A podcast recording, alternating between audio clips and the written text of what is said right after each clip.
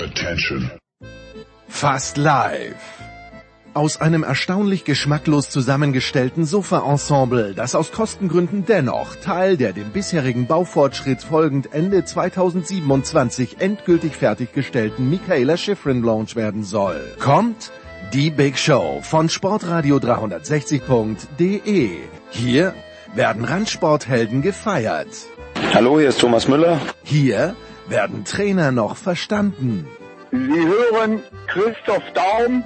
Hier wird in erster Linie ausländisch gesprochen. Hi, this is Pierre Maguire. Salut, c'est Pierre Garbert. Hi, this is Joe Sakic.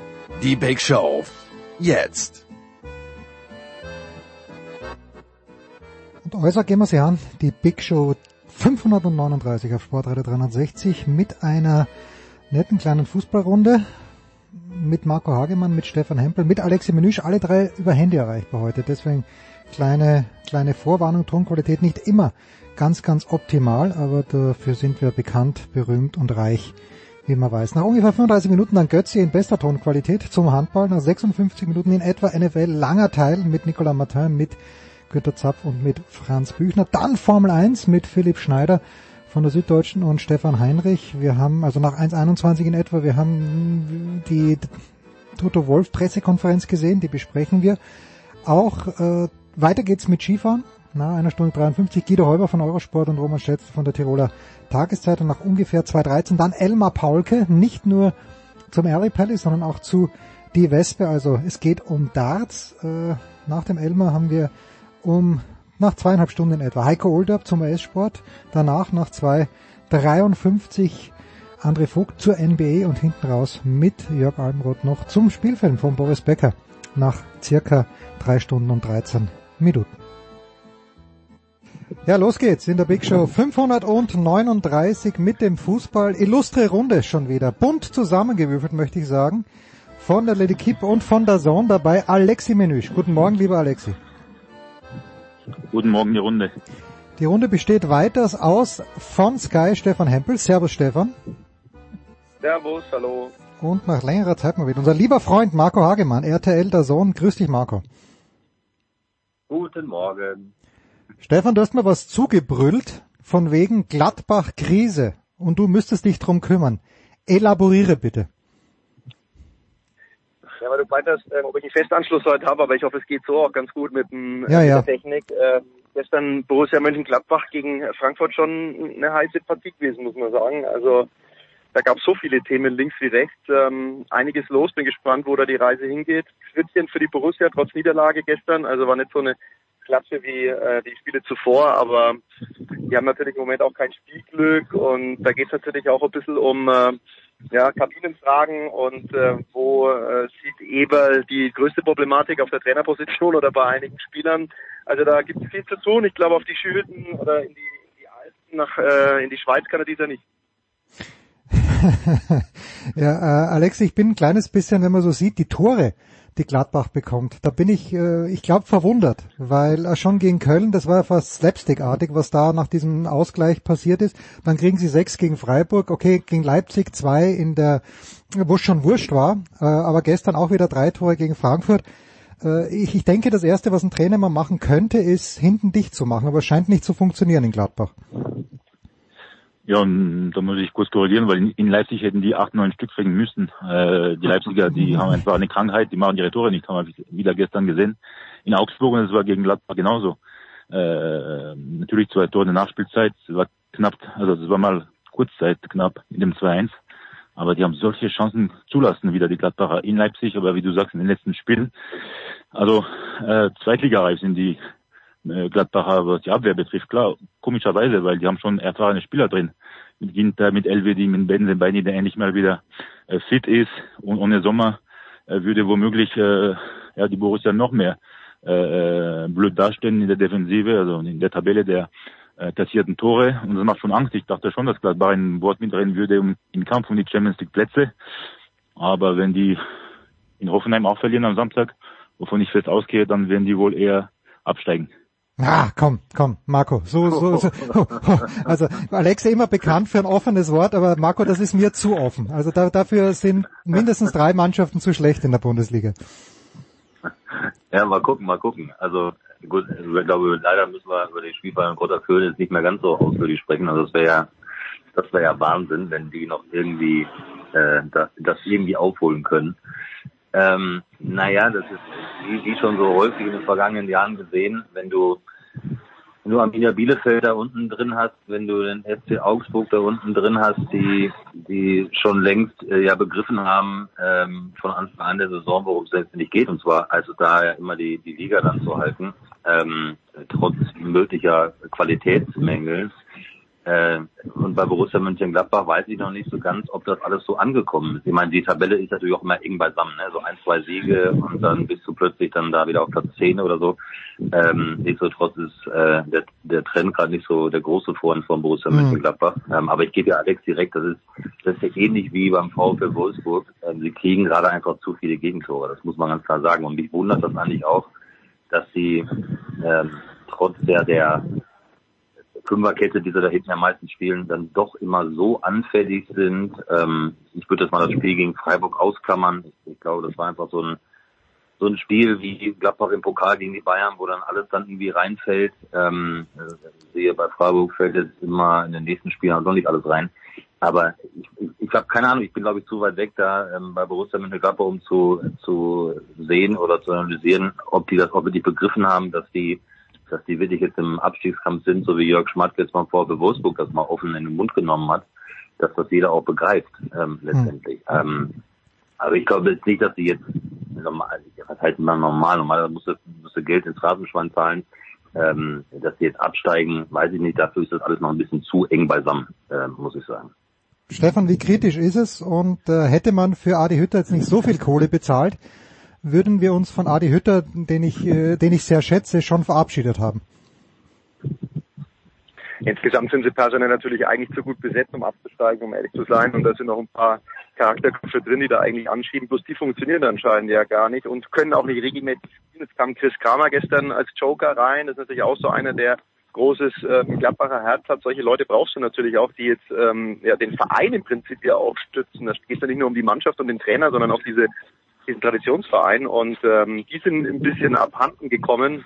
Und wenn dann solche Dinge nach außen bringen wie äh, Stuhlkreis mit Adi Hütter und den Spielern und dann äh, steht bei den Kollegen der Sportbild, wer da spricht und wie wer gesessen hat, ähm, das ist natürlich schon ein Alarmsignal, weil ähm, da geht es natürlich auch um Vertrauen. Hm, hm. Alexi, wir haben jetzt, wir haben vor drei, vier Wochen hier haben wir gesprochen über die Situation bei Eintracht Frankfurt und die war damals nicht gut. Und da war die, die Quintessenz war damals so, dass gesagt wurde, naja, äh, Oliver Glasner und Frankfurt, das funktioniert nicht. Jetzt schaut es plötzlich so aus, dass von diesen drei Trainern, äh, Marco Rose, zu dem wir gleich noch kommen, Adi Hütter und Oliver Glasner, es bei Frankfurt im Moment am besten funktioniert. Hast du das so erwartet, Alexi? Nur ein letztes Wort noch zu Gladbach, weil ja, bitte, äh, bitte, ja.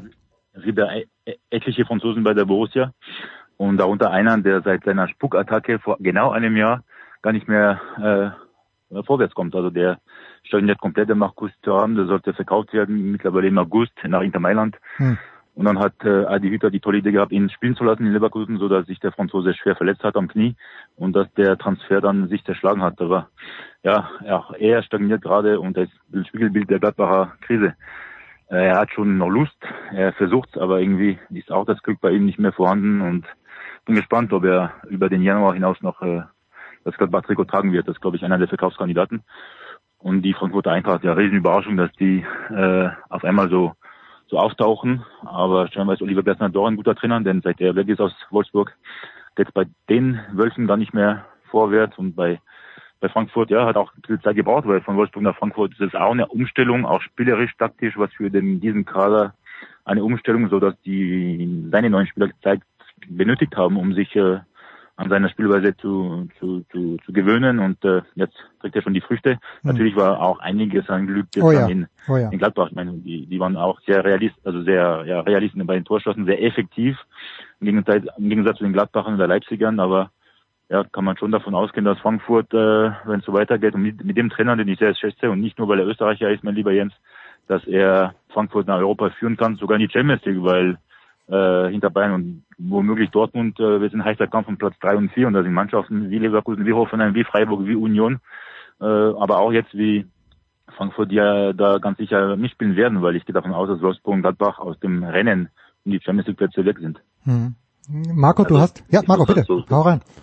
So, zu Eintracht, zu Eintracht Frankfurt, ähm, vielleicht ging es ein bisschen klugschalterisch, wenn man im Dezember über Eintracht Frankfurt dann redet, äh, weil es gerade so gut läuft. Für mich war das gar nicht so überraschend, weil wenn man sich mal die Saison anschaut und gerade ich habe ich hab Eintracht Frankfurt häufig gesehen, ähm, äh, sowohl auch in der in der Europa League als auch dann in der Bundesliga. Äh, sie haben ja jetzt nicht auch gerade, wo es am Anfang der Saison, sagen wir mal, ergebnistechnisch jetzt nicht so lief, wo sie ja sehr viele Unentschieden geholt haben und nicht so von der Stelle gekommen sind. Ähm, trotzdem muss man ja da festhalten, dass sie jetzt nicht irgendwie so wie Borussia Mönchengladbach oder wie äh, der VfL Wolfsburg gerade ähm, äh, seit einigen Wochen, ähm, da muss ja auch irgendwas passiert sein, logischerweise von heute auf morgen, dass sie ja total anfällig waren. Ne? Also mhm. das hat sich ja, sie haben ja kein Spiel jetzt äh, oder fünf nacheinander mit drei äh, Gegentoren da ähm, gespielt ähm, oder auch verloren ähm, sondern das, das war natürlich schon so ein Prozess jetzt unter Oliver Glasner, der relativ schnell gemerkt hat, okay, mit Viererkette, da fühlen sich vielleicht die Jungs noch nicht so ganz so wohl, das verwerfe ich mal so ein bisschen, gehe wieder auf das alte System zurück, mit Modifizierungen logischerweise. Ähm, und dann hat sich das irgendwann ausbezahlt, weil man natürlich in Frankfurt eine gewisse Ruhe ja auch hat, mittlerweile gewonnen hat ähm, seit einigen Jahren. Da hat sich ja durchaus was stabilisiert. Ähm, und das war für mich eine Frage der Zeit, dass da trotz auch so kleinerer Probleme mit Kostic zu Beginn der Saison sich das irgendwann eingrooven wird, weil ähm, die Mannschaft, und das war schon in dieser ersten Phase unter Glasner zu sehen, ja total funktioniert. Also da gibt es ja keine, keine Spieler, ähm, nehmen wir mal Kostic mal kurz raus am Anfang der Saison, mhm. die sich da total aufgeregt haben, ähm, dass da irgendwelche ähm, zerklüftete Gräben waren oder so und dass du den Neuzugängen auch eine gewisse Zeit ja auch ähm, zutrauen musst, ist ja auch klar. Also so überraschend ist das gar nicht, dass sie sich stabilisiert haben. Ähm, weil man da schon genau wusste, äh, woran es liegt und das war eine Frage der Zeit, dass sie sich da stabilisiert. Irgendjemand räumt gerade seinen Schuppen auf im Hintergrund. okay. Stefan, äh, aber sieht man nicht gerade auch am Beispiel Eintracht Frankfurt mit diesen vielen späten Toren, die sie geschossen haben, dass eben, du hast vorhin, du hast vorhin das Wort, das ist ein großes Wort, aber du hast es gelassen in den Mund genommen, das Wort Spielglück, dass das eben auch es spielt einfach eine Rolle. Wenn du dann in der 93, wenn du in Fürth nicht das Spiel noch gewinnst, dann wird das Ganze noch unruhiger und dann kann Oliver Glasner, äh, so toll er äh, menschlich vor allen Dingen auch ist, nicht mehr in Ruhe weiterarbeiten. Also das Spielglück ist manchmal ein Hund. Es sind halt viele Komponenten, die äh, in, in dem Sport eine Rolle spielen und das ist so ein Riesenpuzzle und klar gehört das halt auch dazu. Ich war bei dem Spiel ähm, Fürth gegen Frankfurt im Stadion und äh, danach sind eigentlich alle nach Hause gegangen und haben sich gefragt, äh, wie geht eigentlich äh, der Auswärtssieg von Eintracht Frankfurt zusammen. Ja?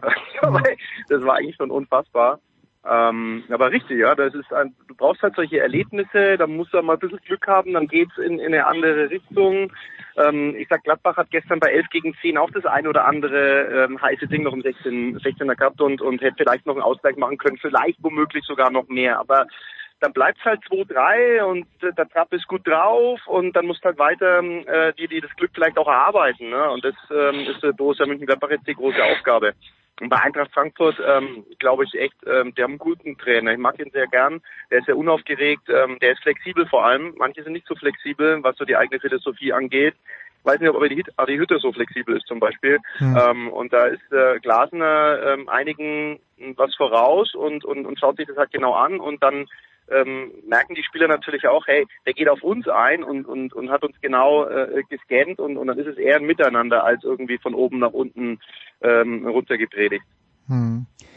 Wir gehen eine Borussia weiter, Marco, und äh, und du weißt, ich sympathisiere durchaus mit der schwarz-gelben Borussia und ich mag aber auch Didi Hamann. Aber Didi Hamann hat jetzt am Samstag, glaube ich schon, bei Sky mit Leo auch gesagt, naja, er ist eigentlich enttäuscht von Dortmund, da müsste mehr rauskommen.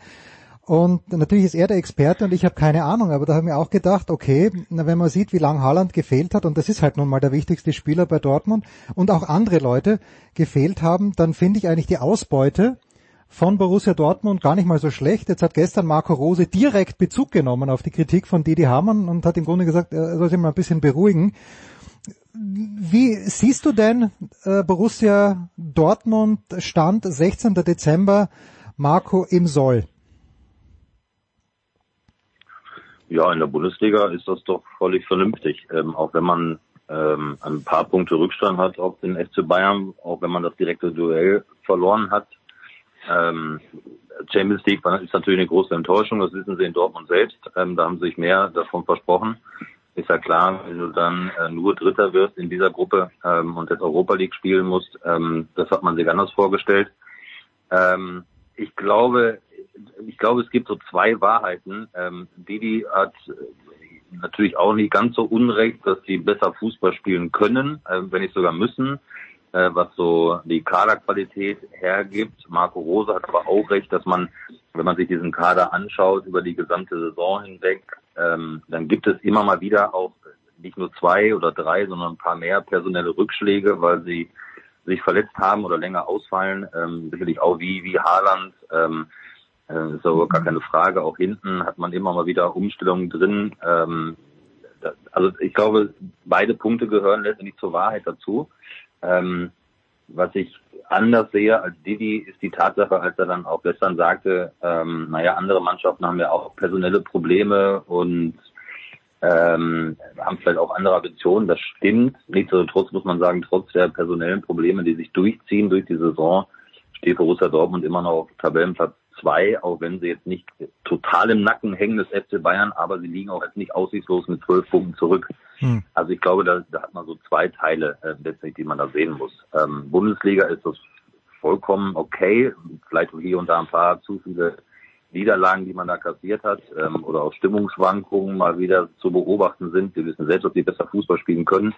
Ähm, Champions League natürlich eine große Enttäuschung mit, mit Rang 3. Ich glaube, da muss man sich nichts vormachen. Ähm, das ist ganz klar. Aber dass da jetzt so Totengräberstimmung aufkommen sollte, ähm, also wir reden immer noch über den Tabellenzweiten der Fußball-Bundesliga. Mhm. Andere Mannschaften, die im Übrigen auch eine vernünftige Kaderqualität haben, die hinken sehr hinter ihren eigenen Erwartungen zurück. Wir haben über Borussia Mönchengladbach gesprochen. Wir haben äh, den VfL Wolfsburg gesehen, der, ich glaube, der den Kader so weitestgehend zusammengehalten hat und sich noch verstärkt hat äh, dümpelt da auch gerade irgendwie im Abstiegskampf rum. Also da gibt es sicherlich andere. Nichtsdestotrotz muss Borussia Dortmund an, an, den Worten gemessen werden. Und das sehe ich so ein bisschen wie Marco Rose. Wenigstens hat sich ein Verein mal dahingestellt vor der Saison und gesagt, so wir wollen die Bayern mal ein bisschen ärgern und jagen. Ähm, und aussichtslos, wie gesagt, liegen sie ja nicht zurück. Dass sie besser Fußball spielen können, ich glaube, das wissen sie in Dortmund selbst. Äh, das haben sie äh, in einigen Spielen auf jeden Fall gezeigt, aber auch in einigen Spielen nicht.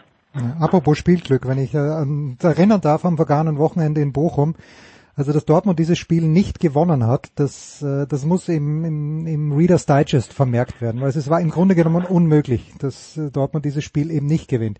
Jetzt ist es so, immer wenn das Thema Dortmund am Tableau ist und Alexi Menüsch am Start ist, es gab schon es gab schon verzweifelte Anwürfe gegen mich auf Twitter, Alexi, weil du immer so kritisch mit den Dortmunder bist. Hast du ein bisschen Milde mit Marco Rose und dem BVB? Heute, he, spürst du vorweihnachtliche Milde in dir, was den BVB angeht?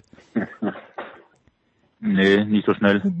Vor einem Jahr wurde Lucien Favre entlassen, ja? ja. Und seitdem ist gar nichts besser geworden in Dortmund. Ich will nur wissen, oder würde gerne wissen, wenn Lucien Favre mit Dortmund in dieser extrem leichten Gruppe ausgeschieden wäre in der Champions League, was er dann bekommen hätte. Marco Rose bekommt, oder hat jetzt gar nicht an Kritik, leichte Kritik würde ich mal sagen, nicht mal. Ich finde das nicht gerecht, weil er ist für mich kein guter Trainer. Er hat schon in Gladbach ja bewiesen, dass er nicht viele zusammenreißen kann. Und in Dortmund bis jetzt, ja, gebe ich Marco recht, die Ergebnisse stimmen in der Bundesliga. sogar richtig gute äh, ähm, Punkteschnitt. Aber spielerisch, ich habe noch kein gutes Spiel von Dortmund in dieser Saison gesehen, bis auf ein paar Minuten gegen Bayern. Aber gegen Bayern. Äh, äh gegen ja, Bayern kann äh, jeder gut spielen, Alex. Also, ja. Sich hinaus, genau. Aber ansonsten habe ich kein gutes Spiel gesehen. Das erinnert mich äh, also nur von der Entwicklung, die es ja keiner gibt. Äh, ein Paris Saint-Germain, ein toller Kader, aber spielerisch sehr arm. Und das haben wir wieder gegen ähm, Fürth gestern gesehen. Das war wieder schmeichelhaft, äh, durchwachsene Leistung. Und da war man schon spätestens in der Rückrunde eine nicht kleine, aber deutliche spielerische Steigerung der Dortmunder. Und da muss Marco Rose richtig Gas geben, weil äh, ich finde, da hat die Mannschaft gar nicht weitergebracht bis jetzt. Natürlich sind erst sechs Monate, es gab viele Verletzte, Corona-Probleme, aber die haben alle Mannschaften und er hat trotzdem ein, ein, ein gutes Spielermaterial, das genügen muss um da nicht nur äh, so gut abzuschneiden äh, von den Ergebnissen her, sondern auch, weil man spielerisch viel, äh, viel besser könnte. Also ich finde gerade nach wie vor richtig stark, Champions League tauglich definitiv. Man hätte locker ins Achtelfinale einziehen müssen. Ähm, und ich gehe auch nicht davon aus, dass äh, in der Europa League Dortmund richtig weit kommt. Gegen Avengers müsste es gehen, aber danach wird es kompliziert, weil ich äh, mir Sorgen mache über die, die Entwicklung der Dortmunder, die einfach enttäuschend und unter den Erwartungen ist. Aber das ist doch genau die Empathie, die ich mir von dir gewünscht habe, Alexi. Du machst dir Sorgen um die Dortmunder. Das müssen wir erst mal äh, sacken lassen, ganz kurz. Äh, kurze Pause. Ich mache mir Sorgen um die Konkurrenz, ah, okay. Der Bundesliga. Es okay, kann nicht sein, okay, dass nur eins rein weiterkommt, immer der gleiche. Die äh, Bundesliga blamiert sich. Äh, man hat äh, zwei Portugiesen, zwei Franzosen im Achtelfinale, ein Deutscher, ein Österreicher. Also Entschuldigung. Ja, über den, Öster über den Österreicher sprechen wir gleich. Zu loben. Äh, natürlich war Dortmund ein tolles Spiel, hat die ganze Welt gesehen, aber interessiert doch kein Mensch. Konkurrenzfähigkeit der Bundesliga ist momentan schlecht, ist schlechter geworden.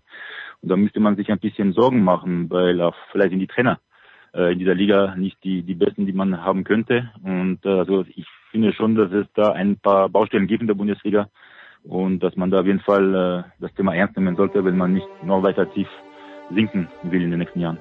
Kurze Pause.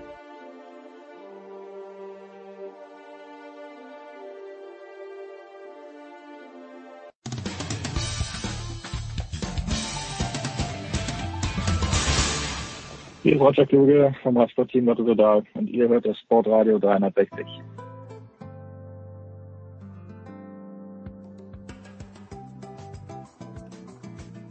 Ja, das geht weiter in der Big Show 539 mit Marco Hagemann, mit Stefan Hempel, mit Alexi Menüsch und ich weiß ja, Marco ist ein großer Freund der Österreicher, ich glaube aller Österreicher, aber auch des österreichischen Fußballs, vor allen Dingen des Innsbrucker Fußballs. Ich weiß, Stefan Hempel liebt die Österreicher. Das, ich glaube, so viel kann man sagen. Er hat der einst Thomas Muster vielleicht nicht zum French Open Sieg trainiert, aber doch äh, damals in der Bundesliga-Zeit zu großen Taten angestachelt. Und deswegen frage ich dich zuerst, Stefan, sollen die Salzburger überhaupt antreten gegen Bayern oder sollen sie gleich WO geben und sagen, komm, äh, Verletzungsgefahr ist zu groß, äh, das macht eh keinen Sinn? 100 Prozent, äh, also rein ins Vergnügen.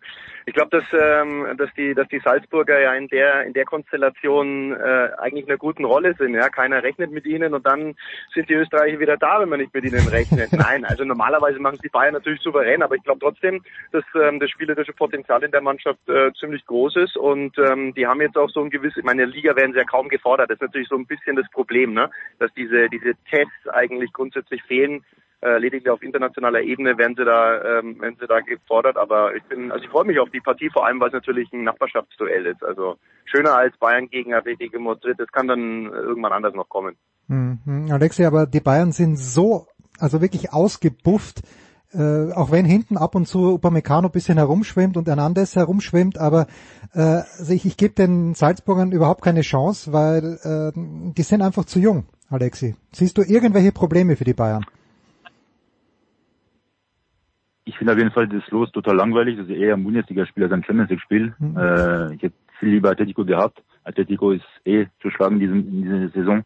Hätte in, in der Champions League gar nicht überwintern dürfen von der Entwicklung her. Und äh, also es wäre natürlich nicht einfach gewesen, unangenehm für die beiden, weil Atletico eh mit zehn Mann äh, verteidigt hätte, im Hin- und im Rückspiel.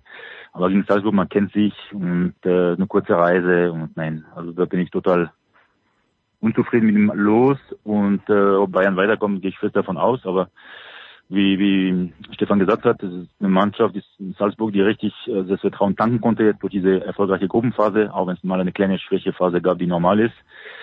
Auch gut, dass alle wohl bleiben werden über den Januar hinaus, unter anderem äh, Adeyemi. Hm. Und äh, ja, die haben ganz klar nicht zu verlieren, aber auch wenn, wenn Lewandowski und Manuel Neuer ausfallen sollte, glaube ich, wird trotzdem gegen Salzburg reichen, um weiterzukommen. Da habe ich auch keinen Zweifel. Marco, ich war auch ein bisschen, bisschen enttäuscht. Die Salzburger hatten ja zuerst Liverpool gezogen, okay, war nicht das Traumlos, gegen die haben sie schon mal gespielt in der Gruppe, aber immer noch besser als Bayern. Also ich kann mit diesem Duell auch, ich finde es jetzt auch nicht so toll. Also abgesehen davon, dass ich, die Salzburger werden gegen jede gesetzte Mannschaft, glaube ich, auf jeden Fall krasser Außenseiter gewesen. Aber ich, ich kann mich für dieses Duell nicht so sehr begeistern. Wie geht's dir? Warum nicht? Ja, weil Stefan äh, oder der Alexi sagt, das ist mir, mir kommt das auch, als ob die zu viele Freundschaftsspiele schon gegeneinander, was gar nicht so viele sind. Ich glaube, es waren nur zwei. Dann äh, haben sie ja auch, glaube ich, in der Champions League eh mal gegeneinander gespielt in der Gruppe. Äh, ich, ich ich, ich fühl's nicht. Ich brauche mehr Internationalität. Äh, ger, ger, gerne einen Engländer. Ein Spanier hätte es nicht unbedingt gebraucht, äh, Atletico schon gar nicht. Aber ich kann mich nicht begeistern für dieses Duell. Weiß nicht, das ist nur, nur ein Gefühl. Gegen Liverpool hätte ich mich mehr begeistert. No, ich weiß nicht. Also vielleicht liegt es auch daran, dass wir schon einige Mal in Salzburg waren oder so, aber die Idee der österreichischen Grenze haben oder so. Aber ach, ich finde das, ähm, äh, ich finde das eigentlich gar nicht so verkehrt, weil also A ist es erstmal ein Riesenerfolg für Salzburg im Achtelfinale der Champions League zu stehen. Ähm, gerade was die in den vergangenen Jahren ähm, immer bewerkstelligen nach so vielen Abgängen und es gibt ja so einige, die sich auch bei anderen äh, Clubs dann durchaus äh, durchgesetzt haben äh, und trotzdem bringen sie dann immer wieder so eine ja eine eine so mutige junge offensiv starke Mannschaft mhm. immer aufs Feld. Das ich finde das bemerkenswert, ähm, überragende Jugendarbeit. Ähm, äh, ich finde, dass sie äh, mutig sind auf der auf der Trainerposition, auch mit Jeißle jetzt ähm, ich habe letztens mir ein Spiel mal angeguckt und dann habe ich echt gedacht, ähm, der hat gerade Abi gemacht. Also das meine ich jetzt total ja. bei allem Respekt. Also so jung, äh, der sieht ja richtig jung aus im Übrigen. Übrigens auch ein schönes Duell deiner Seite hier mit Nagelsmann gegen Geißle. Ähm, also ich finde das schon, also ich glaube, dass die Salzburger da gegen die Bayern, ähm, Alex hat es ja gesagt, ähm, natürlich nicht zu verlieren haben. Äh, die können da, die können mit ihrem Achtelfinaleinzug sowas von happy sein. Ich glaube, das hätte jetzt auch nicht jeder für möglich gehalten, äh, dass sie da so durch die Gruppe gehen, Sevilla noch schlagen hinten raus. Also ähm, ich freue mich auf dieses Duell, weil ich glaube, dass die sich einfach nichts nix scheißen. Äh, die werden mhm. drauf losspielen und dann werden sie mal gucken, was dabei rauskommt. Ähm, also ich, äh, ich sehe das, ich sehe dem, äh, sehe diesem Duell sehr erfreut entgegen, muss man sagen. Klar hat es jetzt vielleicht für uns nicht so diesen ganz großen Reiz, ähm, Natürlich wäre Bayern gegen Atletico, aber das haben wir ja auch schon ein paar Mal gesehen. Ja, ja. Wir haben Salzburg Liverpool gesehen, wir haben einige andere Duelle schon häufig gesehen in der Champions League. Ähm, jetzt ist es halt so, ich finde es gar nicht mal so verkehrt. Also ich bin sehr gespannt, wie sich die junge Salzburger Mannschaft da schlägt. Okay, überredet. 16. Februar, 21 Uhr ist dieses Spiel. Einen Tag davor, das größte Wehklagen. Alexi hat sich erhoben in Madrid über die Auslosung. Skandal muss nochmal neu ausgelost werden weil sie PSG jetzt erwischt haben. Beschweren die sich zurecht oder ist es nicht, nicht herrlich, mal wieder gegen Messi zu spielen, der eh eigentlich keine Lust hat und nicht gut spielt. Äh, auch beim letzten Spiel, auch wenn er zwei Tore geschossen hat in der Champions League. Ich fand das alles sehr, sehr lustlos. Messi Fehleinkauf, definitiv. ähm, Real Madrid hat eine ganz klare Strategie mit seinem tollen Präsidenten Florentino Perez gegen die UEFA zu rechtfertigen, dass die Super League einfach die, die einzige Weg ist. Und jetzt hat man wieder eine Art ähm, ja, Thema gehabt mit dieser doppelten Auslosung, wo natürlich äh, man von Benfica zu PSG ist schon ein Unterschied, was ähm, das Profil der Gegner betrifft, aber jetzt müssen halt die Madrilen äh, damit umgehen und das wird gegen Paris nicht so einfach wie gegen Benfica. Aber in der jetzigen Form der Madrilenen mit Karim Benzema, der beste Stürmer der Welt, ähm, da, da sehe ich heute Real leichter Favorit, aber wenn du mir die, die Frage erneut stellst im Februar, würde ich dann. dir sagen, dass Paris weiterkommen wird. Na okay, na bitte, dann, dann, dann legen wir das mal auf Wiedervorlage. Ah, Stefan, hast du, ich habe einen sentimentalen Favoriten. Also ich, mich würde schon freuen, wenn Salzburg weit käme, aber ich glaube nicht dran. Aber ich habe einen sentimentalen Favoriten in dieser Champions League, der noch am Start ist. Wie geht's dir? Die, die Zugriffszahlen ähm, bei Sky Austria in der Champions League, wenn die Bayern spielen in Österreich, überdimensional. Also das ist ja eigentlich ist es ein Endspiel um die deutsch-österreichische Meisterschaft. Ja? So muss man mhm. das mal sehen. Und äh, da ist natürlich auch ein bisschen lokal äh, ein Kolorit mit dabei aufgrund der Nähe. Also ähm, das, das muss man, das muss man sich nicht schlecht reden. Okay, gut, gut, gut. Aber ich wollte natürlich von dir hören, dass du genauso wie ich möchtest, dass Ajax Amsterdam die Champions League gewinnt. Kannst du, könntest du dich damit anfreunden, Stefan? Wäre das nicht mal eine geile Geschichte? Ich schaue denen echt gerne zu. Oh, das wäre schön, ja. Die habe ich auch schon zweimal äh, jetzt ähm, für die Kollegen von Sky Österreich ähm, kommentieren dürfen. Also da sind wirklich gute Jungs dabei und ähm, sehr gewachsen und viel Talent und ähm, spektakulär, das muss man echt sagen. Vor allem das Hinspiel gegen Dortmund, klar, Dortmund da ähm, auch ein bisschen überrumpelt worden oder so, aber das, das, das wäre eine romantische Geschichte, da wäre ich zum Beispiel komplett bei dir. Hm, schön, schön. Alexi, ganz kurz noch, bevor wir aufs Wochenende kommen. Marco wird ja morgen die Bayern kommentieren, zu Hause gegen Wolfsburg, aber Lille gegen Chelsea. Wie ist da deine Aussicht, oh, ja. deine, deine Prognose, Alexi? Chelsea wird es nicht so leicht haben, wie alle denken in Deutschland. Das ist immerhin der amtierende Meister, der hat nämlich den VfL Wolfsburg in die ja, den, den, den, den, mächtig, den mächtigen VfL Wolfsburg. in ja, Wolfsburg. Ja, den mächtigen genau. VfL Wolfsburg, ja, das ist klar. Nein, die Frage wird sein natürlich, man muss nicht vergessen, Lille ist in der Liga nicht äh, toll drauf, also nur in der Tabellenmitte, aber wie sieht es im Februar aus? Genau wie Salzburg gegen Bayern, die haben auch nichts zu verlieren. Die werden womöglich aber zwei, drei Hochkaräter äh, abgeben jetzt im Januar aus finanziellen Gründen. Für Lille kommt jetzt, was alles, was jetzt kommt, ist eh Bonus. Äh, man ist zufrieden, man hat eine kleine äh, Zugreise nach London. Ähm, jetzt hat man eigentlich mal einen großen, weil es in der Zwischenrunde, in der Gruppenphase halt mit äh, Salzburg, Wolfsburg und ähm, Sevilla ja kein super klangvoller Name ja. als Gegner gab. Aber jetzt haben wir den Gegner und Thomas Tuchel wird nach Frankreich zurückkehren, der ähm, gegen Lille auch mal dort 1 zu 5 verloren hat und äh, auch nicht die tollste Bilanz hat. Er hat auch einige Spiele Gott sei Dank gewonnen mit PSG. Aber äh, das ist ja das Problem für Lille, dass Tuchel weiß, wer Lille ist. Er wird also seine Mannschaft heiß machen, weil sonst natürlich stünde die Gefahr, dass man Lille unterschätzt, aber mit Tuchel wird das nicht passieren. Ich glaube nicht, dass es so locker sein wird für die Blues, aber sie werden sich natürlich qualifizieren. Okay, gut. Dann blicken wir noch ganz kurz voraus aufs Wochenende. Marco, Freitagabend, Allianz Arena, äh, Bayern gegen Wolfsburg. Im Grunde genommen kann nichts schiefgehen. Warum sollte man sich dennoch, also für die Bayern, warum sollte man sich dennoch auf dieses Spiel freuen? Na, na, Wie hast du mir schon diese Frage gestellt? Ja, das ist, ich weiß, und, und immer, und immer, immer kommst du mit einer geilen Antwort um die Ecke, sonst würde ich die Frage nicht stellen.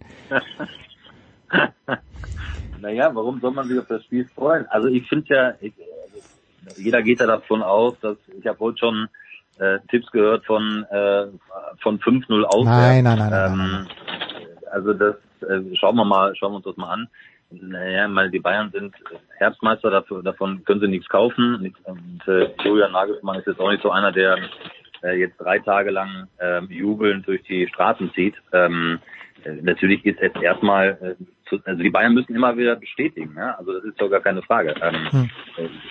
Können sie das Niveau jetzt mal halten? Wie stellen sie sich auf? Wer ist überhaupt morgen fit? Ähm, so dann kommt dann der VfL Wolfsburg daher, der gerade, ich meine, Jörg Schmatzka, ich habe es ja eben schon gesagt, hat jetzt den Abschiedskampf da ausgerufen, äh, die sich komplett erstmal neu definieren müssen, die aus dieser Serie da rauskommen müssen jetzt irgendwie, ähm, die, die ja trotzdem Qualität haben. Ne? Das darf man ja mal nicht vergessen. Also das kann ja auch mal ähm, ein zähes Spiel werden und die Bayern haben in dieser Saison ähm, ja, viele klare Siege gefeiert, aber da waren auch Siege dabei, die waren auch sehr hart erarbeitet, wo es nicht so rund lief, logischerweise. Mainz. Ähm, ja. Letzter, letzter Spieltag gegen ja, Mainz zum Beispiel. Bielefeld, ja. ja. Also das Bielefeld, ja, erst FC Köln, also da gibt's ja durchaus einiges äh, zu nennen.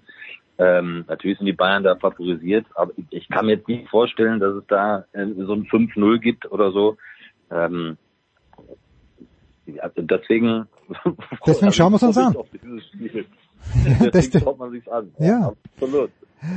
Ah. Ja, und das ist auch ein nettes Duell an der Seite. Natürlich. Nagelsmann und Kofeld. Kofeld ist ja auch einer, der immer schön ein bisschen versucht, Theater zu machen da unten an der Seitenlinie. Also äh, ich bin ich bin sehr gespannt, wie sich die wie sich Wolfsburg da in die Weihnachtspause, in diese kurze, da irgendwie versucht zu retten. Hm. Schön, schön. Stefan, was wird dich beruflich umtreiben am Wochenende? Schön, schön. Ja, ich sag mal so. Entschuldigung, jetzt habe ich die akustisch verstanden. Äh, ganz kurz noch, die Messe über Florian Kofeld, die muss noch gelesen werden, über ihn als Trainer. Über ihn als Person, ja. ich finde ihn toll, aber als Trainer, äh, okay, ja. da, da, da, da gibt's äh, mehr als eine Meinung, ob das ein guter Trainer ist oder nicht. Bei, zu, bei anderer Gelegenheit. Stefan, was wirst du am, am Wochenende beruflich treiben? Ähm, also ich würde für die zweite Liga werben. Da gibt's nämlich das ähm, Duell zwischen dem Hamburger Sportverein und Schalke 04. Oh, schön. Quasi kurz vor Weihnachtsfest würden wir äh, das Bier auch Jens nochmal über unter den Christbaum legen wollen. Herrlich. Ähm, zwei Mannschaften, die ja auch gar nicht so gut äh, in die Saison reingekommen sind und zwischendurch schon wieder Kritik bekommen haben, aber in der Ruhe liegt die Kraft. Ur, urplötzlich sind sie dann doch vorne mit dabei und ähm, sind wir mal gespannt, wer, wer im Moment mehr anzubieten hat. Ich würde eher so Richtung Hamburg ein bisschen tippen, weil die Ausfälle bei Schalke schon enorm sind. Ähm, ja, aber mit Sicherheit ähm, eine Partie, die man äh, in der zweiten Liga gucken kann, würde ich mal sagen. Vielleicht sogar die, die interessanteste der Saison. Außer HSV gegen Werder, da würde ich vielleicht auch noch, äh, auch noch gerne zuschauen. Alexi, bilde du den Abschluss. Wo, wir, wo werden wir dich auf der Zone hören? Nicht am Wochenende, weil wir haben nur die erste Runde der Coupe de France und da Okay. sind die, die Spiele nicht so wichtig. Also erst am nächsten Mittwoch wieder mit Lorient PSG und die, das nächste tolle Spiel von Herrn Messi wahrscheinlich. Ich weiß gar nicht, wo wer weiß, wo Lorient liegt, aber egal. Ja, Ähm, aber ich schaue mir natürlich gerne morgen in meinem Fußballzimmer, ein neues Fußballzimmer in Lohof, äh, Bayern gegen Wolfsburg, auf der Zone natürlich, also mit Marco H. Natürlich. Äh, völlig klar. Und am Samstag hoffe ich Natürlich. auf den ersten Dreier seit einer Ewigkeit meiner Chance gegen Dynamo Dresden. Deiner Chance, um Gottes Willen. Ja, da, auch, auch darüber Meine wird zu reden ich bleib sein. dabei. Ja, na, du, du musst, Punkte, egal. Ja, wir weiter. du, du musst dabei bleiben. Es bleibt ja nichts anderes übrig. Dankeschön, meine Herren. Danke Marco Hagemann. Danke Alexi Menüsch. Danke Stefan Hempel. Wir pausieren kurz, dann geht's hier weiter mit Götzi und Handball.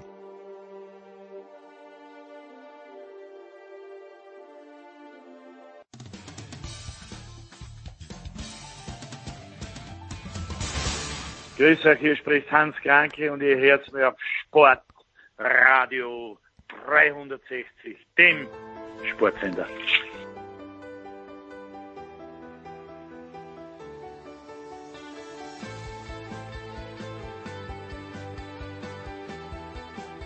Ja, So, Herrschaften, weiter geht's in der Big Show 539 mit one of our very favorites, mit Markus Götz. Götzi. Du findest doch immer noch eine Steigerung, Jens. Das ist ja ein Vergnügen. Selbstverständlich. Götzi, äh, du hast gestern Abend betreut Union Berlin und den SC Freiburg in der Konferenz. Ähm, ich habe äh, in der Konferenz kriegt man nie so richtig das Bild mit. Ich hab, ich mag Union Berlin mittlerweile. Was heißt mittlerweile? Ich finde toll, dass die in der Bundesliga sind, aber ich hatte mir eigentlich schon gewünscht, dass Freiburg vielleicht eine der Chancen reinmacht. Aber ich glaube, äh, was du mitgenommen hast aus dem Spiel, beide Mannschaften brauchen eine Winterpause, weil deutlich ermattert. Habe ich das richtig interpretiert? Also für Union Berlin gilt das auf jeden Fall, was du sagst. Äh, Die haben ja auch acht internationale Spiele gehabt, also diese zwei Quali-Spiele und dann die sechs Gruppenspiele in der, wie heißt es, European Conference, Conference League, genau, ja, großartig. Ich weiß So gar nicht, was, so. ja. So, also das, das sind die ja überhaupt nicht äh, gewohnt, äh, so, so eine Frequenz. Und auf jeden Fall, klar. Und ähm, die Freiburger, obwohl sie dieses Programm nicht hatten, wirkten auf mich auch ein bisschen müde. Also du siehst einfach, also grundsätzlich mal, äh, das war Siebter gegen Fünfter. Hm. Wir sprechen von Union gegen Freiburg und Union war in der vergangenen Saison schon Siebter, die Freiburger waren Zehnter. Das ist ja äh, gar nicht hoch genug zu bewerten, äh, was die abliefern jetzt gerade in der jüngsten Vergangenheit und in der Gegenwart. Ähm, also das muss man natürlich auch immer im Kontext sehen, im Vergleich mal zu Mannschaften wie Leipzig oder Wolfsburg, die mit wesentlich mehr äh, finanziellem Aufwand da hinterherrennen sozusagen. Aber du hast beiden schon auch angemerkt, dass sie vielleicht an der einen oder anderen Stelle ein bisschen überperformt haben in dieser Hinrunde. Also Spiel, das war gestern ein mitreißendes Spiel, weil es intensiv war und auch in diesem Stadion und beide haben echt äh, ja, fast verzweifelt alles reingeworfen. Aber spielerisch war es an der einen oder anderen Stelle auch ein, ein ja, Bisschen dünn. Sagen. Also nicht dünn, aber aber be begrenzt. Ja? Also die, die, die beiden Mannschaften spielen ja auch am liebsten aus einer guten Ordnung äh, äh, raus und dann äh, mit mit Umschaltspiel ja, zügig die Gegenstöße einleiten oder die Gegenangriffe. Jetzt bin ich schon wieder beim Handball. Ja, da Also kommen wir gleich hin. echt- passt ich habe das, ich hab das gerne geguckt, das Spiel, aber äh, das hatte schon auch, sagen wir mal, seine zähen Momente. Okay, ne, das, das, deswegen liebe ich ja die Konferenz, weil da kriegt man nur, selbst, selbst wenn nichts passiert, in dieser einer Minute kannst du ja erzählen, was vor zehn Minuten passiert ist und das war eine Absolut. richtig schöne Also- Chance. Ich sage das seit jeher, es gibt, also ich weiß kein anderes Format, also im Sport, Hm. das ja im Grunde seit 20 Jahren unangetastet geblieben ist, weil es keinen Grund gibt, irgendwas zu ändern. Die, die Bundesliga-Konferenz ist für mich ganz klar nach wie vor das Herzstück der Fußballberichterstattung in Deutschland und äh, ist einfach geil. Ja, gerade an so einem Mittwochabend, wo jetzt, weißt du, die ganzen Spiele Dortmund gegen Fürth zum Beispiel, ich musste es nicht über 90 Minuten sehen, aber in diesem Viererpack in der Konferenz, das ist immer gut. Hm? So ist es. Was man vielleicht hätte sehen sollen, gestern konntest du aber nicht, äh, der TBV Lemgo Lippe, äh, Titelverteidiger im DHB-Pokal, wenn ich es richtig in Erinnerung habe, gewinnt gegen die Füchse Berlin nach Verlängerung, nachdem die Füchse äh, mit wahrscheinlich nur einem Drittel des normalen Personals angereist sind wegen Corona. Und dann hast du mir gesagt, ich habe es nicht gesehen, aber du hast gesehen, dass der Coach der Berliner, Jaron, der Berliner, Jaron Siebert, na, ausgerastet ist ein großes Wort, aber er ist laut geworden, Götzi. Also zum ersten habe ich es natürlich gesehen, weil es nicht gestern war, sondern am Dienstag. Ach, ich Idiot. ähm, und äh, ja, das, also, es war auch nicht nur ein Drittel der Mannschaft, sondern es war schon gut die Hälfte, äh, also an Stammspielern, die die Berliner mit dabei hatten. Aber ich weiß nicht, ob das, ob das alle mitgekriegt haben. Ähm, Corona hat echt böse zugeschlagen bei den Füchsen. Die hatten äh, sieben äh, positive Fälle seit äh, der vergangenen Woche und dazu noch drei Verletzte. Also es haben zehn Spieler gefehlt. Hm. Und trotzdem hat die Liga übrigens äh, regularienkonform, auch wenn es natürlich aus Berliner Sicht wahnsinnig bitter war, entschieden, dass sie zum einen das äh, Bundesliga-Heimspiel gegen den HSV spielen müssen. Das war am vergangenen Sonntag. Das haben sie aus einer Trotz- und Energieleistung heraus sicher gewonnen, sehr bemerkenswert. Aber dann spielst du halt zwei Tage später in Lemgo. Äh, wie du sagst, Titelverteidiger, die waren auch gut drauf. Ähm, und dann haben sie es halt in der Verlängerung verloren. Und dann hast du halt bei Jaron Sievert gesehen im Interview nach dem Spiel, der, also es war ein kleiner Rundumschlag. Also da ist echt mhm. aus ihm rausgebrochen. Der hat sich halt wie äh, viele Berliner total benachteiligt gefühlt durch diese Situation. Also das im Einzelnen jetzt sozusagen aufzuschlüsseln, das würde wahrscheinlich jetzt äh, äh, den Rahmen ja. hier sprengen.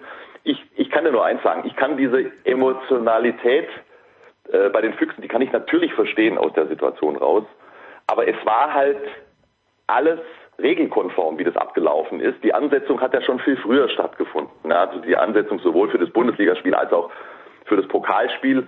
Und dann äh, hat man eben, wie gesagt, regelkonform entschieden, dass äh, trotz dieser ganzen Ausfälle die Füchse antreten müssen. Und dann hat man alles probiert von Seiten der Berliner, äh, das eine oder auch das andere Spiel zu verschieben. Mhm. Dann haben auch äh, andere Clubs zum Teil sich dem verweigert. Ich meine, am Ende des Tages ist sich äh, dann doch äh, immer wieder jeder selbst der Nächste. Aber es gab natürlich auch äh, Ansetzungen, ja, da sind Tickets verkauft worden, da sind äh, TV-Übertragungen geplant gewesen, da kannst du nicht einfach mal was absagen. Äh, so, und dann ist es halt komplett aus ihm rausgebrochen und äh, also jetzt nicht im Wortlaut, aber äh, auf alles und jeden und niemand war solidarisch und die Kritik geht an alle und dass man das, wieso kann das eine Spiel einen Tag später stattfinden und das andere nicht? Also das war dann überhaupt nicht mehr differenziert und er hat dann massive Kritik darauf äh, kassiert, Jaron Sieverts, und, und ein Shitstorm wie üblich in den sozialen Medien. Ach, wie schön finde ich das. ähm, also, ich würde sagen, alle mal hinsetzen, durchschnaufen, om, und ähm, da müssen wir festhalten, dass äh, Jaron natürlich total übers Ziel hinausgeschossen ist mit dem Interview. Aber es gibt überhaupt keinen Grund, da jetzt einen riesen Fass aufzumachen. Deshalb, der Kerl ist Ende 20 mhm. und trainiert einen hochambitionierten Handball-Bundesligisten. Der hat es bislang in einer Souveränität gemacht ähm, und in einer Ruhe nach außen, auch in schwierigen Momenten, absolut bemerkenswert. Und dem Kerl gestehe ich so einen Moment einfach auch mal zu. Und da muss man sagen, Jaron, ähm, das war jetzt definitiv too much und das war nicht die richtige Art und Weise. Und ähm, weiter geht's. Da müssen sich alle wieder beruhigen. Es gibt überhaupt keinen Grund, jetzt da ein riesen Theater äh, äh, anzufangen. Ich bin mir sicher, ähm, jetzt mit ein bisschen Abstand, er würde es nicht nochmal so machen, aber dann musste er halt mal was raus. Also er hat jetzt weiß niemanden persönlich beleidigt oder niedergemacht. Hm. Und dann diese ganze Aufregung, also speziell dann in den sozialen Medien, sorry Leute, unerträglich. Also für mich zumindest. Ja. Sag mal, wenn du sagst die Liga, es ist ja, ist, ist Frank Bohmann die Liga? Also könnte der Frank Bohmann, ungeachtet, was du ja gesagt hast, wenn, wenn schon mal Fernsehkameras oder wenn Fernsehübertragungen geplant sind und natürlich die anderen Spiele ist ja Deutschland, wir sprechen ja da mit Heiko Olderb, äh, auch und in, in, in der NHL ist es ja so, in der NBA müssen Spiele abgesagt werden, aber wenn die Liga angesprochen wird, Ist der Frank Bohmann jemand, der sagen kann, übrigens am Dienstag spielen wir nicht, sondern am Donnerstag? Äh, oder hast du den Eindruck, das ist ein extrem demokratisches Gremium, die DKB Handball-Bundesliga? Also Frank, Frank Bohmann ist halt der Geschäftsführer der Handball-Bundesliga, mhm. aber Frank Bohmann ist nicht die Liga. Mhm. Das ist eine Organisation, äh, die natürlich äh, durch Personen vertreten wird, aber diese Organisation hat klare Regularien und danach hat sich das gerichtet. Also das ist wirklich ein komplexes Thema. Es gab ja schon einige Absagen wegen Corona-Infektionen mhm. und andere Spiele haben halt stattgefunden trotz Corona-Infektionen äh, bei verschiedenen Clubs. Und es hatte jedes Mal einen eigenen Hintergrund. Ja? Mhm. Also äh, es ist so, wenn, wenn, wenn gerade ein akutes Infektionsgeschehen stattfindet, weißt du, wo du, wo du nicht sicher sein kannst, dass noch versteckte Fälle in der Mannschaft sind, du weißt ja ganz genau, dass, äh, äh dass, dass äh, die Inkubationszeit äh, unterschiedlich ist bei den Leuten, ja, ja. dann sind Spiele einfach aus meiner Sicht vollkommen vernünftigerweise verlegt worden. Und wenn aber rechtzeitig feststeht, die und die sind positiv, die und die sind natürlich dann auch separiert worden vom Team und weitere Tests in den Tagen darauf haben, haben klargestellt, dass es keine versteckten weiteren Fälle gibt, ähm, dann, dann wird gespielt und äh, die Regularien sehen halt vor, dass, äh, dass du mindestens sozusagen die Hälfte einer gemeldeten, eines gemeldeten Profikaders nicht zur Verfügung haben darfst, damit du mhm. ein Spiel verlegen kannst. Ja? Und bei den Füchsen war es halt so, die haben ja wahnsinnig viele gute Nachwuchsspieler, die haben einen, einen großen Kader gemeldet, ich glaube 22 oder 23 Spieler ja. und es sind halt nur in Anführungszeichen 10 ausgefallen und das ist halt nicht die Hälfte. so, ja, aber ist so, weißt du? Ja, ja, ich weiß schon, ja. Die haben nur 17 Leute gemeldet, da hätten die 10 gereicht, um das Spiel zu verschieben. Hey, das sind halt die Regularien und natürlich ist das nicht also was fair in dem Sinne. Ja, ich weiß schon, was du meinst. Es, es, es, es, ist einfach nicht möglich in dieser Gemengelage. Immer, wenn ich das immer höre, diese ganze Aufregung, auch die Kieler, wie sie sich aufgeregt haben damals, als sie spielen mussten, ähm, weil sie zwei äh, Corona-Fälle hatten und die Spiele von Magdeburg und Flensburg verlegt wurden. Das war eine ganz andere Situation. Das ärgert mich, ja. Das ist dann ein Egoismus, den ich echt nur zu Teilen nachvollziehen kann. Ey, in dieser ganzen, sorry, Scheiße, da muss man auch über gewisse Dinge hinwegsehen. Da gibt es nicht die ultimative Gerechtigkeit. Nach meinem Eindruck regelt es die HBL vernünftig hm. und, und gut im Rahmen dessen, was möglich ist. Das ist meine Einschätzung.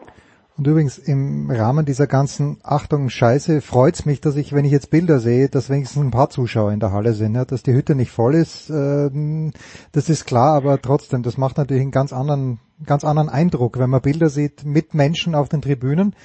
Und Götze, du erinnerst dich, das letzte Mal, als wir gesprochen haben, ich glaube vor zwei Wochen, warst du auf dem Weg nach Erlangen und hast gesagt, naja, die spielen nicht die Sterne vom Himmel.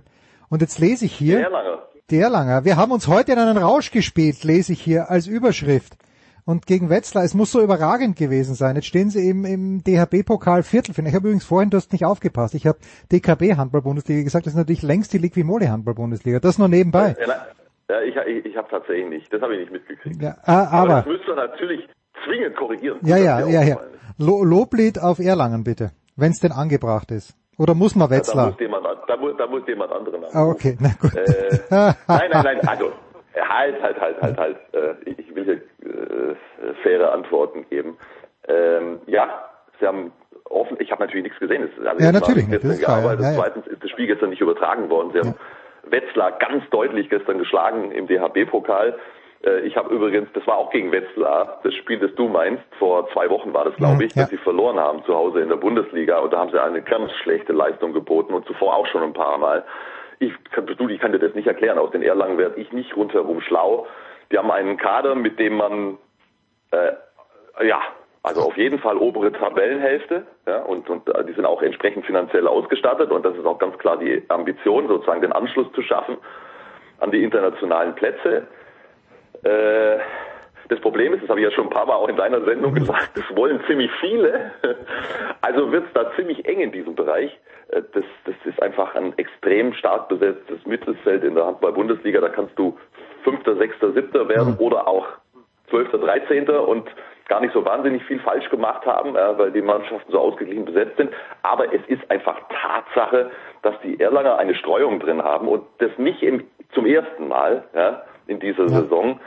die, die schwer zu erklären ist. Also die sind wirklich zu tollen Leistungen fähig. Die haben ja auch in dieser Saison schon äh, Flensburg aus dem Pokal geschmissen, in Flensburg unentschieden gespielt, in Magdeburg waren sie echt ganz nah dran. Die haben nur mit einem Tor verloren gegen Magdeburg, die nur keinen Punkt abgegeben haben. Also die hätten da echt einen Unentschieden verdient gehabt. Also die sind zu außergewöhnlichem fähig, aber eben in beide Richtungen. Und äh, das, das muss man nicht immer verstehen. Und da waren wirklich ein paar Spiele mit drin. Äh, und das äh, sage ich aus völliger Neutralität. Ich habe überhaupt kein Problem mit dem HCR Lang, äh, die nicht dem Anspruch dieses Clubs und dieser Mannschaft entsprechen. Und ich bin mir eigentlich relativ sicher, dass sie das genauso äh, sehen. So, das ist die ganze Geschichte. Gestern haben sie es offenbar gut gemacht. Hm. Ja, Götze, und jetzt äh, sind noch acht übrig, darunter der THW Kiel, äh, wo ich letztes Jahr ja nie gedacht hätte, dass die eben nicht den Pokal auch gewinnen können.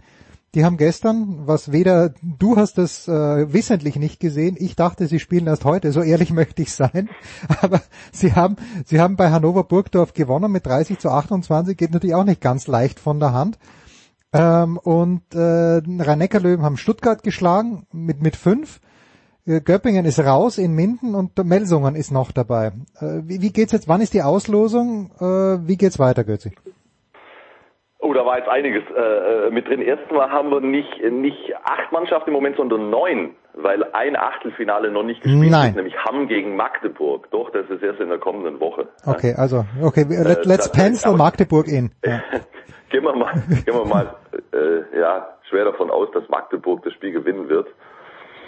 Äh, ja, die, die, die Kieler haben sich offensichtlich, das war nicht zu sehen übrigens, also erstens habe ich gearbeitet, zweitens wurde es auch nicht übertragen. Äh, Hannover war ganz nah dran an der Sensation, haben geführt kurz vor Ende der regulären Spielzeit. Das wund- hat mich übrigens nicht gewundert, dass das so eng war, weil äh, Hannover sich deutlich verbessert hat jetzt in den vergangenen Wochen und ein paar ganz wichtige Siege und auch überzeugende Siege eingefahren hat. Prokop hat jetzt ähm, seit äh, einiger Zeit seinen kompletten Kader zusammen. Also die hatten ja auch unwahrscheinliches Verletzungsspektrum, haben zum Teil vier, fünf Leute gefehlt. Dann kommt eben mit Prokop ein neuer Trainer dazu. Dann hatten sie keinen Rhythmus, weil äh, mehrere Spiele verlegt werden mussten. Also da gab es Gründe für den sehr holprigen Start bei der TSV Hannover Burgdorf. Aber die sind jetzt echt im Flow. Und da siehst du, dass in der Mannschaft auch was steckt. So, und äh, Auslosung ist, weiß ich nicht. Ja, ist gut. Also vermutlich- ja, es ist auch wurscht. es ist ja einfach, wenn, wenn, Vermutlich bald. Es sind, es sind auf jeden Fall noch ein paar ganz ordentliche Mannschaften mit dabei. Äh, Flensburg, Berlin allerdings sind schon mal raus. Hm. Ja gut, aber wir haben ja wie gesagt im letzten Jahr gesehen, dass man nicht zwingend, äh, ja gerade beim Pokalfinale, man weiß es nicht. Aber Götze, das habe ich hoffentlich richtig mitbekommen. Es findet nicht mehr in Hamburg statt, oder doch? Die Final Einmal Four. noch. Einmal noch, ah, das ist es, okay, einmal noch, Ja, einmal noch dann Hamburg. ist es in Köln. Ah ja, okay, na, das, das habe ich im Hinterkopf gespeichert. Ich wusste noch nicht, ob es jetzt schon in diesem Jahr soweit sein wird. Also sprich im nächsten Jahr 2022. Einmal noch Bundesliga-Konferenz. Götzi, bist du am Start an diesem Samstag? Nein, bin ich nicht. Ah. Bin ich nicht. Weil, äh, Nein, alles gut. Muss auch mal atmen. Ja, natürlich musst du bisschen Zeit mit meiner Tochter verbringen. Ja. Absolut. Aber am, am Sonntag ist dann nochmal Handballkonferenz und äh, du, du, du kennst ja jetzt mein Fable für Konferenzen. Selbstverständlich. Das Auch für die Handballkonferenz. Mit wem machst, machst du mit Kretsche oder mit wem machst Das du am ist eine sehr berechtigte Frage. Äh, Ja, ich ich habe ich hab jetzt ich habe nicht im, im, im, im drei Tage voraus sozusagen alle Dienstpläne im Kopf. Mit Kretsche, Pommes oder Schwalbe, einer von den dreien Das ist wird herrlich. schon hoffentlich an meiner Seite stehen. Ja? Ja, natürlich. Die, die reißen sich doch Und es so. wird es wird so und so und so ein Vergnügen. Selbstverständlich. Schaut es euch an. Ich habe mir das wirklich äh, einmal mit Götzi, also nicht mit Götzi, weil da musste er arbeiten, aber die Konferenz mit Markus Götz habe ich mir angeschaut. Es ist eine große Freude. So viel Kompetenz, egal wer neben dir sitzt und es ist auch immer eine gute Stimmung. Gefällt mir sehr, sehr gut. Das ja, war das freut mich zu hören, ehrlich. Ja, na, ist das wirklich so. Mir macht es, das ist, das ist natürlich ein bisschen ein verrücktes Format, dass man halt zu zweit drei, vier, fünf Spiele guckt, je nachdem, wie viele halt gerade parallel äh, stattfinden. Aber ich, ich, ich, mir macht das Riesenspaß und ähm, die Essenz ist es, dass du da halt sitzt mit mit einem genau dieser genannten Experten, die einfach unglaublich gut drin sind im Thema, die die eloquent sind, die die Bock haben über Handball zu quatschen und du du, du kannst im Grunde in diesen äh, zweieinviertel Stunden, die die Sendung äh, dauert, äh, halt alle Themen ausgiebig äh, und und leicht und locker bequatschen, aber eben auch hochkompetent kompetent, also ich find's cool. Jetzt nur mal noch ganz kurz für mich, ich glaube, ich habe das schon mal gefragt, also bei, bei Kretsche und bei Schwalbe weiß ich ja, dass sie nah am Handball, noch, wo, wo ist Pascal Hens im Moment im, im Handball eingebunden? Hat er eine Funktion oder arbeitet der? Der, Tänzer und der Bäcker oder wie? Ja, genau. Der, ja. Pommes ist ja, ist ja mittlerweile der Showstar im deutschen Fernsehen. Der hat im Moment, also im Handball keine Funktion, aber ich meine, er ist immerhin äh, ist Dancing Stars Gewinner. Handball-Europameister, Handball-Champions-League-Sieger, Sieger, deutscher Meister. Ja, aber er, da, hat alles ja gewonnen. Ja. Also er hat ja, er hat ja dieses, äh, wie heißt das, die, diese Tanzsendung? Ja, Dancing Let's Stars. Dance oder so. Ah, Let's Dance. Nein, in, Let's Öster, Dance. in, Öster, in Österreich heißt Dancing Stars und hier heißt Let's Dance, genau. Also das heißt, da hat er doch gewonnen. Ja, ja, ich weiß. Ja, unfassbar. Und beim Promi-Backen ist er doch auch ganz vorne mit dabei. Und äh, der, der, der, tingelt ja von einer Sendung durch die andere. Den haben sie echt entdeckt, weil er halt, weil er ein cooler Typ ist. Ja. Der, der, der, ist, der ist einfach entspannt, der ist sympathisch, der ist unkompliziert, der ist unprätentiös. Also, der, der, der Promis, geiler Typ, echt. Und, Ja, keine Frage. was? Du, also frag mich jetzt bloß nicht zu meiner Meinung zu diesen Formaten. Das ist auch völlig wurscht. Er, er macht, er hat Bock, also ist nichts Verwerfliches, alles bestens und er ist immer noch nah genug am Handball dran. Da ist ja kein Zweifel, aber ich frage mich nur, da, da muss es doch zwei Bundesligisten mindestens geben, die die Hand heben und sagen, Pommes hier, hier, komm, hilf uns ein bisschen. Das ist es, was ich Weiß ich meine. nicht, also da müssen, müssen müssen wir nochmal, äh, also als was ist die Frage? Ja. Das ist die große Frage. Die werden wir im höchsten, Götze, das nehmen wir uns für 2022 vor. Die stellen wir Pommes hier bei der Big Show Sportradio 360 mal selbst. Was sagst Also du? gut, ich, geb- äh, ich, ich werde versuchen, ihn einzuladen. Mach das bitte. Auch wenn er vielleicht am Sonntag gar nicht mit dir in der Konferenz sitzt. Ich sage einfach, ich sage einfach, dass äh, dein Podcast, dass die Big Show sozusagen der Gassenhauer unter den deutschen Show-Podcasts ist. So Und ist es. wenn er das hört, ist er auf jeden Fall mit dabei. Muss er dabei sein. Pause.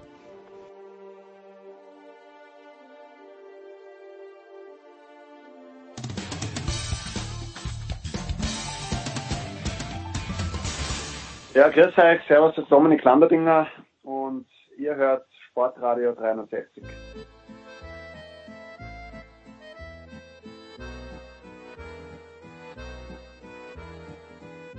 In der Big Show 539 geht's jetzt weiter mit Football. Für mich immer der schönste Teil, weil Nicolas Martin moderieren wird. Servus Nicolas. Ich versuche niemanden ins Bein zu treten. Ich versuche niemanden als Loser zu bezeichnen. Ich gebe mein Bestes, Jens. Ja, aber dieser Vorfall war doch, hoffentlich, hoffentlich kann ich dieses, kannst du mir dieses Vertrauen zurückzahlen. ich werde es versuchen, aber der Vorfall war doch im August, im Oktober hat man dann versucht, Vertrauen zurückgewinnen, zu gewinnen. Ungefähr so muss es gewesen sein, aber um das zu besprechen, sind auch mit dabei von der Sonne und Magenta Sport Franz Büchner. Servus Franz. Hallo, Grüße. Und Günther Zapp. Servus Göni. Servus, grüße euch. Ja, so, also Urban Meyer ist das Stichwort. Äh, Es wurde am Montag bei den Sofa Quarterbacks mit Christian und mit äh, Andreas schon drüber gesprochen, aber ich glaube, das Ganze ist nochmal eskaliert. Ich lehne mich zurück. Nicola, take it away, please. Ja, es ist halt so, Franz, dass äh, manche Headcoaches uns in Erinnerung bleiben wie, wie ähm, Vince Lombardi für Winning is a Habit oder andere, wenn wir den deutschen Raum nehmen, Erich Ribbeck und vergessen für seine Objektive und das Subjektive und ähm, man hat so ein bisschen das Gefühl, Urban, ähm, Urban Meyer wird in, in, uns in Erinnerung bleiben für folgendes Zitat und äh, der Producer muss schon die Beeptöne ähm, raussuchen. Ähm, wie war das? Ähm, hey Dipshit, make your fucking kicks und ähm, I'm the head ball coach, I'll kick you whenever the fuck I want. Das war dann die Geschichte zu viel, Franz. Und dieser Verkehrsunfall namens Urban Meyer in Jacksonville kommt jetzt, man muss schon fast sagen, leider zu seinem Ende. Bist, bist du so ein, so ein Verkehrsunfallmensch, der... Ja, bin ich. Also Ja. im sportlichen Bereich immer. Bei sowas, bei sowas haben sie meine Aufmerksamkeit. Ja, okay. Also in dem Sinne leider, ja, ähm, aus Sicht von Jacksonville viel zu spät, könnte man sagen. Aber gut, Saison ist jetzt äh, ist ja jetzt eh vorbei. Aber man hätte das vielleicht auch schon ja zwei Monate früher machen können. Ich meine, genug Anlässe gab es ja offensichtlich. Ähm, jetzt nicht eben nur aktuell, sondern natürlich auch mit der ganzen Geschichte, mit diesem entsprechenden Video, das da mal aufgetaucht ist nach äh, einer Niederlage mit, mit Meyer in einem Hotel. Also ähm, ja, das ist ein großes äh, Missverständnis gewesen, diese ganze Geschichte. Vielleicht auch, wenn man so will, dann mit einer der größten Fehler, die die äh, Kahn da so gemacht hat.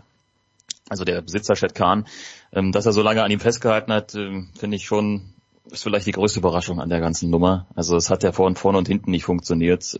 Wenn man halt so viele Geschichten da immer wieder wieder erlebt, dann ist es natürlich in gewisser Weise äh, hat das auch seinen Unterhaltungswert, aber das sind ja trotzdem nicht unbedingt die Geschichten, die man sich, mit denen man sich ständig abgeben will. Gerade auch jetzt in der Saison sind da noch ein paar andere Nummern passiert, auch bei anderen Teams. Ähm, das ist dann auch irgendwann mal gut. Ähm, deswegen, ja, es, es war an der Zeit. Einmal Günther, mich hat Urban Meyer, muss ich zugeben, verloren nach diesem einen Interview, wo er gesagt hat, äh, die NFL ist wie jede Woche Alabama zu spielen, äh, mit dem Bezug auf College Football, dass Alabama da halt das beste Team ist. Da dachte ich mir, entweder du wusstest das nicht, dann haben wir ein Riesenproblem, oder du denkst, ich wüsste das nicht, da haben wir trotzdem ein Riesenproblem. Also ich meine, das ist so oder so, mit der Aussage fährt er sich doch selbst in eine Wand.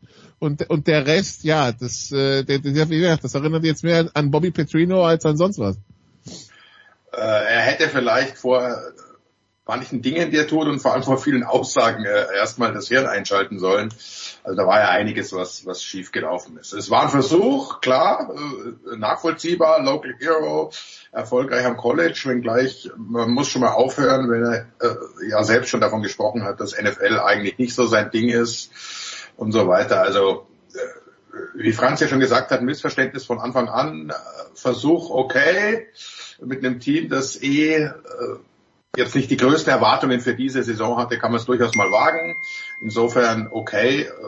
Was mich an, an deine Aussage, Nikola, wundert, wird uns in Erinnerung bleiben. Ich glaube, den werden wir sehr schnell vergessen. Also äh, da wird noch die eine oder andere äh, lustige Szene vielleicht folgen, aber spätestens nächstes Jahr spricht kein Mensch mehr von Urban Meyer und seiner NFL äh, Karriere, wenn man es denn überhaupt so nennen darf. Also das ist, was der alles gesagt und getan hat, passt einfach nicht zusammen. Und gerade, du hast völlig recht, diese, diese Geschichte, dass in der NFL wir sprechen Woche für Woche drüber, der Unterschied zwischen dem schlechtesten und dem besten Team vielleicht fünf Prozent sind, das muss ich doch vorher wissen. Und äh, klar, im College konnte er sich schön ausruhen. Äh, äh sieben von, von zehn oder elf Spielen äh, gewinnt er im Vorbeigehen. Da können auch seine, äh, seine Assistant Coaches schlecht oder gut das handhaben. Damit äh, ist er nicht zurechtgekommen. Vorbereitung sicher auch nicht entsprechend. Also ein alles in allem äh, gescheitertes Projekt. Die Frage war eben nur, wann ist es zu Ende und, und jetzt ist es soweit. Franz sagt zwei Monate zu spät. Hätte man wahrscheinlich auch nichts mehr äh, retten oder ändern können. Äh, Kahn hat ja so lange festgehalten, wie es irgendwie ging an seinem Versuch. Jetzt ging es halt nicht mehr. Derek Bevel darf übernehmen und schauen wir mal, ob der vielleicht noch den ein oder anderen Sieg aus diesem Team rauskitzelt. Denn Franz, ich meine, es geht ja jetzt auch so um die Zukunft von Spielern wie Trevor Lawrence und so weiter. Die willst ja nicht gleich mit dem ganzen Projekt vor die Wand fahren. Ich meine, Trevor Lawrence gilt ja mit als so eins der größten Quarterback, äh, vielleicht eins der drei größten Quarterback-Talente der letzten 20 Jahre. Ja, ich wollte gerade sagen, das ist eigentlich, das ist halt ein ganz wichtiger Punkt, dass man ähm, eben auch da mal in Richtung Zukunft jetzt denken muss und allein diese Zusammenstellung. Ähm, man, Jürgen hat es gesagt, ja, man kann es probieren in der Form, aber ich finde es halt ein bisschen schwierig. Du nimmst einen College Coach und einen College Quarterback und packst die in ein NFL-Team. Beide haben im Prinzip kaum Erfahrung damit, äh, wie man mit Niederlagen umgeht, wie man mit Schwierigkeiten umgeht in der Form, was das auch bedeutet, quasi dieses Verlieren, Lernen etc. Ähm, noch dazu eben mit dieser schwierigen, ja offensichtlichen Persönlichkeit, die Urban Meyer darstellt. Also das ist auch eine schlechte Mischung, gerade für einen Spieler wie Trevor Lawrence, den du natürlich jetzt fördern, entwickeln musst, denn wie du es gesagt hast, ist ja nicht umsonst so hoch eingestuft und so hoch gedraftet worden. Also deswegen auch das nochmal so in Bezug zu der Aussage von wegen, es ist etwas zu spät, dass man ihn rausgenommen hat, den Meyer. Du brauchst da jemanden, der es auch schafft, solchen, solchen Spielern zu vermitteln, quasi was es heißt, ähm, wenn man in der NFL spielt und wenn man auch mal verliert, zum Beispiel. Also in der Hinsicht äh, absolut, das ist ein ganz wichtiger Punkt, auch in Hinsicht auf die Entwicklung dieser jungen Spieler. Günther, wie sehr macht das die Tür wieder zu für die Zirkulation von Coaches vom College zum NFL-Bereich? Ah, das, das, das äh, sehe ich jetzt nicht so, äh, so gravierend, denn äh, diesen Schritt wird es immer wieder geben. Es werden Coaches versuchen, die werden scheitern. Äh, Chip Kelly, ja nur mal als, als äh, Erinnerung, der auch ganz hoch gehandelt wurde, hat halt dann nicht funktioniert. Äh, es wird Coaches geben, die sich zutrauen, wo es nicht klappt. Es wird aber auch, das sehen wir ja Gott sei Dank, Kingsbury und und andere Namen, da, da klappt es. Also das, das glaube ich, wird jetzt davon nicht abhängen. Was, was vielleicht äh, den ein oder anderen zum Überlegen bringt, ist, dass man nicht unbedingt einen äh, alten, erfahrenen College Coach, der dann auch schon eine Zeit lang im Ruhestand verbracht hat, zurückholt, um ihm einen ersten NFL-Job zu geben. Ich glaube, das, äh, das hat man damit gesehen. Das kann nicht funktionieren. Wenn, dann holst du dir ein junges, aufstrebendes Talent, umgibst das mit dem entsprechenden Umfeld, auch mit den Assistant Coaches, die wissen, wie man sich in der NFL bewegt, wobei das in, Jacksonville auch der Fall war. Also da waren ja nicht nur Loser unterwegs, wie es, wie Herr Myers ausgedrückt hat, sondern durchaus auch Super Bowl erfahrene Assistant Coaches und so weiter. Es ging ja schon, dann, dann, dann hat er ja diesen, diesen äh, Konditionstrainer noch verpflichtet am Anfang mit all den Skandalen. Also da war so viel mehr äh, dahinter, dass man es eigentlich, wenn man, wenn man sich das nochmal noch mal durchgeht, die Geschichte Urban Meyer und Jacksonville, dass es fast unglaublich ist, dass der, dass der diesen Job bekommen hat. Und, und da bin ich dann auch noch eher bei Franz, dass er nicht schon vor ein paar Monaten rausgeflogen ist. Also wenn, dann hätte man es vielleicht vor der Saison noch äh, die Notbremse ziehen sollen. Aber das ist halt auch nicht die, die Art und Weise, wie, wie Shad Khan mit seinen Angestellten umgeht. Also der hält an seinen Headcoaches, äh, schau dir die letzten beiden an, äh, fest, solange es irgendwie geht. Oh ja, Caldwell, das waren ja auch mindestens zwei Jahre zu viel, aber ja. Äh, so Doug Marone, bitte. ja, ja, ja. Ja, ähm, ja wahrscheinlich hat ihn einfach dieser Sieg in London irgendwie nochmal so über den Hamm gebracht und dann äh, äh, hat man vielleicht über das eine oder andere weggesehen, weil so in London fühlte es, also kurz vor London, zwei Wochen davor war diese Geschichte in Cincinnati, in, äh, nicht in Cincinnati, in Columbus und ja, da hätte man denken, da dachte man schon, es geht vorbei. Nun, also, ähm, das ist, äh, wir schließen das Kapitel Urban Meyer wieder äh, in der NFL. Wir können wahrscheinlich, äh, genau, das irgendwie in den Schrank packen, äh, Schloss dran und den Schlüssel irgendwie entsorgen. Und dann schauen wir auf das, was am Wochenende geschehen wird. Über Cleveland, Las Vegas reden wir nicht, aber ich weise darauf hin, dass es interessant sein könnte, wer bei Cleveland überhaupt spielt, weil die haben anscheinend etwas größeren Corona-Ausbruch, genauso wie die Rams. Ähm, aber wir haben äh, Franz am Samstag um 2.15 Uhr in der Nacht, in der Nacht von Samstag auf Sonntag, Indy gegen die Patriots. Ähm, mhm. Ja, und das ist ein wichtiges Spiel in der AFC-Konstellation in den Playoffs.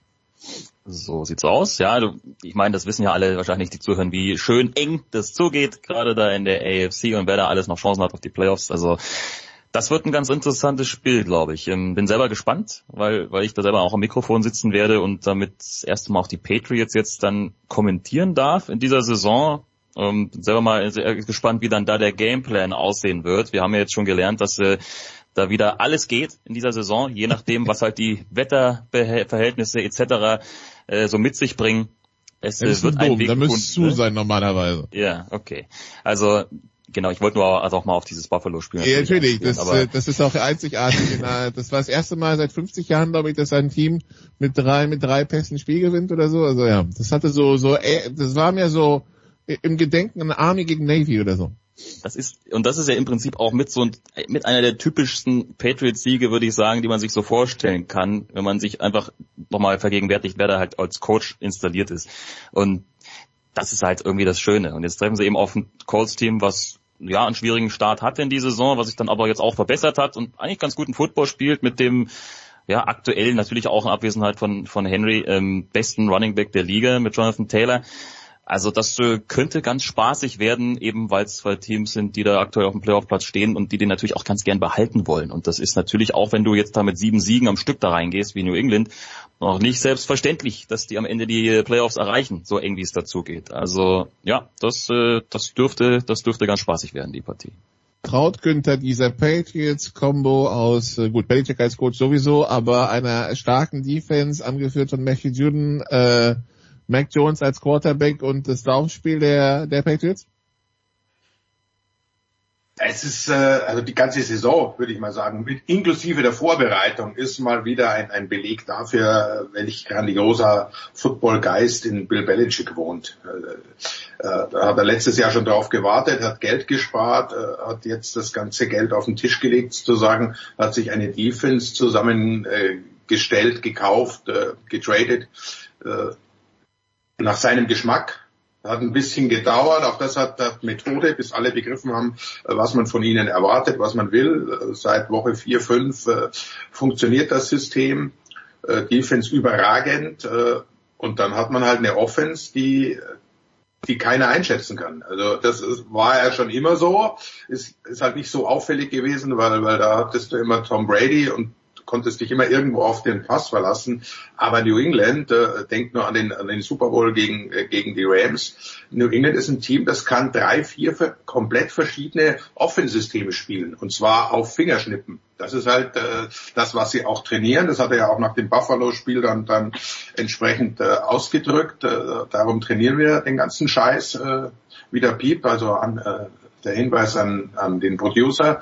Äh, aber so hat das nur mal gesagt und so ist es. Und das, das macht, äh, macht das äh, so einzigartig und so natürlich auch bewundernswert. Man könnte ganz von ihnen halten, was du willst, von Belichick, von den Patriots ich kenne kein anderes Team, das, das wirklich innerhalb einer Partie umschalten kann von, von äh, äh, Spread Offense auf eine, eine Power mit, mit sechs Offense-Line-Spielern und Fullback und allem drum und dran, äh, Rushing Offense und jeder Spieler weiß trotzdem genau, wann er was zu tun hat. Und das ist äh, einfach grandios. Jetzt hat er die Defense auch wieder so, das war ja schon immer sein, sein, äh, äh, sein herausragendes Merkmal.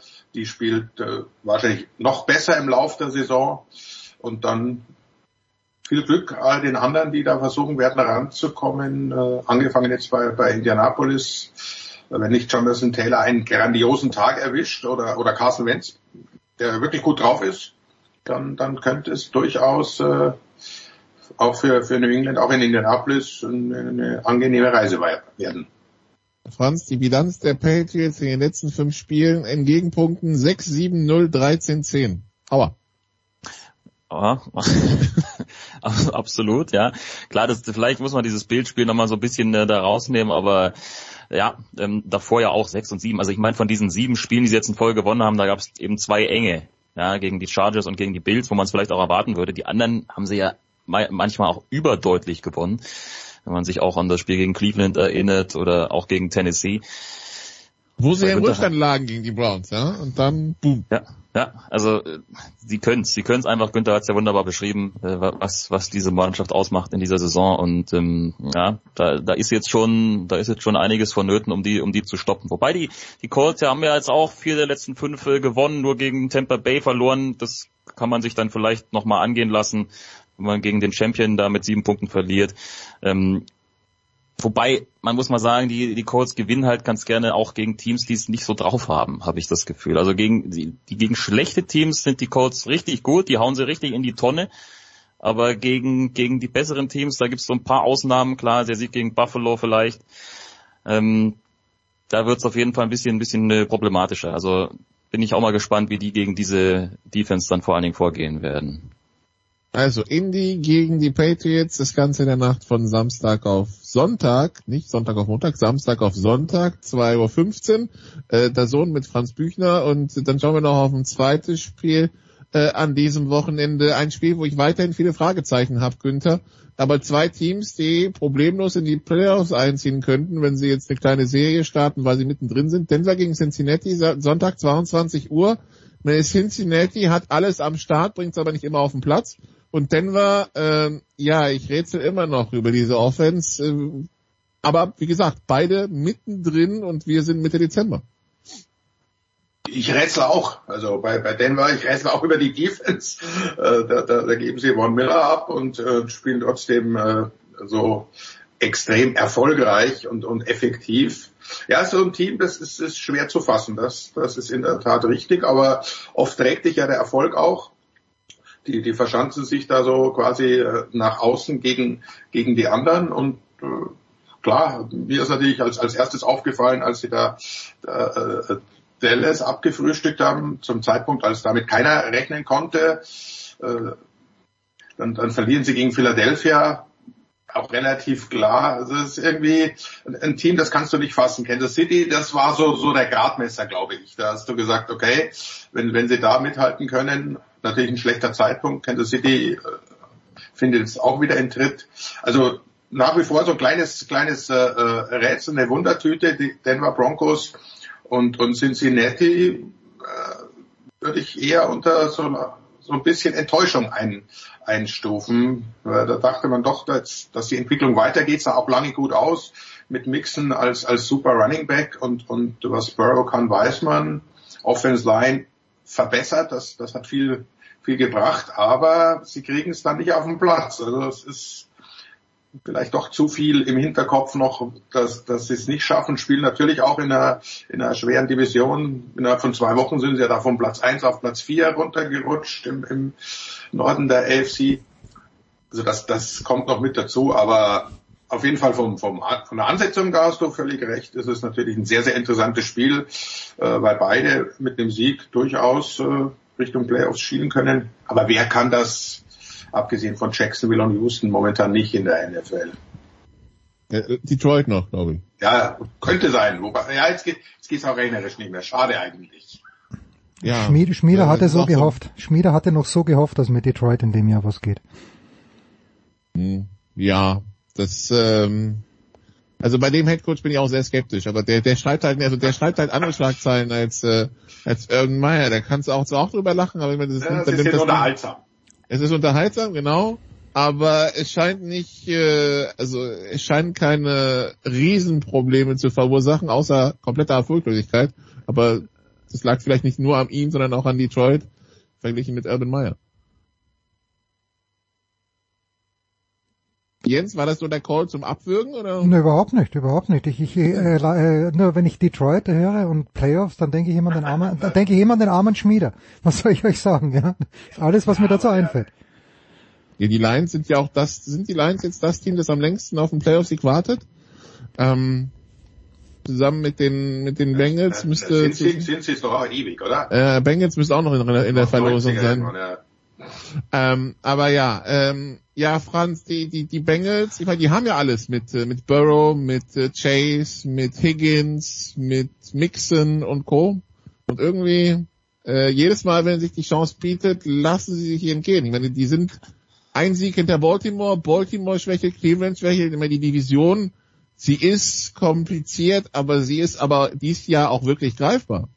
Absolut, ja. Also es sind ja nur zwei Spiele quasi Unterschied. Ich meine, das ist ja irgendwie auch, das bringt ja fast so ein bisschen auf den Punkt, die ganze Saison so an sich. Also wir reden ja davon, auch wie eng sich die Liga darstellt, so irgendwie äh, im Prinzip ja nie zuvor. Und bei den bei den Bengals siehst du es ja, du weißt ja gar nicht, was du Woche von Woche zu Woche bekommst. Das ist ja auch was Schönes irgendwie. Ja, das äh, bringt immer noch so eine gewisse Extrawürze mit rein. Mal fantastisch, ja, lassen überhaupt gar nichts anbrennen. Ich erinnere mich an Siege gegen Baltimore noch in Woche 7, da waren die Ravens ja auch noch ein bisschen besser als aktuell. Ähm, auch dann gegen, gegen Pittsburgh zuletzt, wo man einfach dominiert und dem Gegner überhaupt keine Chance lässt. Dann hat man ja teilweise nichts Besseres zu tun, als nach so einem großen Sieg dann gegen die Jets zum Beispiel zu verlieren. Also das ist schon vielleicht tatsächlich noch ein bisschen zu grün hinter den Ohren an der einen oder anderen äh, Position. Man muss es vielleicht diesen jungen Spielern noch ein bisschen nachsehen. Ähm, aber ja, eigentlich hast du eine Riesenchance diese Saison. Und die sollte man sich dann vielleicht doch nicht entgehen lassen, weil das kann dann schon mal richtig was entzünden für die nächsten Jahre. Aber hey, das, das trifft ja im Prinzip auch auf Denver zu und deswegen ist es ja so ein schönes Matchup, dass du gar nicht so richtig vorhersagen kannst, was kriegst du eigentlich für ein Spiel und äh, wer ist vielleicht im Vorteil. Ich meine, das ganze vier Wochen vor dem Ende ähm, hat eben auch seinen Unterhaltungswert, aber das ist ja heute so ein bisschen scheinbar unsere Überschrift. Genau. Und Günther, ich nehme mal an, Micah Parsons, Defensive Rookie of the Year, kommt kein Weg dran vorbei. Offensive Rookie of the Year dann zwischen Mac Jones und, ähm, und äh, Jamal Chase? Ähm, bin ich bei dir, ja. Wobei ich, äh, wenn es so weiterläuft, äh, glaube ich, geht auch an Mac Jones kein Weg vorbei. Also da ah, ist er, spielt er halt Quarterback, das wissen wir ja alle, das ist die Position, die die mehr beachtet wird. Jamar Chase lässt jetzt auch wieder ein bisschen nach, äh, hat leider doch ein paar Drops drin, die man ihm ja äh, vorgeworfen hat in der Preseason. Da war dann lang nichts davon zu sehen. Also reiht sich in dieses Cincinnati auf und ab irgendwie auch, auch mit ein. Und Mac Jones, der wird ja nicht in jeder Partie jetzt nur noch drei Pässe werfen. Davon gehe ich aus. Das, was er macht, hat absolut Hand und Fuß. Kann ja an dem äh, zuvor besprochenen Spiel ja wieder ein paar Rekorde knacken. Siebter Auswärtssieg für einen Rookie gab es auch noch nie in Folge und so weiter. Also ich denke, Mac Jones ist momentan da der führende Defense. Also wenn er sich jetzt nicht verletzt und gar nicht mehr spielen kann, Micah Parsons, äh, der ja auch, dann. der ja auch äh, noch äh, in der Diskussion um generell Defense Player äh, ist, was, was er damit wäre, der zweite nach Lawrence Taylor, der als Rookie das schafft. Aber so weit sind wir noch nicht aber auf dem besten Weg dahin. Ja, äh, also das ist, ist überragend. Das ist halt ein Spieler, den, den, das konnte vorher auch so keiner wissen, dass der wirklich sich eben, der, der den Sprung 100% geschafft hat von, vom College äh, in die NFL, den kannst du einfach nicht kontrollieren. Das ist, äh, das ist, äh, kann man sich kaum vorstellen in der NFL, dass sie da keinen Weg finden, ihn zu stoppen, egal in welcher Position er auftaucht. Aber das ist so ein, so ein äh, spezielles Talent hat. Jens wird noch den Satz auspiepen, den, den äh, Franz zu äh, Pittsburgh unbedingt, Cincinnati unbedingt. gesagt ja, hat ja. und dann äh, ja. Ja, das, das mache ich auf jeden Fall. Aber ich wünschte, also weil Günther gerade LT erwähnt, ich habe ja da in New York gelebt, aber das war schon nach der Zeit von LT und der wird ja da noch äh, dem wird gehuldigt, also in Amerika würde man sagen, der wird geworshipped, auch wenn er danach äh, paar dumme bis kriminelle Sachen gemacht hat, aber ich habe leider nie Günther nie gesehen, wie gut Lawrence Taylor war und er muss sehr, sehr gut gewesen sein. Außerordentlich gut, möchte ich sogar sagen. Ja, auch äh, wie, wie Micah Parsons, daher kommt ja auch der Vergleich, nicht aufzuhalten. Wie, wie, wie ein Aaron Donald heutzutage, da stellst du drei Leute hin und trotzdem kommt er durch. Also da war schon, der hatte auch die entsprechende Einstellung, äh, nicht immer sehr angenehm für die Gegenspieler. Es waren ja auch noch andere Zeiten. Da konnte man mit Quarterbacks oder generell mit Gegenspielern auch noch ein bisschen äh, anders umspringen. Hm. Äh, also über, überragende Persönlichkeit in einer natürlich generell sehr, sehr guten New York Giants Defense, äh, die Linebacker Crew damals, also da konnte er natürlich auch schalten und walten, weil man sich schon noch auf zwei, drei andere auch konzentrieren musste. Aber absolut überragende äh, körperliche Fähigkeiten, die du eben auch, auch nicht, nicht trainieren kannst.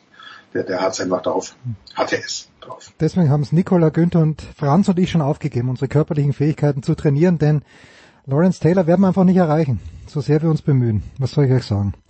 Ja, Gegenspieler, also, du, da konnte man mit Gegenspieler anders umgehen. Ist auch die Euphemi ähm, der Euphemismus für man durfte sie komplett legal aus dem Leben schießen. Ja. Also. du sprichst auf, äh, auf Joe Theismann an, aber das äh, passiert. Das, ja. Dass da das, das Bein plötzlich im 90 Grad Winkel absteht. Ah. Da kommt er wirklich nichts dafür. Ja. Ach, sind das schöne Themen so kurz vor Weihnachten. Pause. Danke Günther, danke Nicola, danke Franz. Wir machen gleich weiter.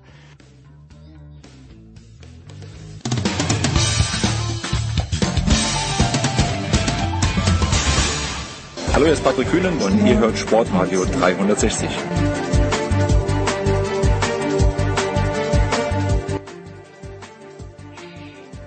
Ja, so weiter geht's in der Big Show 539. Eigentlich hat man eine große Therapierunde. Jetzt sind es immerhin zwei Therapeuten geworden, die mit uns schnell nochmal das Formel 1 Finale durchgehen. Zum einen Stefan der Voice Heinrich. Grüß dich, Stefan.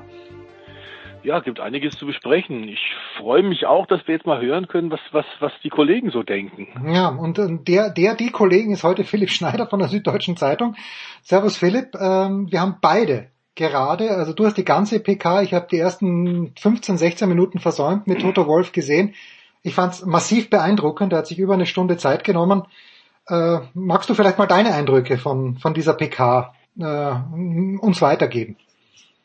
Ja, wenn man ganz kurz vielleicht die, die Genese des Tages nochmal so ein ja, bisschen bitte. darstellt. Also bevor die Pressekonferenz ja losging, hatten wir ja, sind wir in den Genuss erstmal dieser Pressemitteilung gekommen. Und ähm, die habe ich dann gelesen und mein erstes Fazit nach Lektüre dieser Pressemitteilung war, alles klar, Mercedes versucht jetzt irgendwie das Gesicht zu wahren. Das heißt, sie ziehen äh, sozusagen ihre Revision nicht bis zum Ende durch und sagen, wir vertrauen jetzt darauf, dass Reformen angestoßen werden ähm, in der FIA, dass solche Entscheidungsfindungsmechanismen halt in Zukunft, dass die halt nicht mehr existieren. Für mich war das in dem Moment eine Gesichtswahrung, wobei in diesem in dieser Pressemitteilung auch schon ganz klar herauszulesen war, dass sie nach wie vor von einem großen Unrecht ausgehen.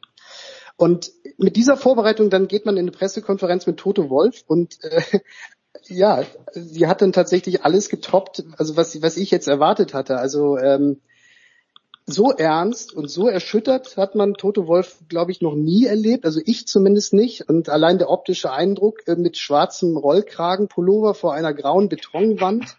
Mit, mit Einschusslöchern bitte. Mit nicht zu vergessen. Genau das wollte ich gerade auch sagen. Ja. Es wird wahrscheinlich gusstechnisch bedingt gewesen sein, diese beiden Löcher, aber tatsächlich ist das als wären da irgendwelche Schrapnellen eingeschlagen.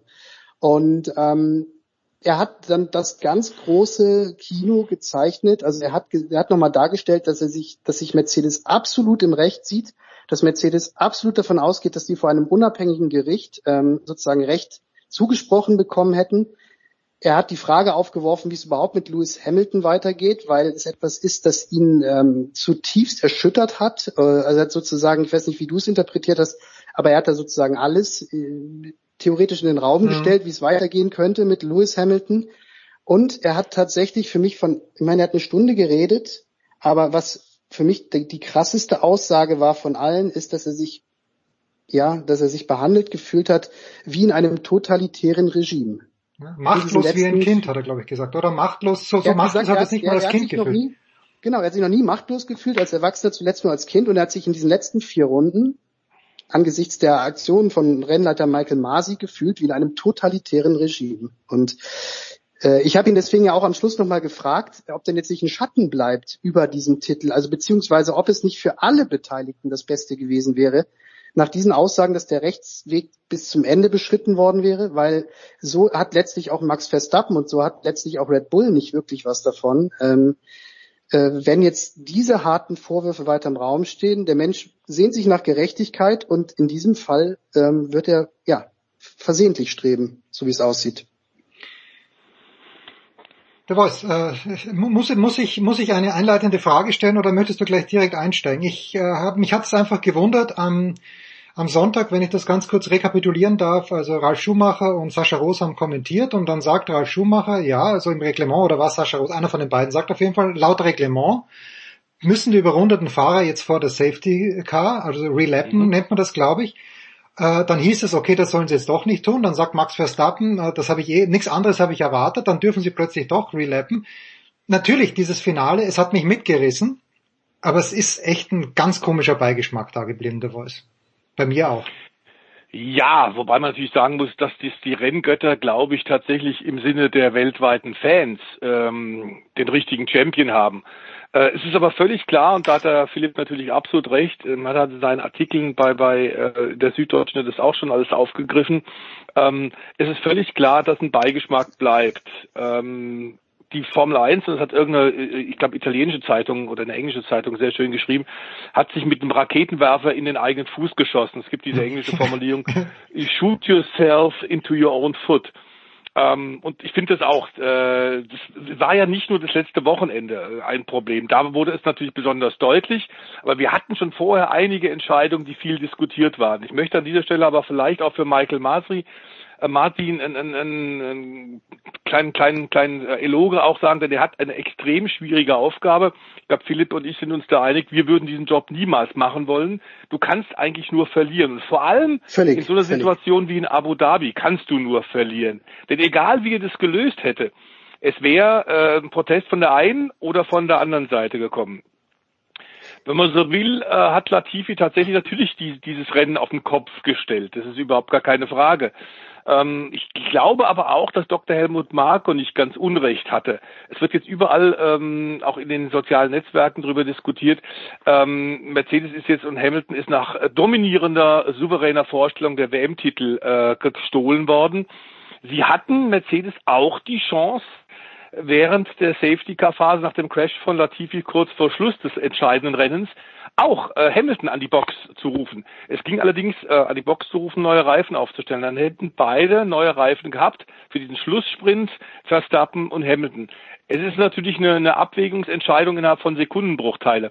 Aber strategisch hätte der Kommandostand rund um Toto Wolf die Möglichkeit gehabt, auch da zu sagen, wir holen ihn rein, und dann werden wir sehen, was äh, Red Bull macht. Das Reglement ist tatsächlich so, dass der Rennleiter, und da hat der Gerd Berger auf Servus TV in Sport und Talk im Hangar 7 das sehr richtig gesagt, äh, im Reglement ist klar, dass der Rennleiter eine Entscheidungsbefugnis hat. Du kannst nicht alles im Sportreglement hieb- und stichfest für jede Eventualität, für jeden theoretischen Fall schwarz auf weiß klar regeln. Ähm, man kann jetzt darüber diskutieren, ähm, ob in Amerika das manchmal, da ist manchmal der Showgedanke bei Nesca oder bei Indica steht im Vordergrund. Da will man unbedingt und in aller Form sogar mit einer Rennverlängerung äh, tatsächlich ein, eine Green Flag Finish haben, also mhm. dass mit Volldampf und mit, mit Renntempo über die Ziellinie gefahren wird und die die schwarz-weiß geräte Flagge sehen. Die wollen dringendst vermeiden, dass ein Safety Car kommt und das, die Weltmeisterschaft oder die Meisterschaft in Amerika zuckelnd im Schritttempo ohne Überholmöglichkeit äh, hinter dem Safety Car zu Ende gebracht wird. Das war auch ein Hauptgedanke sicherlich von Michael Masi. Liberty Media will das sicherlich auch haben, ist auch ein amerikanischer Unterhaltungskonzern. Aber klar ist im Reglement, so wie es jetzt dasteht, das haben wir jetzt alles nochmal ganz genau mit zwei Kollegen durchgelesen, hat der Herr Masi nichts falsch gemacht. Das ist eine Ermessensentscheidung, wie wir es im Fußball auch haben, ob in der Champions League, ob in der Bundesliga, auch da haben wir immer Diskussionen. Ich glaube tatsächlich, dass diese direkte Funk, die direkte Funkverbindung die ja jetzt auch in der Fernseh-Live-Übertragung zu hören ist, zwischen den Teams und dem Rennleiter.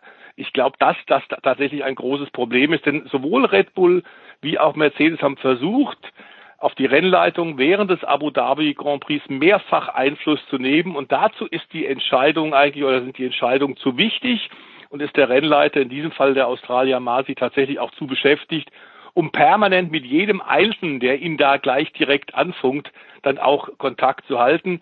Ich glaube, man muss tatsächlich die Struktur ändern. Die FIA hat es ja gestern am Mittwoch in Paris auch klar, klargestellt, dass es eine Analyse geben wird, dass man das anders machen muss. Ich glaube tatsächlich, dass die dauernden Beschwerden ins Ohr hinein von Masi machen seine Arbeit noch schwieriger, als sie ohnehin schon ist. Und tatsächlich muss das abgestellt werden. Der, Stefan, das war wieder großartig. Da war alles drin in, in Antwort. Bleibt kaum noch was zu diskutieren. Ich würde, aber wenn nur eine Stelle finde ich äh, relativ spannend noch zu diskutieren, da geht es genau um diese, um diesen Punkt, wo du meintest, dass der Rennleiter eine Ermessens, einen Ermessensspielraum hat bei der Beurteilung des Safety Cars. Mhm. Da stelle ich mir wirklich die Frage, ob das so im Sinne des Regelerfinders wirklich gedacht mhm. ist. Also wenn man, wenn man schaut, es gibt diese klare Regel, also die Situation, die, die geherrscht hat gegen Ende dieses Rennens, nach dem Crash von Latifi, die ist halt immer genau beschrieben in einem Paragraphen, in diesem viel zitierten 4812 äh, des FIA-Reglements.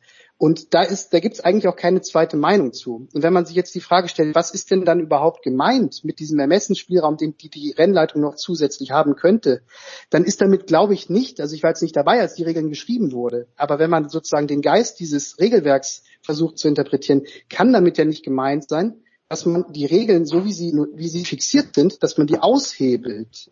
Ähm, mit welcher Begründung auch immer, sondern das hat ja dann auch gerade, wenn in Bezug auf ein Safety Car, kann ich mir eher vorstellen, dass es, dass der eigentliche Gedanke mal war, dass es Sicherheitsgedanken sein können. Also ist der Rennleiter, wenn er akuten, akute Gefahr Verzug sieht oder wenn, wenn, wenn Leib und Leben gefährdet sind, dass er dann handelt, aber doch nicht im Sinne des, der sportlichen Entscheidung. Ähm, ich hatte deswegen das auch mal so geschrieben. Also wenn man sich doch auf irgendwas verlassen können muss, auch ja. bei der Frage, auch bei der Frage, rufe ich jetzt meinen Fahrer auch noch mal raus und ähm, schnall ihm neue Reifen dran, dann geschieht das doch all dies auf, auf Grundlage eines Reglements. Und dieses Reglement, dass sich eben alle Autos anleppen dürfen und nicht nur die fünf, die zwischen Hamilton und Verstappen sind, das wurde doch so noch nie ausgelegt und noch nie so praktiziert. Nein, wie, also, ja, wie kann man denn, any. Genau, aber wie kann man denn dann bitte, wie kann man denn dann bitte dann auf die Idee kommen, in dem, in dem wirklich, man muss jetzt sagen, es ist nicht nur eines von zwei WM-Finale, sondern es ist das engste WM-Finale, das es in 71 Jahren Formel 1 Geschichte gegeben hat. Wie kann man denn da, und sei es aus dem Reflex auf die Idee kommen, eine Regel so zu biegen, wie es noch niemals in der Geschichte zuvor geschehen ist? Das frage ich mich dann schon wirklich. Und ähm, natürlich hätte Mercedes das gewusst, dass Michael Masi jetzt völlig anders handeln würde, als im Übrigen vor 14 Monaten äh, am Nürburgring, als, als Michael Masi das anschließend genau, äh, wie auch wie Tote Wolf gerade hier zu Recht darauf hingewiesen hat, um 180 Grad anders äh, begründet hatte, nämlich wir müssen warten, bis alle Autos sich anlappt haben. Ja. Ähm, damit kann Mercedes nicht rechnen und das ist die Grundlage all ihrer Entscheidungen gewesen. Und ähm, sozusagen wurde das konterkariert und damit die, die WM zu entscheiden, das ist schon äh, ein Beigeschmack, der schon durchaus heftig ist, wie ich finde, und der sich auch nicht aufwiegen lässt mit ähm, allen anderen zweifelsfrei strittigen Entscheidungen, die es in dieser Saison gegeben hat. Ich finde, man kann sogar sagen, ich bin sogar der Meinung, Max Verstappen ist der verdiente Weltmeister. Wenn man sich die ganze Saison anschaut, weil man einfach nur schauen muss, wie viel Pech er auch hatte. Ja, allein sein Reifenplatz. Ja, Aserbaidschan. Ja, in Baku, sein Reifenplatz in Baku allein. Aber man kann es nicht mit so einer Entscheidung aufbiegen. und Rechtsbiegung gegen auf der auf der wirklich auf den letzten Kilometern einer Weltmeisterschaft finde ich hinbiegen. Nur damit sozusagen der Fernsehzuschauer es war ganz offenkundig war das der treibende Faktor, damit der genau. Fernsehzuschauer in dieses unfassbar spektakulärste Finale der Geschichte ähm, ähm, in den Genuss kommt und das ist ja gar nicht mehr zu toppen. Also ich finde es schwierig, nach wie vor. Du hast völlig recht, es ist schwierig, deswegen bleibt da auch ein Schatten. Und das ist schade so, weil der Sport und die Saison ja, da sind wir uns einig, äh, fabelhaft war. Grandios, leider in der Zeit, wo wir in Deutschland kein freies Fernsehen mehr hatten. Ich glaube, die RTL äh, Entscheidungsträger beißen sich ein Monogramm in den Hintern. ähm, konnte man vorher aber auch so nicht absehen. Aber es war ein Gigantenduell zweier fantastischer Fahrer, die beide absolut verdient Weltmeister geworden wären. Es bleibt ein Geschmack, sehe ich auch so. Nur, ich wollte mal sagen, das Reglement war schon zu Zeiten von Charlie Whiting, auf dem jetzt alle rufen, und der natürlich eine etwas andere Autorität hatte, weil er mit der Formel 1, mit Bernie Ecclestone über die Jahrzehnte gewachsen ist. Und sein Wort war Gesetz. Der Herr Masi hat in diesem Jahr teilweise, und das kommt natürlich auch zu, der, zu dem Unmut, äh, den man bei Mercedes sehr verständlich haben kann, hinzu. Es gab eine Menge Entscheidungen in diesem Jahr, die hat er immer wieder anders begründet. Das lässt das Reglement zu. Das ist nicht nur in der Formel 1 so. Wir haben es interessanterweise ja, Philipp, auch in der äh, WEC, also in der Langstrecken-Weltmeisterschaft gehabt und auch in der DTM haben wir beim Finale Proteste gehabt. Äh, Entscheidung. Das ist kein Zufall, weil es so auf Spitze auf Knopf geht sobald Werksteams dabei sind und es um viel geht, um WM-Titel oder um DTM-Titel, ist klar, es wird alles ausgenutzt. Und wenn das Reglement nicht absolut wasserdicht ist oder eine Grauzone ist, dann werden das natürlich clevere Leute ausnutzen und werden, werden da sagen, Freunde, das kann nicht sein, ich protestiere. Mercedes hat ja bei der DTM-Finale am Norrisring auch protestiert und hat dann aber eingesehen, ähm, das Problem ist in der Tat, dass am Grunde, wenn du Berufung einlegst und vor das Berufungsgericht gehst, Philipp, ich weiß jetzt nicht, ähm, wie in den letzten 30, 40 Jahren, wie oft da dann pro dem dem äh, Einkläger äh, entschieden worden ist, sehr selten. Also die Wahrscheinlichkeit, dass wenn du Protest einlegst und vor das Gericht, Sportgericht gehst, dass du das an deinem Einspruch Rechnung getragen wird, ist relativ gering. Aber klar ist, es muss sich wirklich was ändern. Die Benimmregeln müssen sich auch ändern und dabei bleibe ich. Der Masi hat einen scheiß schwierigen Job. Es war äußerst unglücklich, was er da entschieden hat. Es war aber tatsächlich richtig und die Benimmregeln müssen, müssen, er muss vielleicht einen Assistenten bekommen oder es muss ein neuer Rennleiter her. Ähm, ich glaube tatsächlich, dass, dass äh, wir da ein Riesenproblem haben, denn zum ersten Mal haben wir das ja nun in diesem Jahr äh, tatsächlich gehört wie immer wieder die, die Rennleitung mit den einzelnen Teamchefs da verhandeln muss. Und das neben den, den Entscheidungen, die man teilweise in Sekundenbruchteilen treffen muss, aus Sicherheitsgründen, aus Reglementsgründen, ist im Grunde nicht zu machen. Das ist für einen, finde ich, zu viel. Und dass der natürlich jetzt ein bisschen im Mittelpunkt der Diskontroverse steht, der Masi verstehe ich.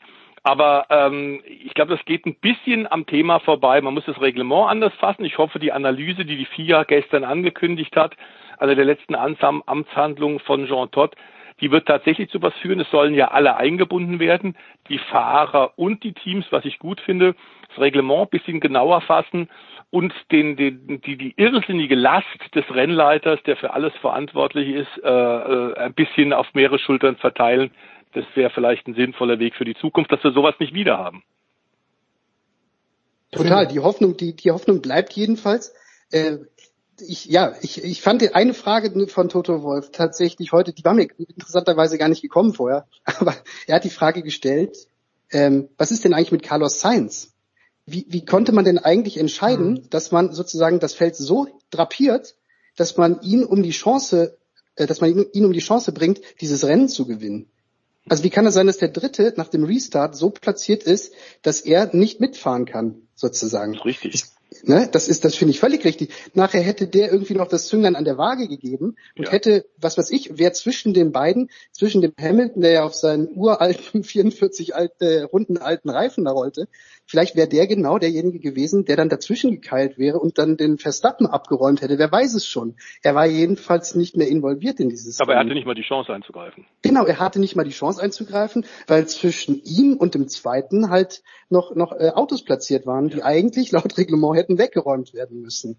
Und ich meine, wenn man sich mal versucht, irgendwie, äh, Motorsport ist immer so unglaublich kompliziert, aber wenn man mal versucht, das auf eine einfache Fußballanalogie runterzubrechen, dann hatten wir ja eigentlich jetzt am Sonntag die Situation, wir hatten ein WM-Finale, sagen wir mal, äh, damit es passt, äh, es haben die Niederlande gespielt gegen England und es lief die Verlängerung und England hat 2 zu 1 geführt.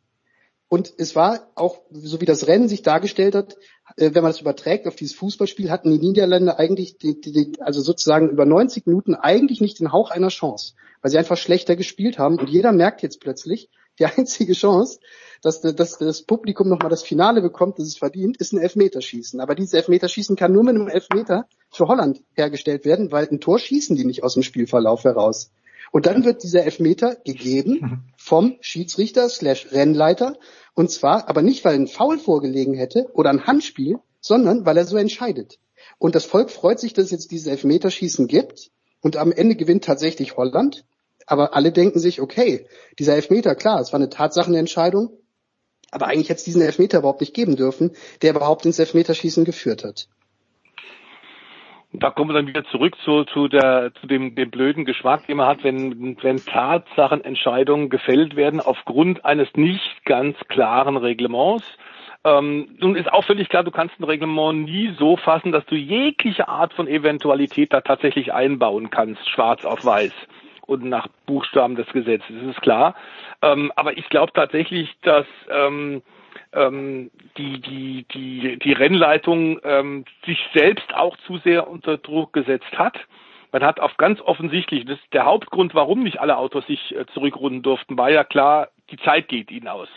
Ganz genau. Es war klar, ja. es geht jetzt nur noch eine Runde. Wenn überhaupt, dann geht es nur, indem wir ein paar Autos vorbeilassen und tatsächlich ist das nach dem Buchstaben des Gesetzes in Ordnung, aber in der Tat ist es natürlich scheiße. Es ist im Großen und Ganzen scheiße. Das ist die Sache mit dem Flammenwerfer, finde ich eine ganz gute, zwar drastische Beschreibung, aber es ist ganz gut. Und ganz offensichtlich hat der Weltverband auch jetzt festgestellt, ähm, das geht so nicht auf Dauer. Das ist einer Weltmeisterschaft tatsächlich nicht würdig.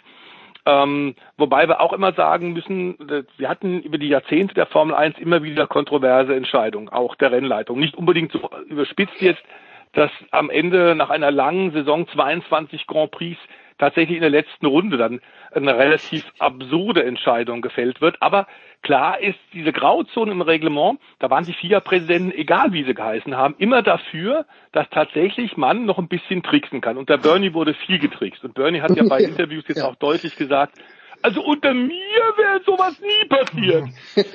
ähm, ja. Ich glaube nicht, dass es unter ihm nicht so passiert wäre. Es wäre am Ende vielleicht nicht ganz so groß gewesen, weil er den Deckel drauf gemacht hat und dann Mercedes wahrscheinlich gezwungen hätte, äh, gar keinen Protest ja, Ruhe zu geben einfach. Die Macht hatte er ja, aber das hätte die Sache das Problem ja nicht gelöst. Hm. Okay, gut. Wir machen eine kurze Pause, verabschieden uns von Philipp. Philipp, ich danke dir. Äh, mit The Voice plaudere ich noch ein kleines bisschen weiter. Außer du hast noch ein paar, äh, ja, außer du hast noch ein paar sinnstiftende Dinge zu Kimi Räikkönen. Dann kannst du gerne dabei bleiben. Pause.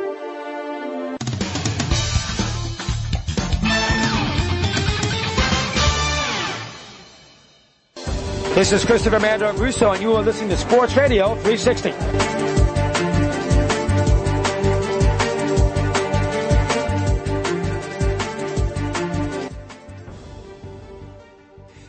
Ja, so, wir haben uns ein kleines bisschen äh, erfrischt in der kurzen Pause, The Voice und ich. Also Stefan Edel und Christian Nimmervoll waren auch eingeplant heute für unsere große Runde, aber die hat diese doch überraschend angesetzte Pressekonferenz von Toto Wolf absolut in Beschlag genommen. Aber es ist wurscht. Der Voice, äh, wir wollen natürlich Kimi Räikkönen ehren. Äh, mhm. Der hat seinen letzten Grand Prix äh, bestritten, aber auch die Szenen, die es nach dem Rennen gegeben hat, äh, von Lewis Hamilton, vom Vater von Lewis Hamilton, die waren schon auch groß. Also die waren eines, eines Champions absolut würdig, fand ich. Und du sicherlich auch. Ja, das sehe ich ganz genauso. Ähm, denn wir hatten, haben ja gerade schon schon mit äh, Philipp Schneider von der Süddeutschen tatsächlich und mit dir, Jens, äh, hier auf Sportradio diskutiert, ähm, dass es durch, durchaus Grund gegeben hat, für Mercedes und für Hamilton nach seiner fabelhaften Fahrt in Abu Dhabi sauer zu sein und enttäuscht zu sein, ähm, dass er aus dem Auto raussteigt und dann noch im Park Vermeer rübergeht zum, zum jubelnden äh, Verstappen, ihm gratuliert und zwar ehrlich gratuliert. Mhm. Das ist ihm sicherlich nicht leicht gefallen. Aber er hat's gemacht. Er hat dann auch in der Pressekonferenz, äh, bei der Siegerehrung oben hat er es gemacht, bei der Pressekonferenz hat er es erwähnt. Das fand ich ganz großartig. Und auch Papa Hamilton tatsächlich, dass der dann äh, zu, zu Max gegangen ist, in die Boxengasse und auch zu Jos Verstappen, den umarmt hat. Es fand ich großartige Gesten, wie du sie im Profisport nicht so oft siehst. Ähm, und das zeigt wieder mal, dass das Serien-Champions ganz besondere Charaktere sind und auch eine entsprechende menschliche Größe haben. Wir kennen es von Roger Federer, von vielen, vielen anderen Leuten, äh, die außergewöhnliche Personen sind und dann im Grunde über dem Klein-Klein eine Einzelentscheidung tatsächlich stehen. Fand ich sehr gut für den Sport, ähm, hat auch gezeigt tatsächlich, aus welchem Holz äh, Hamilton geschnitzt ist und wie ich höre, hat er tatsächlich auch am Sonntagabend wohl schon mit äh, Toto Wolf darüber diskutiert, dass man doch bitte die Proteste zurückzieht. Ähm, er hat ganz klar da auch gesagt, äh, zwar noch im Funk, das sei jetzt Betrug, aber hinterher hat er gesagt, fair and square, der ist Champion und wir haben jetzt so oft gewonnen, ähm, es ist gut für uns, dass wir einen gleichwertigen Gegner auf Augenhöhe haben. Im Übrigen ist er ja jetzt auch, lieber Jens, tatsächlich gestern äh, ja. zum Ritter geschlagen worden. Es war überfällig. Warum das erst nach äh, sieben Titeln äh, so war, ähm, verstehe ich zwar auch nicht so ganz, aber egal. Äh, ich glaube, äh, letztes Jahr hätte man das, glaube ich, schon vorgehabt, aber da war Corona davor. Aber in diesem Fall hat es jetzt tatsächlich geklappt. Äh, war sicherlich ein Höhepunkt auch für ihn, als Brite durch und durch dann in, in Schloss Windsor anzutreten ähm, und für seine großen Verdienste äh, tatsächlich jetzt äh, dann auch diese besondere besondere Ehrung zu bekommen. Ähm, ich glaube, dass die, die Zukunft, wenn wir tatsächlich die, diesen Ärger rund ums Reglement durch eine Kommission, durch Einbindung aller Kräfte äh, sortieren können, ein Reglement genauer fassen können, dann hat diese Formel 1 Saison äh, dem Grand Prix Sport weltweit richtig, richtig gut getan. Denn klar ist auch Max Verstappen, seitdem er in die Formel 1 gekommen ist, als ganz junger Mann, und zwar ähnlich jung wie Kimi Räikkönen, ja. ähm, Heute ist es gar nicht mehr möglich, dass, dass 17-Jährige, die noch nicht einen Führerschein für den normalen Straßenverkehr haben, in ein Grand Prix-Auto einstiegen. Das war bei Rehkönnen der Fall und das war bei äh, Verstappen der Fall. Beim einen ist die Karriere jetzt zu Ende gegangen und da werden wir ihn gleich nochmal äh, entsprechend würdigen, diesen authentischen Finnen, und beim anderen, beim Verstappen, geht die Karriere jetzt richtig los. Und es ist für die Formel 1 eine absolute Frischzellenkur. Das ist keine Frage. Ja. Ich bin halt, jetzt haben wir, wir haben das ganze Jahr ja drüber geredet. Auch letztes Jahr schon haben wir drüber geredet. 2022 kommt das neue Reglement und mhm. dann werden die Autos komplett anders werden. Aber ich glaube halt, also heute in dieser Pressekonferenz war wirklich so ein bisschen der Unterton, es sind immer wieder Fragen gekommen äh, an Toto Wolf, ja glaubst du, übrigens erstaunlich, alle sind per you mit Toto. Also das ist natürlich auch das Schöne an der, an der englischen Sprache, aber ich habe auch festgestellt, viele, viele deutsche Journalisten oder deutschsprachige Journalisten vielmehr, ähm, und äh, der, der, der, der, der war immer dieser Unterton, naja, fährt denn Lewis überhaupt weiter? Für mich ist das überhaupt keine Frage. Natürlich fährt Lewis Hamilton weiter, oder? Oder denkst du, dass, dass der wirklich drüber nachdenkt, jetzt aus Ärger, der, der hat ein, ein, ein konkurrenzfähiges Auto, der kann nächstes Jahr zum achten Mal Weltmeister werden, der kann fünf bis acht bis vielleicht zehn Grand Prix gewinnen. Warum soll er nicht weiterfahren? Also ich glaube nicht, dass der ernsthaft überlegt, aufzuhören. Man, was, was tatsächlich bei dem immer mehr wachsenden Kalender ein Problem ist, ähm, mehr allerdings für die anderen normalen Teammitglieder als für die Fahrer. Bei jetzt 22 Grand Prix ist wirklich der Stress durch die Reiserei. Das kennen wir in kleine, deutlich kleinerer Form ja auch, lieber Jens, wenn du zu den Tennisturnieren fliegst. Es ist auf die Dauer schon schon äh, echt nervig und in Corona-Zeiten doppelt so schlimm. Auf der anderen Seite, Lewis Hamilton fliegt mit dem Learjet und insofern ist es dann alles, glaube ich, machbar. Ich glaube, ganz im Gegenteil, der hat jetzt richtig Blut geleckt, denn er sieht jetzt, dass tatsächlich er einen kongenialen Gegner hat und der Respekt zwischen beiden, auch wenn sie natürlich oft vor den Mikrofonen der Fernsehteams immer wieder aufeinander auch ein bisschen stänkern und schimpfen. Das gehört zur, zur psychologischen Kriegsführung dazu. Die beiden haben enormen Respekt voneinander, weil die genau wissen, in welchen Höhen die sich gerade bewegen und wie dünn die Luft da oben ist. Man sieht ja, dass die ganzen Wasserträger Sergio äh, Perez und, und auch Bottas im Grunde bis auf wenige einzelne Tage, wo sie mal wirklich gut sind und mithalten können, absolut keine Chance haben. Und es geht weniger um die Autos, denn die sind seit Saison Halbzeit in diesem Jahr wegen dem neuen Reglement 2022 quasi eingefroren. Da gab es keine großen Updates mehr. Das heißt, das, was da an Unterschied war zwischen den beiden Spitzenleuten und dem Rest der Welt, sind die Fahrer, die das tatsächlich sich gegenseitig so hochgeschaukelt haben, dass die das Letzte aus sich rausholen. Man muss ja sagen, auch die Polrunde in, in Abu Dhabi von Verstappen war phänomenal. Ähm, also was wir da hm. teilweise an Leistung gesehen haben, ist grandios. Und ich glaube überhaupt nicht, dass der Hamilton amtsmüde ist oder jetzt tatsächlich sich, sich nachhaltig ärgert über das, was, was äh, durch die Rennleitung da verursacht wurde in Abu Dhabi. Ich glaube, der hat jetzt eine richtige neue Motivation. So wirkte er schon in diesem Jahr. Der Wall Verstappen von Anfang an und Red Bull von Anfang an vom Saisonbeginn konkurrenzfähig war. Das war ja ganz anders als in den letzten Jahren. Da sind die immer erst ab Saisonhalbzeit auf gleicher Höhe gewesen. Diesmal war es eine ganze Saison mit, mit zwei gleich starken äh, Musketieren und das hat dem Lewis Hamilton enorm Spaß gemacht. Also ich glaube, aufhören, da brauchen wir uns keine Sorgen zu machen. Ja. Wäre wär auch wirklich schade, wenn es denn so wäre. Kurze, kurze Erwähnung vielleicht noch von äh, Sergio Perez, der Hamilton da sechs oder sieben Sekunden abgenommen hat in dieser einen Sekunde, weil er sich so so gewehrt hat. Aber ja, das sind halt die kleinen Highlights. Und ich bin nächstes Jahr bin ich auch gespannt, wie sich George Russell dann an der Seite von Lewis Hamilton schlagen wird. Aber noch ein schnelles Wort oder gerne auch mehrere Worte zu Kimi Räikkönen, äh, der eben mit einem Ausfall sich leider verabschiedet hat. Also gewonnen hätte das Rennen unter keinen Umständen, aber so ein, ein schöner achter Platz wäre noch schön gewesen zum Ende. Äh, einmal ist er Weltmeister geworden, die letzten Jahre natürlich auch äh, selten in einem Auto gesessen, das konkurrenzfähig war. Schaut sich jemand wie Sebastian Vettel so ein Schicksal genau an und denkt sich, okay, so werde ich auch mal enden, einfach nur, ich, ich fahre nur mehr, weil ich gerne race oder wie würdest du die letzten, die letzten Zuckungen von Kimi Räikkönen in der Formel 1 einschätzen? Du, der Kimi ist weitergefahren, was äh, diverse Leute nicht verstanden haben, aber seine Fans eigentlich schon, weil die viel Freude haben mit ihm, weil er einfach äh, ein fantastischer Rennfahrer ist, der, der die Geilheit auch und den Adrenalin gebraucht hat, den Adrenalinschub, auch wenn er nicht mehr in einem Auto gesessen hat, mit dem er tatsächlich regelmäßig um Podium oder um Siege mitfahren konnte. Deswegen der Wechsel dann, er wollte einfach nicht aufhören. Es hat ihm immer noch was gegeben, so wie er auch in seinen zwei Jahren Pause, wie er dann plötzlich gemeint hat, also Formel 1 will ich jetzt eigentlich nicht mehr, aber ich fahre jetzt noch Rallye und probiere einfach andere Dinge aus.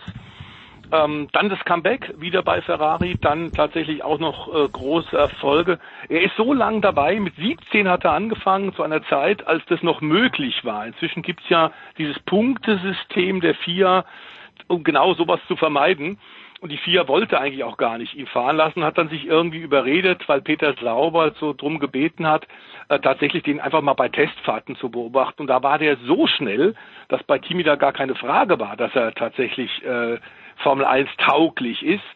Und da haben wir ja die Parallele auch zu Max Verstappen. Auch der ist so jung, direkt eigentlich aus dem Kartsport nach wenigen Rennen überhaupt äh, gar keine Unterklassen gefahren, keine Formel 2 gefahren und dann direkt in die Formel 1 gekommen. So Ausnahmetalente, die können das einfach. Kimi ist einfach äh, bis zum Ende geil gewesen. Ich glaube aber, er hat tatsächlich auch diesen Ausfall, den du gerade beschrieben hast in Abu Dhabi, wie üblich ähm, Iceman, äh, klar cool genommen. Es war ihm dann auch schon wurscht. Ähm, Vettel ist ein völlig anderer Typ, beide sehr eng befreundet, äh, obwohl sie tatsächlich auch völlig unterschiedliche Typen mhm. sind, mit einer wirklich so engen Freundschaft, wie wir sie in der Formel 1 in diesem Haifischbecken ganz selten haben. Vettel ist sehr viel rationaler und wird sicherlich bei weitem nicht so lange fahren, wie es Kimi gemacht hat. Und Kimi sagt jetzt auch, es ist jetzt in Ordnung, es reicht jetzt auch. Ich glaube, wahnsinnig viele Fans weltweit werden ihn wirklich vermissen, weil er so unglaublich authentisch ist. Wir dürfen ja noch an die unterhaltsamen Funksprüche immer wieder da gerne dran erinnern, äh, wie er da bei, bei Lotus, äh, der Renningenieur ihm sagt, äh, du das und das und das, sagt er, lass mich alleine, ich weiß, was ich hier tue, quatsch mich nicht voll. Und solche Dinge sind natürlich ähm, in, in, in einer Welt, in der du sehr viel junge Fahrer hast, die tatsächlich PR-mäßig durch sämtliche Schulen gegangen sind, die ja nichts sagen wollen, was irgendwie aneckt und sie immer vor ihre Sponsoren, vor ihr Team stellen, auch wenn es ganz scheiße gelaufen ist. Der Kimi hat einfach geschimpft, wenn irgendwas doof war. Und das hat man ihm abgenommen und das war einfach ehrlich und äh, außergewöhnliche Persönlichkeit. Ja, so, und das Erstaunliche ist ja, dass die finnische Tradition weitergeführt wird. Äh, eingeführt eigentlich vor, von Mika Häkkinen, oder da gab's vor Mika Häkkinen schon? Doch, natürlich Keke Rosberg, was rede ich denn, oder? Genau, Keke ja, war ja auch so ein Keke hat begonnen, ja. Typ. ja ähm, der ja auch überhaupt nicht angepasst war, wobei damals ja das tatsächlich die Zeiten noch waren, wo A wahnsinnig viele Unfälle passiert sind und, und ja. James Hunt unter anderem mit einem Rennoverall angetragen, äh, angetreten ist, auf dem stand Sex is Breakfast for Champions. Ja. ja, das kennen wir nicht anders. Ja, The Voice. Die, die Saison geht zu Ende. Wir werden aber hoffentlich kommende Woche noch uns kurz äh, äh, vor Weihnachten besprechen, denn es stehen ja dann wieder die ersten Rallyes an, die auf keinen Fall unbesprochen bleiben wollen. Dakar, ganz genau. Für heute bedanke ich mich mal bei dir. Heute mal nur Formel 1, aber das war's, denke ich, auch wert. Kurze Pause, dann geht's weiter mit dem alpinen Skisport in der Big Show 539.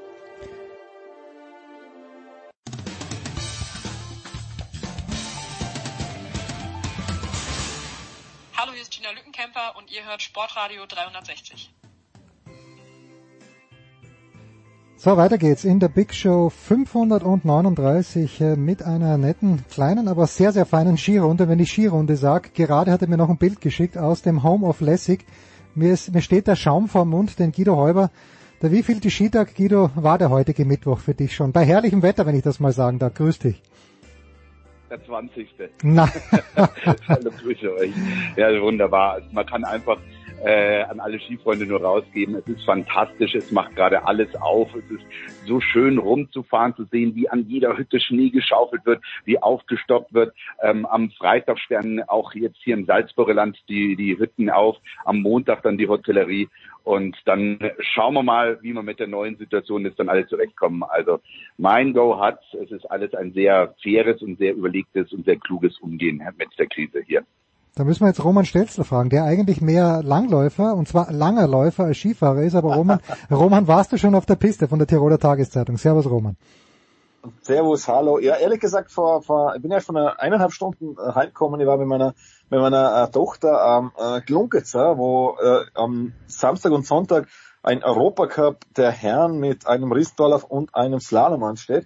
Also gar nicht, gar nicht so unspektakulär. Äh, gerade Skifahren, ja. Also ich, genau wie der Guido, ich habe das ja vor der Haustür. Ich meine, der Guido hat glaube ich sogar bis in die Haustür, wenn ich das richtig verstehe, in Saalbach Hinterglemm. Ähm, ist es, also nutze ich das äh, natürlich voll, ja. Und ja. schon einige Skitage intus, aber alle mit meiner Tochter. Ja. Schön, schön, geht auch.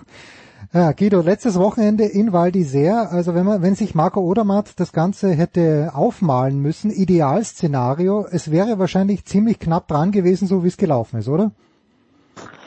Ja, mit Sicherheit. Und ähm, das Schöne, was ihn auszeichnet, ist äh, nicht nur, dass er eben einer der jungen Burschen ist, die da im Moment in den Skiweltcup auftauchen, sondern dass er sich immer noch so über alles freut. Ja, er ist jetzt auch äh, Sportler des Jahres geworden in der Schweiz, was wirklich eine Riesenauszeichnung ist mit ähm, was die alles zu bieten haben mit Roger Federer und drum und dran. Also das ist schon einer, wo man sagt Respekt und ich glaube, Roman, du kannst mir auch recht geben. Ich habe ihn natürlich auch schon ab und zu gesehen, wenn er dann im Ziel seinen Rennanzug runterstülpt. Der Junge ist benannt wie ein Riegel. Ich denke mir immer nur, ach du war ja, äh, also früher war es die steirische Eiche, ja, mittlerweile die Schweizer Odermatt, ja. Ja, äh, was zeichnet den Odermatt aus aus deiner Sicht, äh, Roman? Weil ich finde gerade Val d'Isère ist ja eigentlich ein sehr untypischer Riesentor. Mir kommt es immer sehr eng vor. Ich war noch nie am Fast de Belvoir, aber wir erinnern uns an diese Olympia-Abfahrt 92, wo der Ortlieb gewonnen hat, ganz knapp, und der Marder Günther Dritter gewonnen ist. Zweiter, glaube ich, ein Schweizer. Ich habe vergessen, wer es war. Aber dieser dieser Riesentor ist ja ganz anders als zum Beispiel Alta Badia. Die, das, Alta Badia steht ja am Sonntag an. Mhm. Na eh, man, das ist, äh, was ist Gelände, man, es, es, es hängt so, es hängt ziemlich, äh, ziemlich blöd weg, wenn es halt, äh, wenn's halt aus dem ersten Teil außerfahren, das ist so die, man, vielleicht was ja der Guido mehr, aber das ist so das Charakteristische. Aber was ein Odermatt, ja, was ein Odermatt auszeichnet, gerade in so, in, in, in solchen Kurven, wo ja voll viele jetzt Probleme gehabt haben in Valdesser, wo das, wo das Gelände so, so ungut weghängt, muss man sagen, das, er steht so gut am Ski und ich habe mir das ja schon ich habe das ja schon am Anfang gesagt, ich glaube, der, der macht ja heuer die Partie, weil er einfach in allem so gut ist und weil er letztes Jahr schon diesen, diesen, uh, diesen Auskehr, muss man sagen, da volle Auftritt hat und quasi diesen, uh, diesen, diesen Gesamtweltcup-Kampf dann nochmal spannend gemacht hat. Und wirklich, der war dann ja wirklich am Schluss dann auch, auch sehr spannend mit uh, allem drum und dran, natürlich auch ein bisschen unglücklich gewesen. Ja, aber ich finde, der, der ist so solide. Man, die da dem, da dem in jeder Disziplin äh, zu, dass der gewinnt. Man ist ja äh, fünffacher Junioren-Weltmeister geworden. Ich weiß nicht, 2018 oder 2019.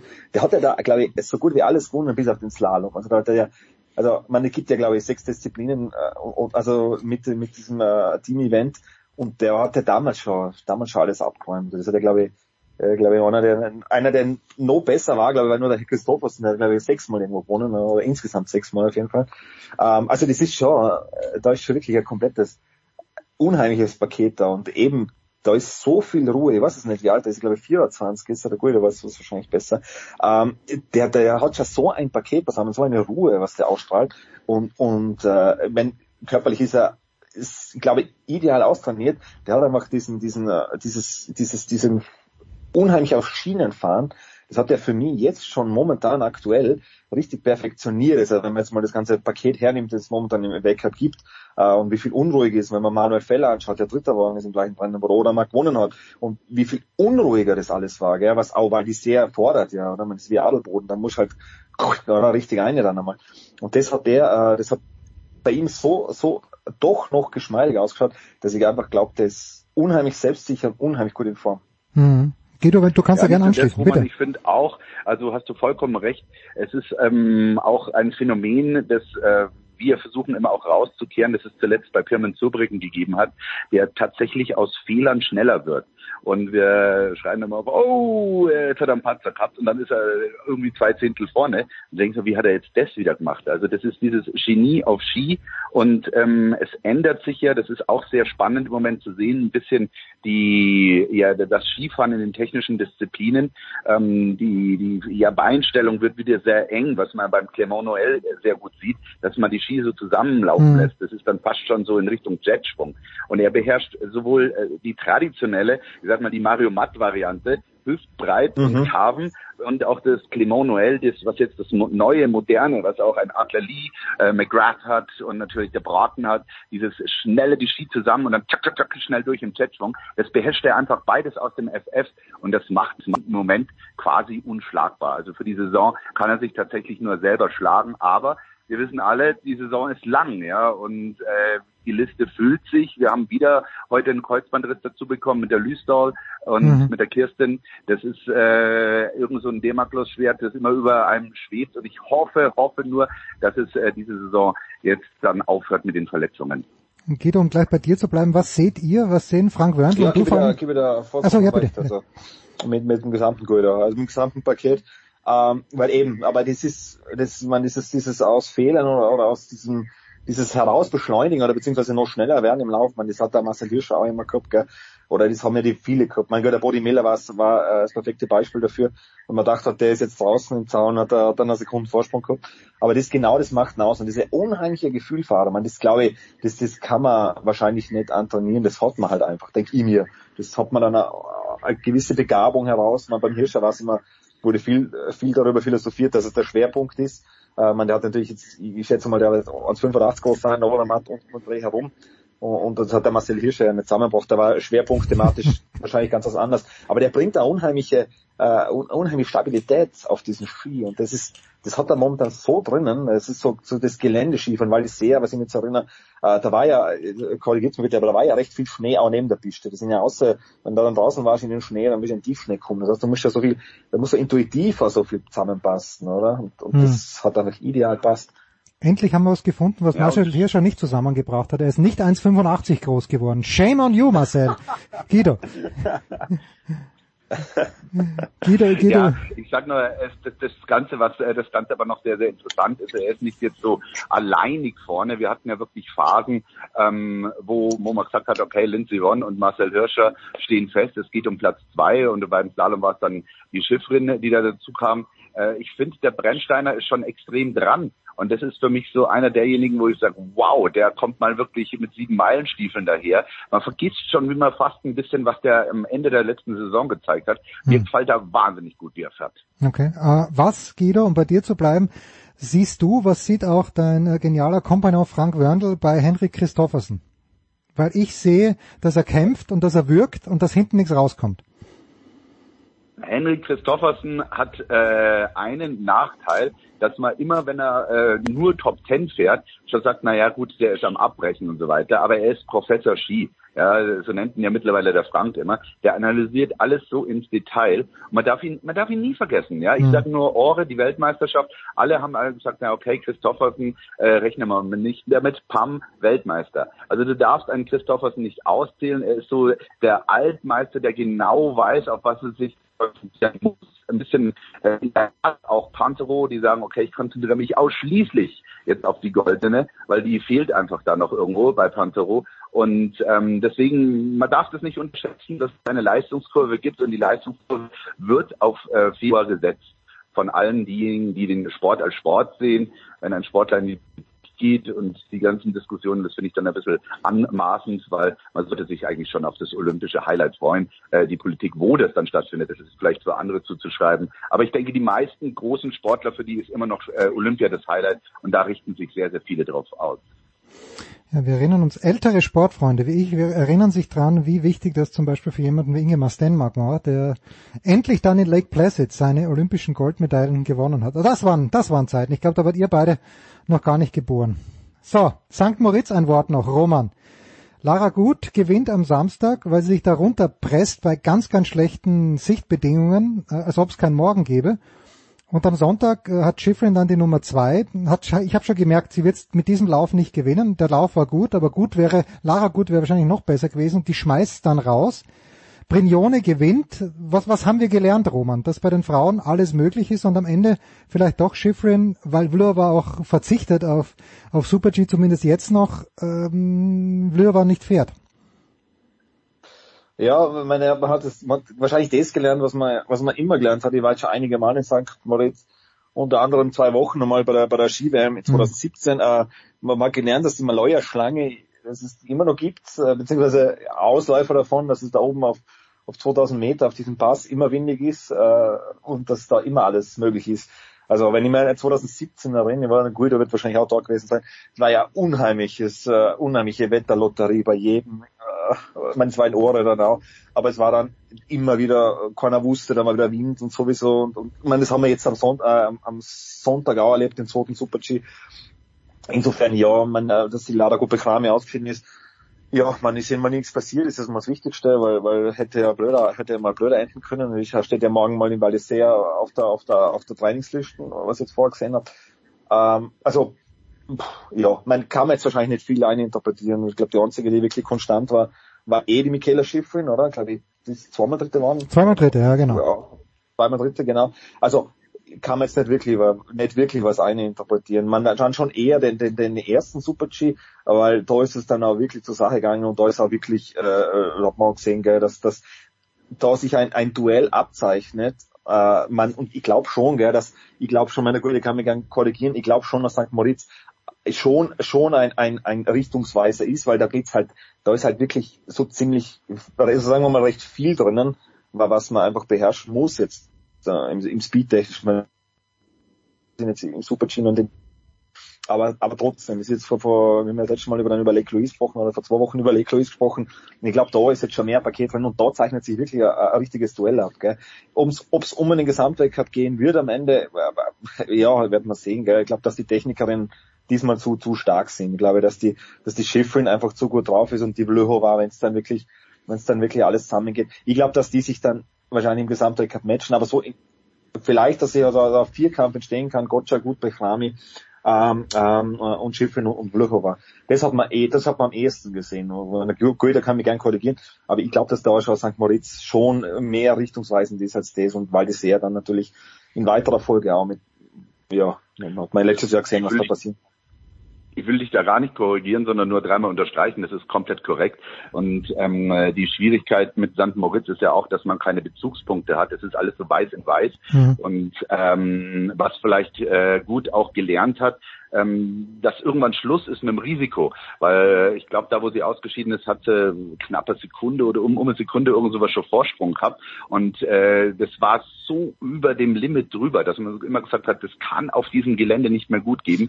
Und dann hebt sie es da raus. Das war einer der wenigen Stürze, wo ich in ja, den letzten Jahren das Zimmer verlassen habe. Also ich will überhaupt nicht sehen, was da passiert ist.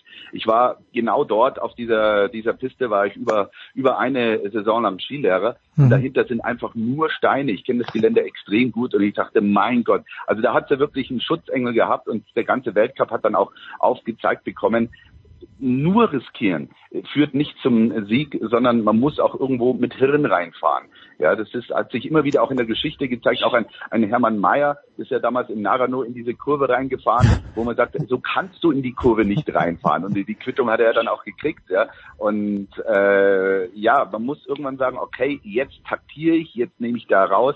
Und das äh, wird gerade mit diesen Materialabstimmungen, die wir haben, immer immer wertvoller, dass man sagt, okay, wo äh, attackiere ich nicht, weil dass sie attackieren, attackieren können, das ist klar. Aber es ist mittlerweile auch ein sehr, sehr intelligenter und taktischer Sport geworden. Hm, hm.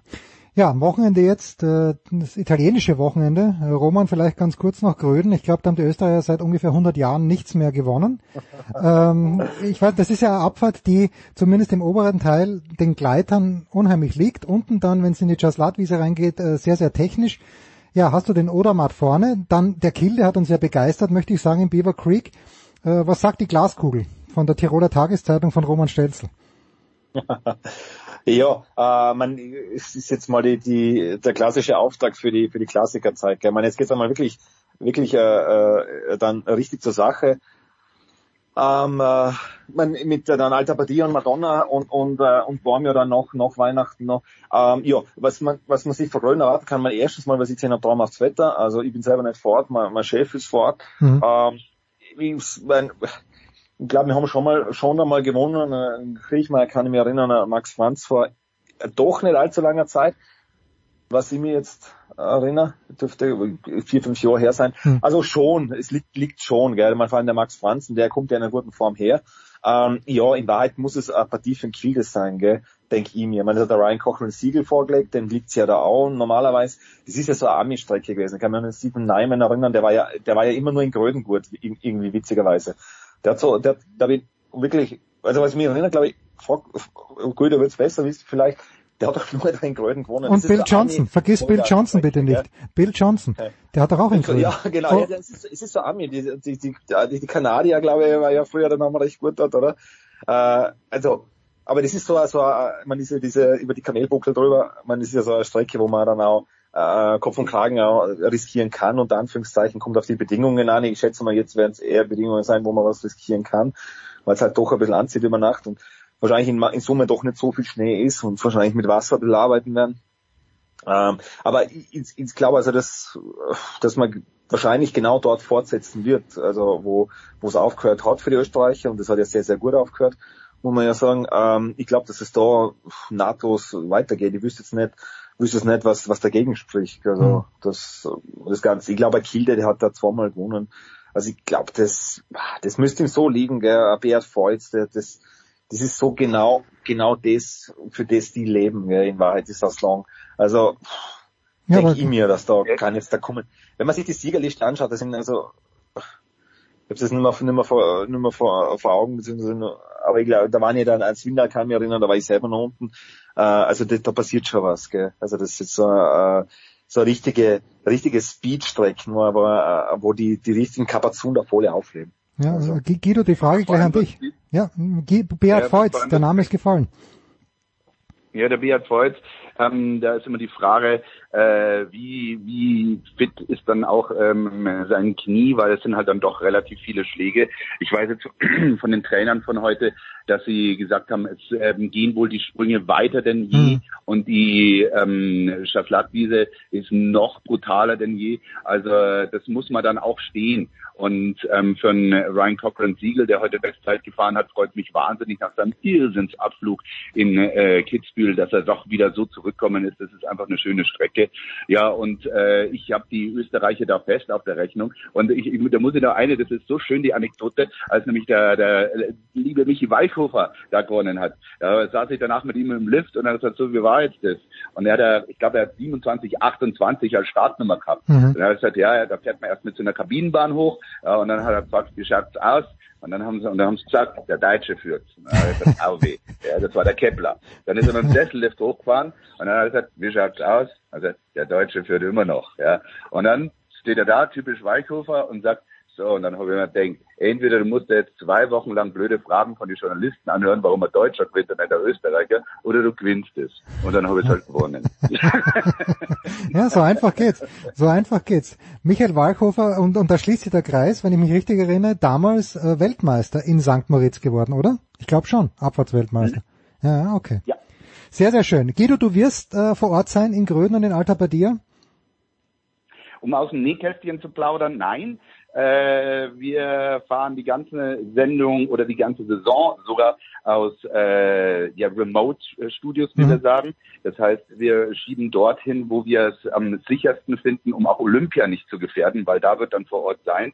Das heißt, bei mir kommt glücklicherweise das Ganze aus dem Homestudio in Saalbach. Und äh, ja, und dann wieder mit dem Frank zusammen. Moment, also Frankie kommt zu dir oder Frank kann auch remote? Frank, äh, Frank macht Remote. Ah, okay, Wir haben mittlerweile die, die Option äh, Homeoffice tatsächlich auch im Fernsehen geschafft. Ja, das ist schön, also aber das du, geht. Ich, ich dachte, dass der, der, ja, der technisch wenn es möglich ist. Du, ich dachte, dass Frank, der alte Feinspitz, vielleicht so ein bisschen zum Skifahren kommt nach Saalbach. Das will man ihm nicht vorenthalten. Äh, der geht doch eher nach Sölden. Ah, okay, okay, dann ist gut. Alles klar, wir freuen uns auf ein schönes Wochenende. Danke Roman, danke Guido. Kurze Pause in der Big Show 539.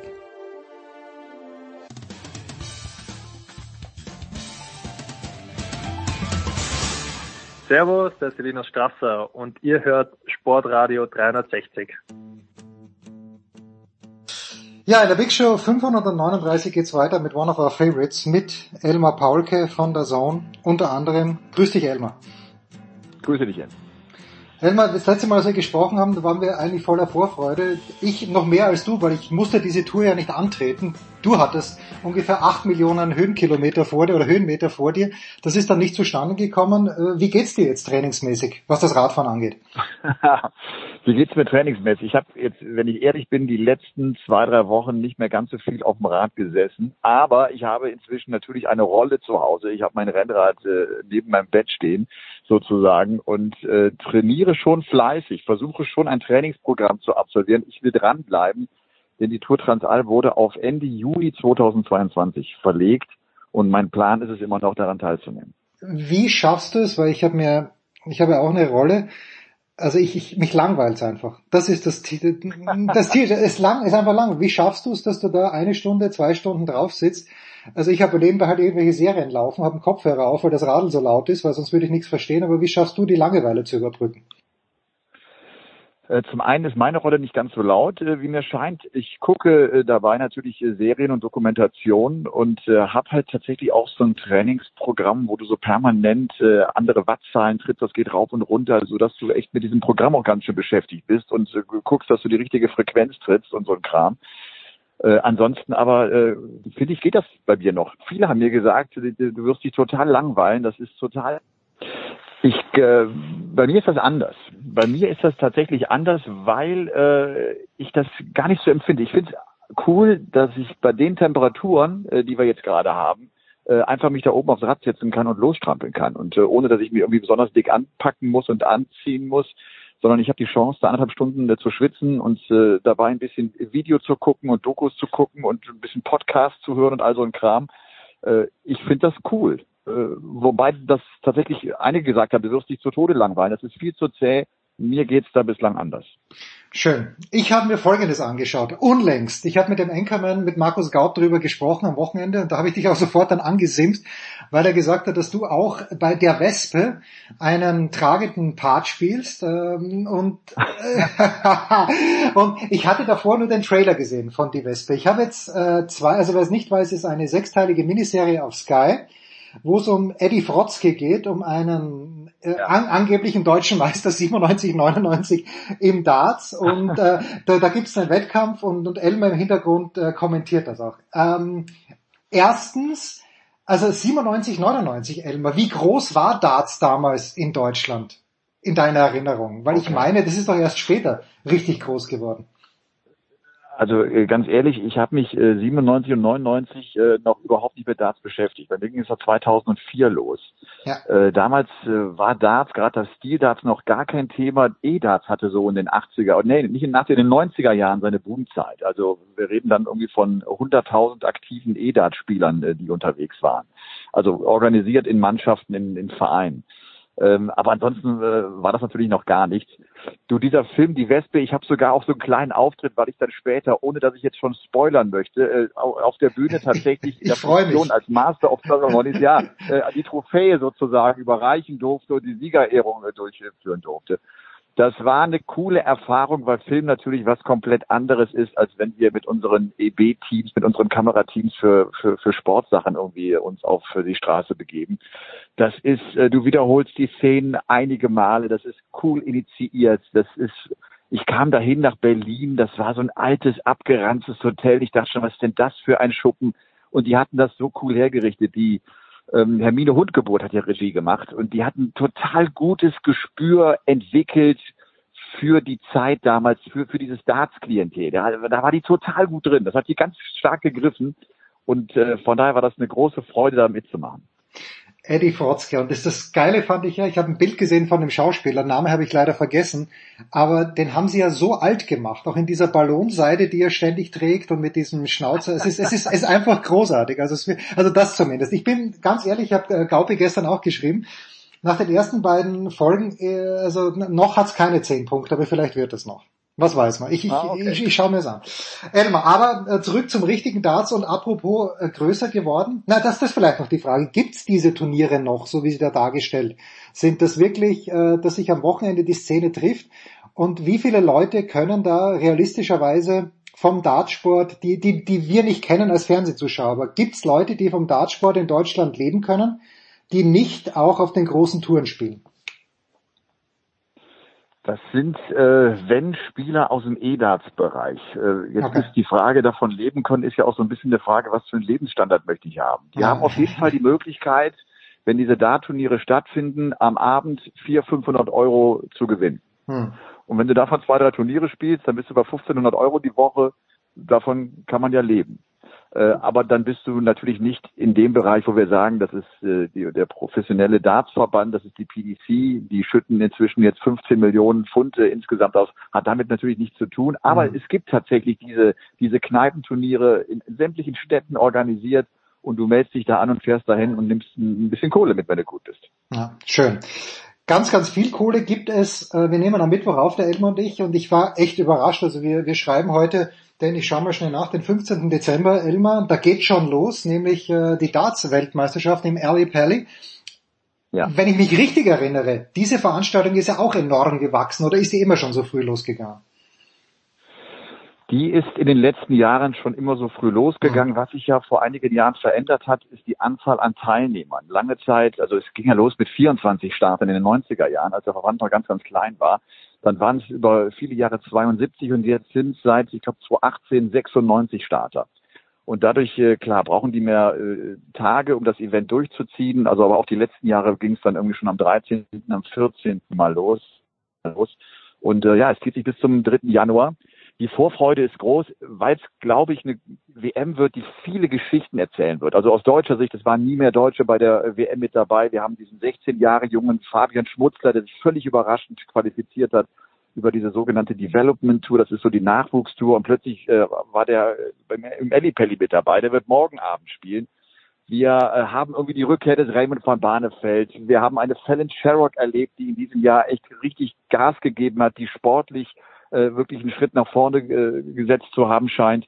Also es sind viele Geschichten und von daher, äh, es ist schlimm, aber ich habe schon wieder Bock. Es ist tatsächlich so. Schönes Elmar, ich habe heute in meiner Klasse was äh, Vormittag bisschen unterrichtet zum Thema Motivation und da habe ich einen Sinnspruch gefunden.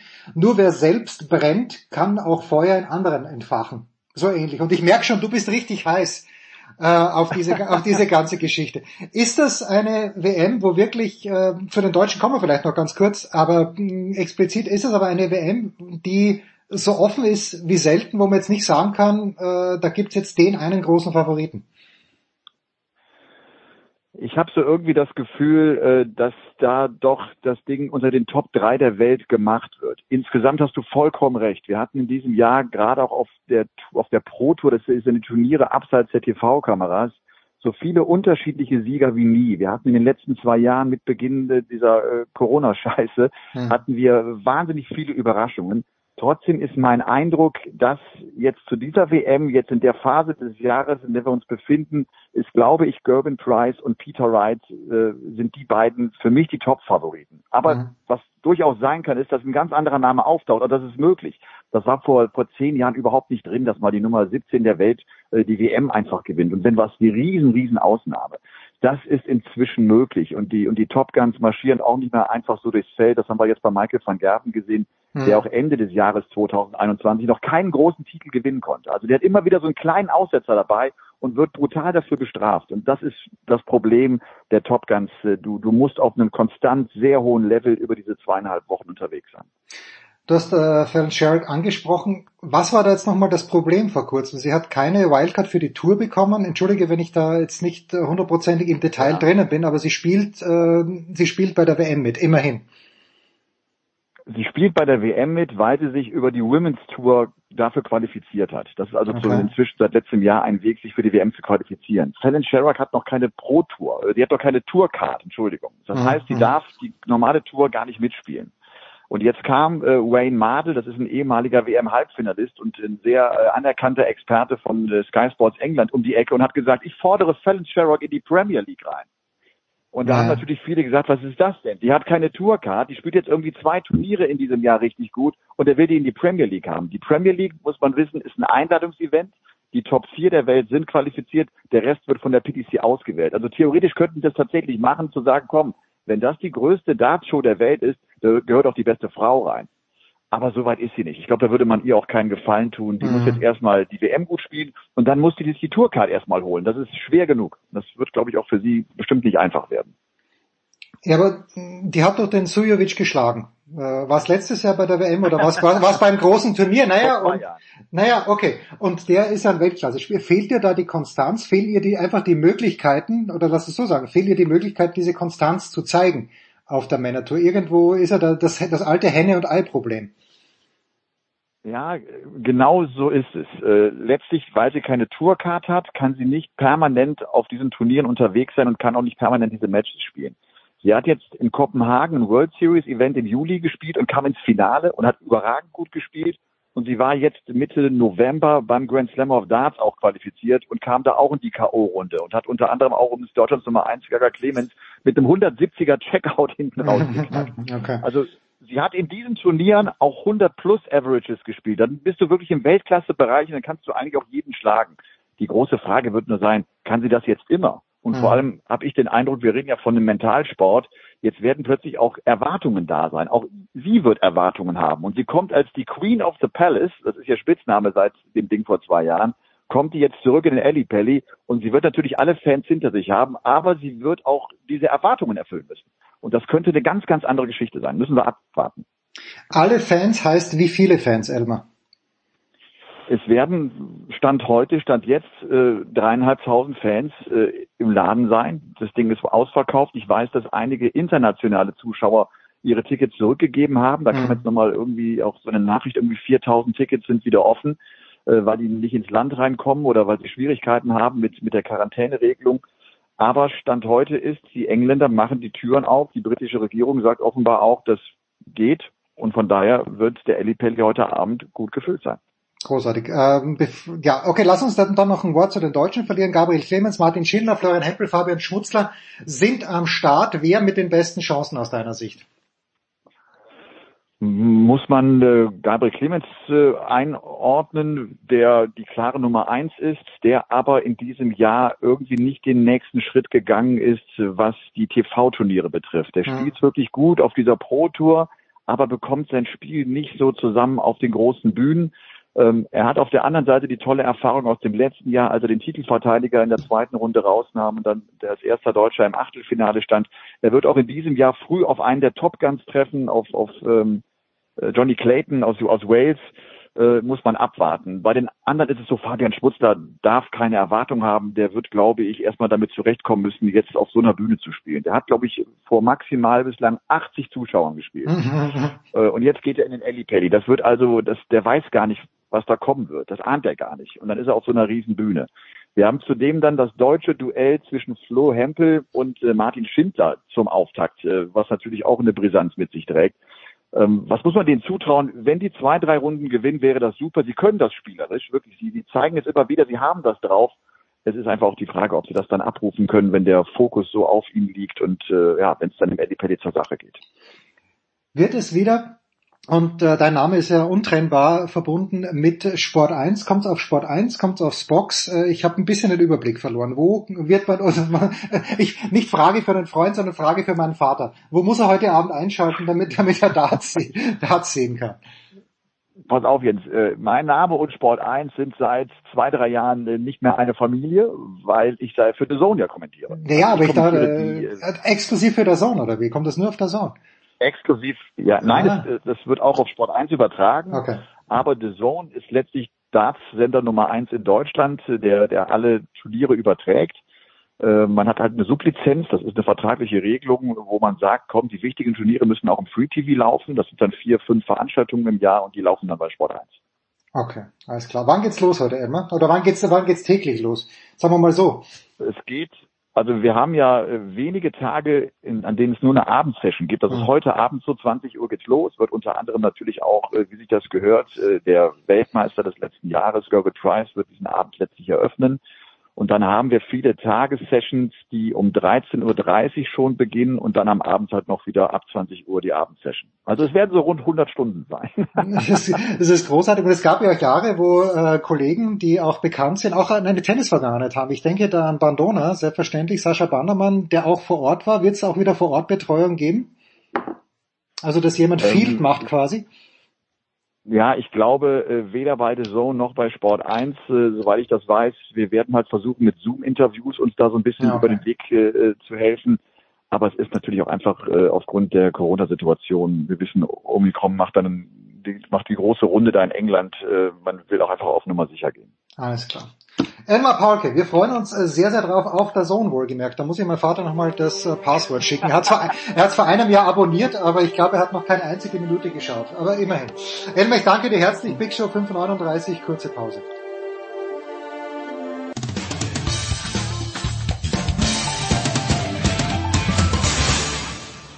Hallo, hier spricht Thorsten Leidenhardt, Headcoach von Ratio Ulm und Sie hören Sportradio 360. Also, weiter geht's in der Big Show 539. Wir schalten nach Boston zu Heiko Older. Heiko, grüß dich. Hallo. Football is not coming home, hat äh, The Athletic geschrieben und damit gemeint, dass äh, dieser Sieg von New York City FC war es, glaube ich, die ich äh, damals mit Heik, äh, nicht Heik, mit Marco Hagemann vor vielen, vielen Jahren im Yankee Stadium gesehen habe. Die haben den MLS Cup geholt. Mit, mit Pirlo damals noch, ne? Und äh, David Ja, Villa. genau, genau. David Villa und aber äh, Dick Viskeröd oder Dix Viskeröd hieß der einzige. Mix, Mix, Mix Diskeröd. Ah, Mix Diskeröd, das war's, ja genau. Der, der war echt stark, weil das war der einzige, der noch laufen konnte. Villa war nicht interessiert und Pirlo wollte einfach nicht laufen. Aber jedenfalls, die haben den MLS Cup gewonnen. Ich war zuerst verwirrt, warum die Meisterschaft überhaupt Cup heißt. Aber wie viel Aufmerksamkeit hat das überhaupt generiert, Heiko? Ja, also ich, wenn ich Bilder aus New York sehe, die waren wohl, die waren wohl heute sogar bei der ähm, an der Wall Street da mit dem Pokal, der New York City FC. Äh, die hatten wohl gestern auch eine kleine Meisterfeier oder Parade auch irgendwo in der Stadt. Die reichen das Ding schon rum, aber äh, ich glaube, wenn irgendwo was untergeht sportlich, dann ist es New York. Ne? Ich, also ich weiß damals, als der Super Bowl dort 2014 war es, ja, war, also das war der erste von meinen 13 Super Bowls, die ich live vor Ort erlebt habe, wo du nicht sofort bei Ankunft gemerkt hast, oha, hier in der Stadt ist Super Bowl und das ah. will ja schon was heißen.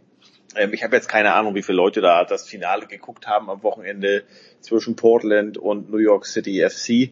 Ähm, aber also ich fand es interessant. Es bin, ich bin ja immer so ein bisschen auch auf der Suche nach, nach Geschichten, so die für Deutschland interessant sein könnten. Und da gibt's äh, bei New York City FC gibt's Alfredo Morales, Berliner Junge, ähm, hat bei Hertha gespielt, dann in Ingolstadt gespielt, zuletzt bei Fortuna Düsseldorf gespielt, ist dann im April nach New York gewechselt, ist äh, zwar Deutscher, hat aber äh, amerikanischen Vater, meine ich, mit peruanischen Wurzeln. Klinsmann hat ihn damals auch in die US-Nationalmannschaft geholt.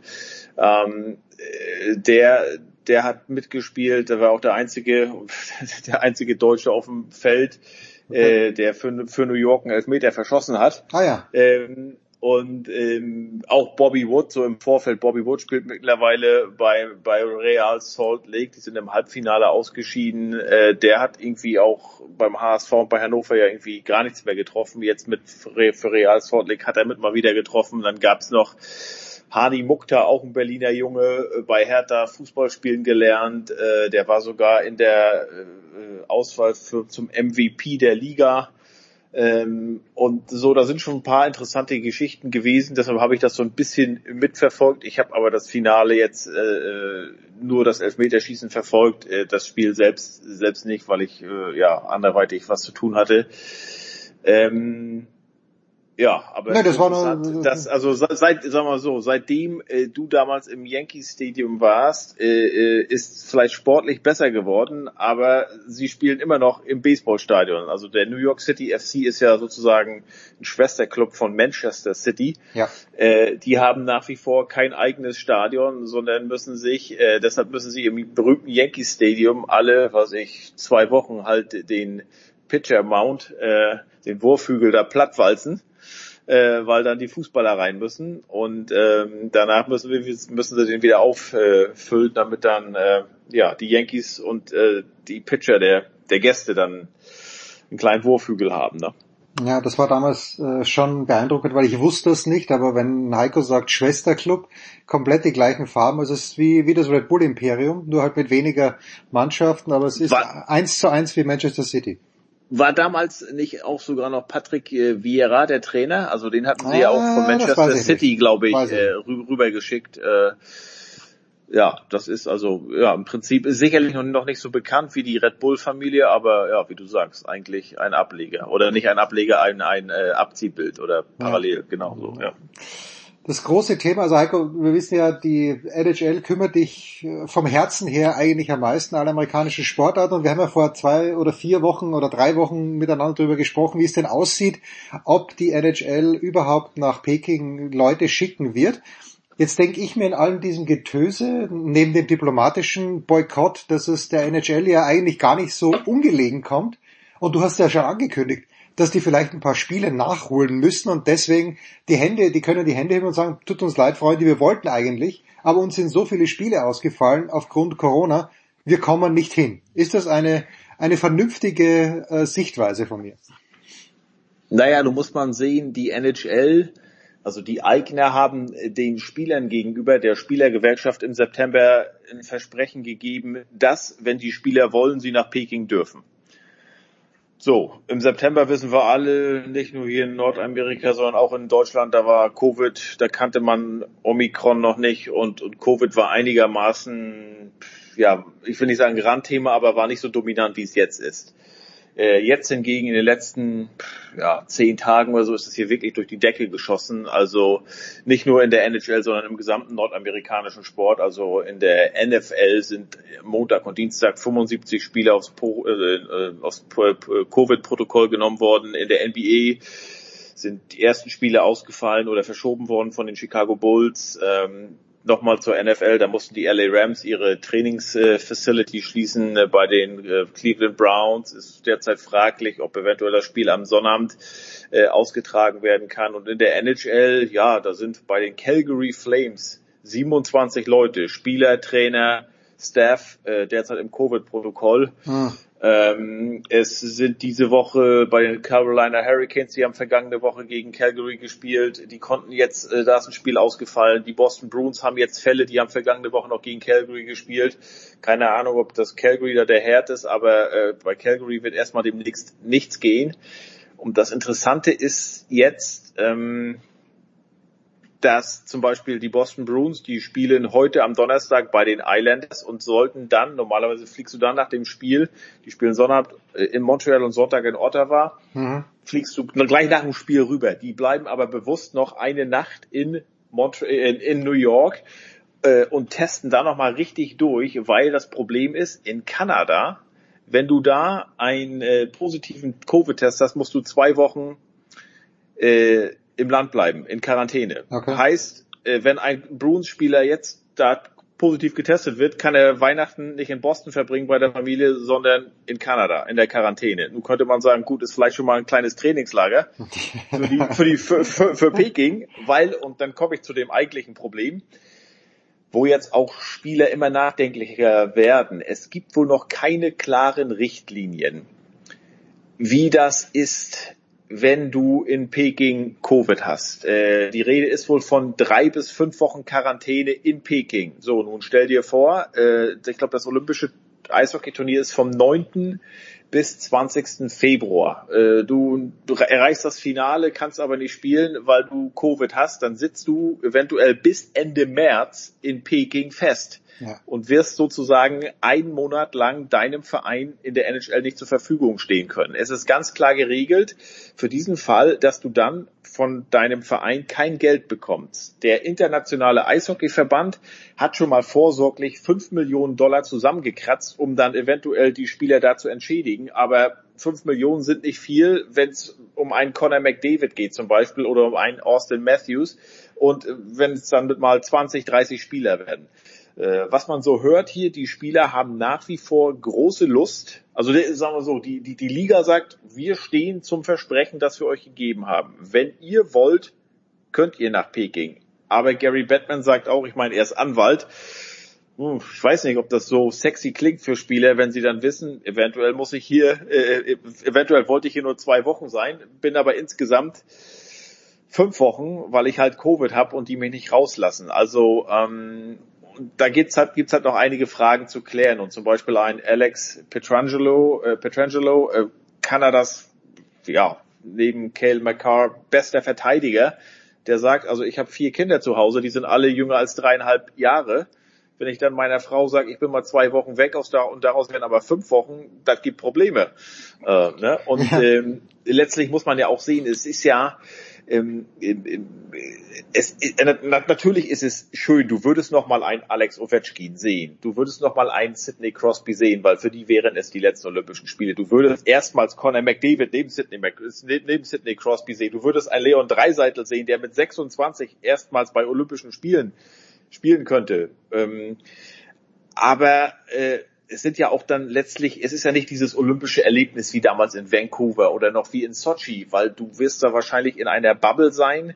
Du wirst nicht dieses, ja, zu anderen Sportereignissen gehen können, dich mit anderen Sportlern in der Mensa treffen können. Oder sagen wir so, die, die NHL-Jungs sind ja normalerweise die, die, die Stars, oder bis auf Sean White und Sean White und äh, einige wenige andere sind ja die großen Namen und auch Topverdiener. Also sprich, dass dann mal so ein Skilangläufer zum Conor McDavid geht oder auch zum Dreiseitel oder ein Skispringer ne, oder, oder ein Biathlet und, und einfach mal merkt, ja, das sind ja ganz normale Leute. Also ich glaube, da ist Abstand halten, äh, also Social Distancing wird da auch ein großes Thema sein. Und ich weiß gar nicht, wie es mit Zuschauern aussieht, ob, ob danach überhaupt irgendwelche rein dürfen, ob das alles stramm ähm, aussortierte Parteigenossen sind oder wie auch immer. Also es ist ja wirklich nicht dieses kann, kann auch sein, dass die Halle, dass die Halle da nur ein Drittel voll ist, wenn überhaupt. Es ist nicht dieses, dieses Mega-Ereignis. Ne? Und wenn du dann siehst, Aufwand, Nutzen, eventuell Restrisiko, hm,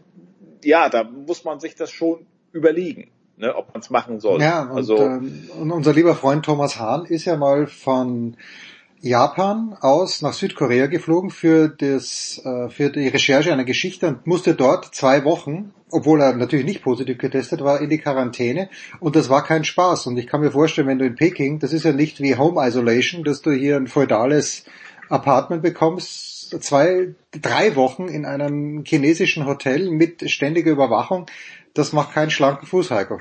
Ich bin mal, kann mir auch vorstellen, dass die Zimmer da wahrscheinlich nicht größer als 10 Quadratmeter ja, sein ja. werden. Ich weiß nicht, ob du dann englisches Fernsehen bekommst, englischsprachiges Fernsehen, ob du nur chinesisches Fernsehen, also wie gesagt, ich denke so an die großen Namen, ne? Conor McDavid, Leon Dreiseitel, ähm, Nathan McKinnon, äh, Austin Matthews, ja, und dann hängst du da. Du wolltest eigentlich nur dein Land vertreten, wolltest mal dabei sein bei Olympischen Spielen, bei diesem Großereignis, wolltest vielleicht Gold gewinnen, wenn du Kanadier bist oder Amerikaner.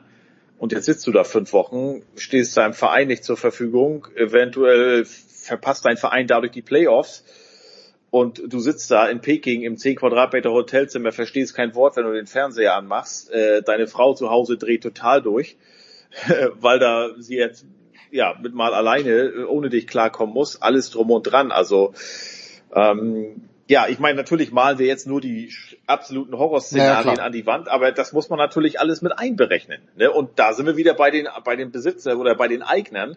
Ähm, also die sagen, ja, wie gesagt, wir haben euch das Versprechen gegeben, wir, wir halten unser Wort, müsst ihr selber wissen, aber das und das kann passieren. Das Problem ist allerdings, Jens, du hattest es angesprochen, wenn jetzt immer mehr Spiele äh, verschoben werden wegen Covid, die haben sich ja extra so ein dreiwöchiges Fenster ja in der Saison äh, äh, gelassen im Februar.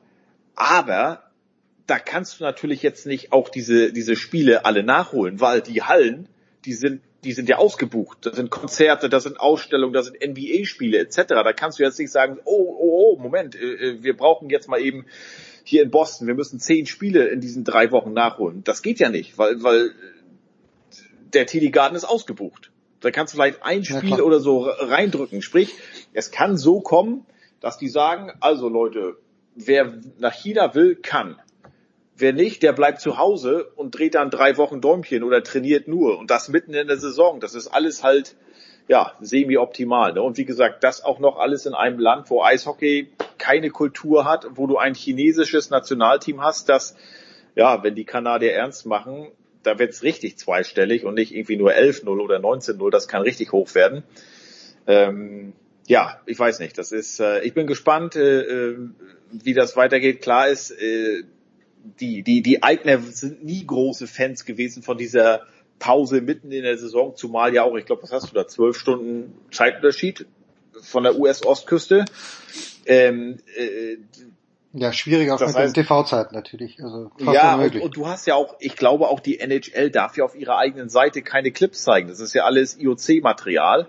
Also sprich, du stellst deine Jungs da ab und, und hoffst, dass sich niemand verletzt und dass sie alle heil nach Hause kommen und selbst hast du aber nichts davon. Natürlich ist China ein großer Markt, aber Boah, das ist, da musst du, glaube ich, schon sehr langfristig denken, um dann irgendwann sagen zu können, ja, wisst ihr noch, also diese Kohle, diese mega, äh, mega TV-Verträge oder Werbeverträge, die machen wir jetzt, weil wir damals 2022 in Peking waren bei den Winterspielen.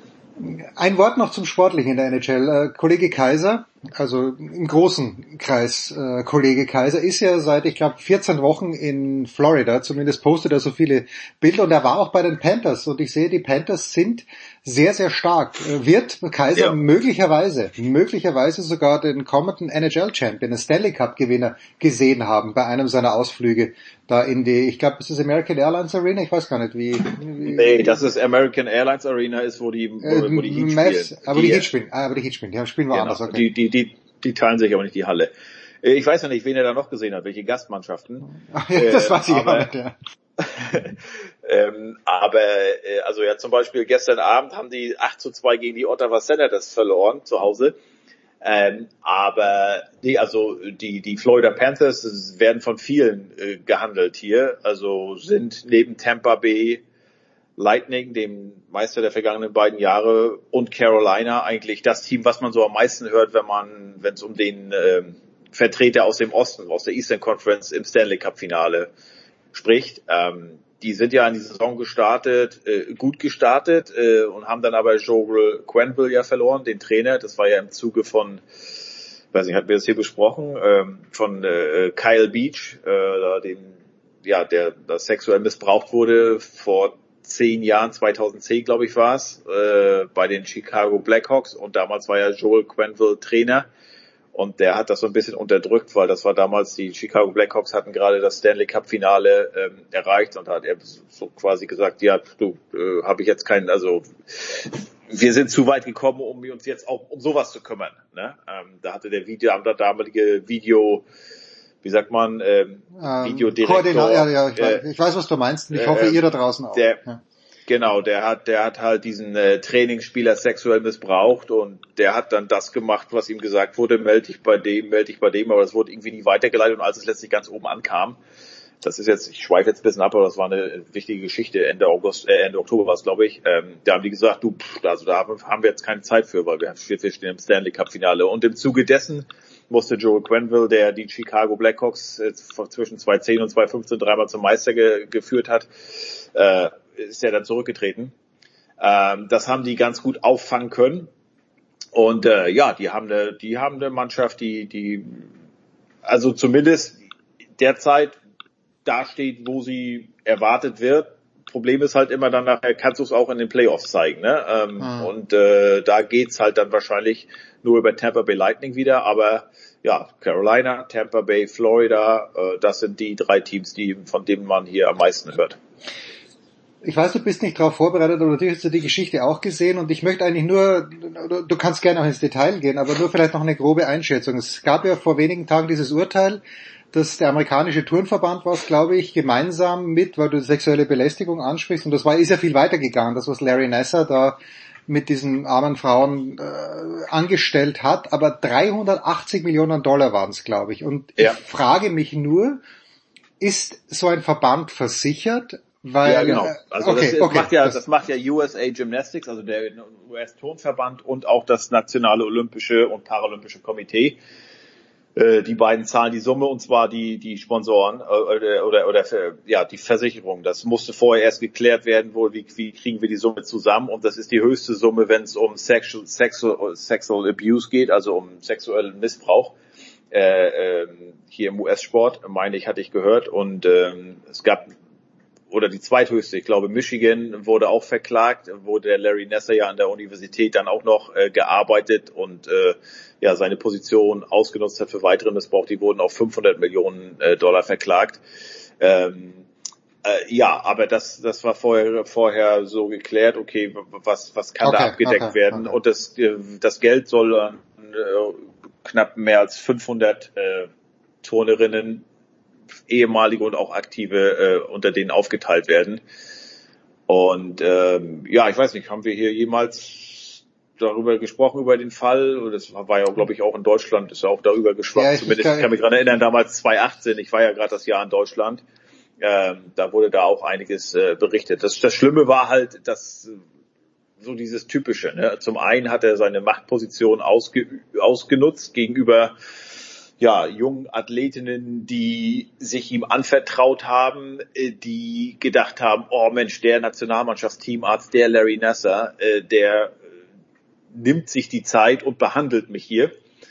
Ähm, und dann wurde aber natürlich auch alles von oben gedeckt. Ne? Also viele Sachen sind ja passiert auf der Ranch da in Texas von Bela und ähm, also auf der Caroli Ranch. Mhm, Bela, Caroli und äh, ich weiß nicht, wie seine Frau hieß, ähm, aber es ist ja ein ganz bekanntes Trainerpaar. Okay.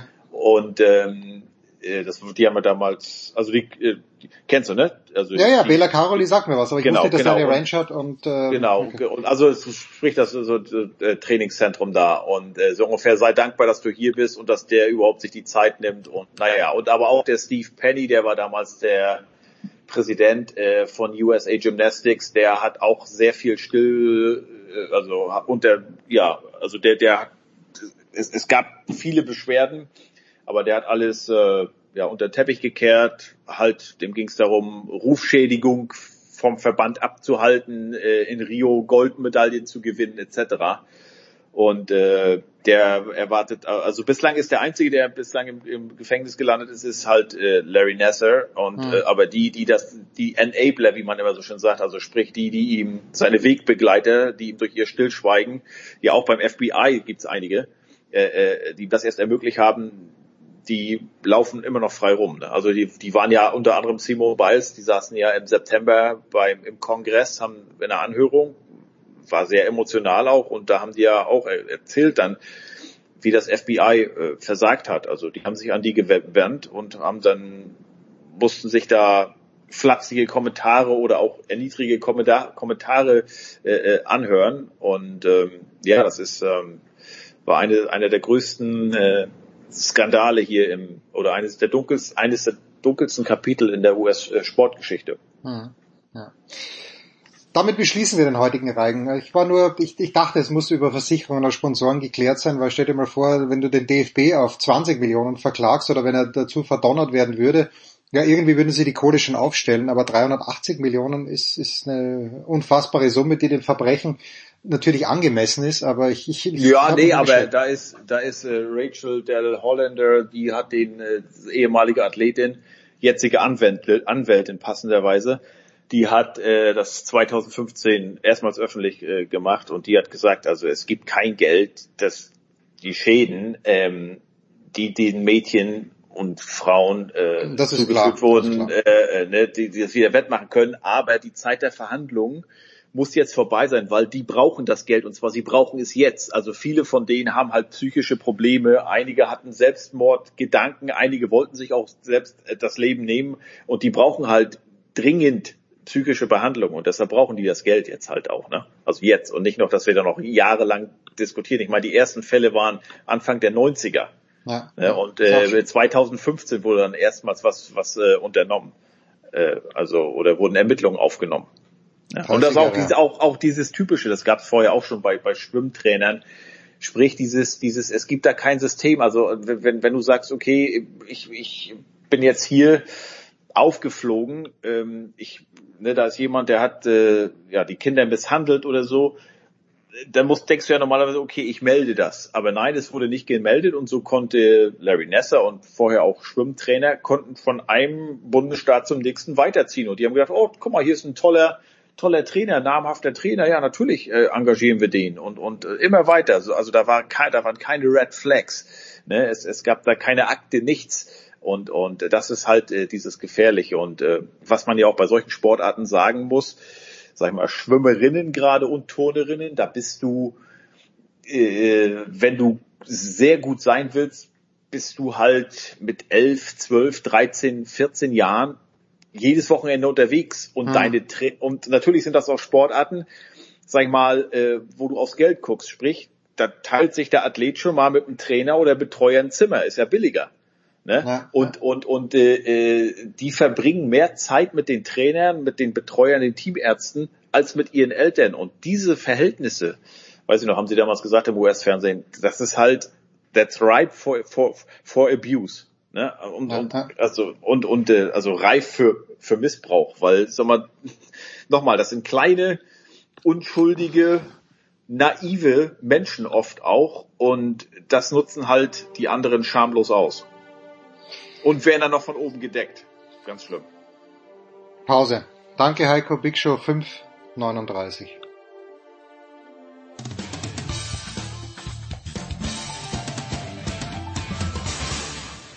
Hallo, hier ist Thorsten Lieberknecht und ihr hört Sportradio 360 und vor allen Dingen hört es immer. Ja, gerade haben wir mit Heiko abgeschlossen in Boston. Jetzt gehen wir nach Wolfsburg und bevor wir selbstverständlich über die NBA sprechen, äh, begrüßen wir ganz herzlich den Chefredakteur des Gut Next Magazins. Ist das, klingt das gut, Dre? Schon, oder? Oder bist du Herausgeber ja. und, äh, und, und, und ja, also, also was, was bist du eigentlich beim Gut Next Magazin? ja, irgendwie jetzt ja alles. Also ich war ja irgendwie gefühlt die Jahre immer in den Augen von vielen Herausgeber und, und alles war ich ja nie. Ich war ja immer Chefredakteur, freier Chefredakteur und jetzt ist es halt schon was anderes. Jetzt ist es halt schon so, dass ich sagen muss, ja, nee, jetzt äh, ist ja die Verantwortung nicht nur inhaltlich da, sondern halt für alles. Und das war ja von Anfang an eine Sache, die einen so ein bisschen hat schlecht hat schlafen lassen, mich zumindest. Hm. Aber jetzt, da wir halt ja seit gestern Nacht ja um 0 Uhr ähm, wissen wir jetzt ja, wie viele wie viele Hefte es geben wird, zumindest von der ersten Ausgabe, wie viele Abos wir für die äh, Season One, nennen wir sie ja intern, äh, jetzt äh, bekommen haben. Und das ist das schon irgendwie, ja, also es ist nicht, dass ich jetzt komplett äh, emotionaler jetzt äh, 100% cool mit bin, macht dann trotzdem noch so ein bisschen, äh, ich will nicht sagen Angst, aber ähm, ist natürlich schon eine Verantwortung jetzt, ich habe gerade nachgeschaut, es sind 4168 Abonnenten, was 4357 Mal diese erste Ausgabe dann äh, ja, rausschicken an die Leute. Ähm, das ist natürlich ein, ein ziemliches Brett, äh, wenn man überlegt, dass ja da keins von weggeschmissen wird, sonst für sowas müsste man ja normalerweise, wenn man das verkaufen würde, äh, müsste man wahrscheinlich 8000 drucken. So, und das ja. müssen wir ja nicht. Das ist ja das Schöne und ähm, ja, das fühlt sich wirklich gut an, aber natürlich jetzt müssen wir natürlich auch liefern. Ne? Also es naja, ist jetzt ja nicht, dass wir einfach nur, dass wir einfach nur Five neu machen. Das, das war ja nie der Anspruch, äh, weder jetzt vom, sag ich mal, vom, vom Vertriebsweg noch davon, wie das, das Heft aussieht, noch wie wir da, immer klar, wenn wir, also alle, die ja mitschreiben, schreiben wir auch, haben wir für Five mal geschrieben, die werden sich jetzt nicht komplett neu erfinden, aber ist natürlich schon so, dass wir da jetzt diese Verantwortung, der müssen wir ja gerecht werden. Das ist natürlich schon nochmal ein Brett. Und ich glaube, ich schlafe dann erst ruhig, wenn die erste Ausgabe wirklich draußen ist. Äh, weil wenn sie draußen ist, dann ist sie auch gut, sonst würde sie nicht rausgehen. Äh, aber ja, nee, ist schon, schon cool. Das ist ein krasses Vertrauen, was die Leute an da entgegenbringen, auf jeden Fall. Antizipierst du Werbepartner oder gibt es vielleicht schon welche?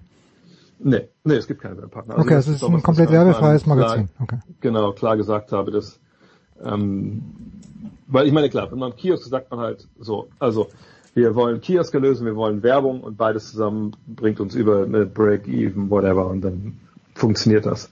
Äh, aber ich habe es ja nun 18 Jahre mitgemacht, dieses Geschäft mit der Werbung. Und wenn man da niemanden hat, der sich da tagtäglich drum kümmert und Firmen anruft, Cold Calls, ne, dann wird es einfach nicht funktionieren. Es, es, kommen nicht Leute zu dir und, und äh, legen irgendwelche Geldbündel bei dir vor die Haustür, damit du Papierbund bedruckst. Ja, genau, so wird es nicht ja. sein. So ist es halt nicht. Ähm, und ich habe von Anfang an gesagt, ich will das auch nicht haben. Also es gibt ja dieses Vorbild, diese Inspiration Reverse aus Frankreich. Und das ist wahnsinnig gut gemacht. Ne? Auch dickes Papier, ist wirklich von der Haptik Wahnsinn. Aber dann, und vielleicht bin das nur ich, weil ich ein blöder Medienmensch bin, aber wenn ich das dann, dann aufschlage und ich habe vorne so ein Cover mit geilen Derrick Rose Illustrationen, geilen ähm, Michael Jordan Illustrationen, dahinter ist eine Anzeige für, äh, für, für, für ein Sportwettenunternehmen und auf der Rückseite, wo man natürlich, also bei uns Spoiler Alert, wir werden wahrscheinlich vier verschiedene Cover machen ähm, es steht nur noch nicht fest bei der Nummer eins, ob dann auf, also vorne drauf auch vier verschiedene sind, aber auf jeden Fall die vier Umschlagseiten werden vier verschiedene Cover sein. So. Und sowas ist natürlich geil, wenn du, das, das was, was finde ich halt super, wenn, wenn, wenn solche Sachen umgesetzbar sind. Und normal sind das natürlich die Seiten, wo die Anzeigen draufkommen. Bei Reverse zum Beispiel, da ist ganz hinten auch eine, eine Sportwettenanzeige mit so Comicfiguren. Und dann denke ich, das macht ja alles kaputt. also auch bei uns, äh, Planet Basketball 1, meine ich, Adidas immer noch äh, höchstgradig dankbar, dass sie irgendwelche Connections, die Jan hatte, uns gemacht haben für, glaube ich, 1500 Euro, weil das den Druck ja großartig bezahlt hat mit einer Derrick Rose Anzeige, die ist auch, dass die jetzt nach zehn Jahren immer noch auf dem Buch drauf ist. Wie gesagt, das, die haben das möglich gemacht, alles richtig, aber ästhetisch macht es mich halt fertig. Und das wollte ich halt nicht jetzt. Und ich habe ganz klar von Anfang an gesagt, auch mit Jan, mit dem ich es da wieder mache, und Marc, einem der Grafiker, hey, wenn Leute werben wollen, dafür gibt's halt den Podcast. Der hat auf jeden Fall eine doppelt so hohe Reichweite. Ja. Ähm, da ist, glaube ich, auch, ne, also alles, was man so sich davon verspricht, so mit Image-Transfer, keine Ahnung. Das ist nochmal was ganz anderes, wenn das jemand einspricht. Ich mache es ja für, für Manscaped ja nun schon seit einem halben Jahr bei jeder, bei jeder freien empfangbaren Folge. Da sollen die Leute dann gerne werben. Wenn sie unbedingt denken, sie müssen sich bei so einem windigen Basketball-Journalist äh, monetär engagieren, aber dieses, dieses Buch, Heft, Heftbuch, MOOC, wie man es nennen will, Gut Next Magazine, das ist und wird einfach von der Crowd für die Crowd sein. Punkt. Das Einzige, was eventuell mal sein kann, weil der Jan mich damit andauernd nervt jetzt, dass man zum Beileger macht und was reinlegt, was man wenn man es scheiße findet, schmeißt man es direkt weg. Äh, und das beschmutzt das Heft nicht. Das natürlich, das eventuell, lass mich dazu bereitschlagen. Äh, aber, aber nichts im Heft, nein. Schön, schön, da spricht er, der Herausgeber. Ähm, wir kommen gleich zum Basketball, aber Wolfsburg ist vorhin erstaunlich hm. oft ohne mein Zutun, ist der VfL im Fußballteil dann doch äh, ein, zwei Mal erwähnt worden. Ich hörte das böse Wort Abstiegskampf.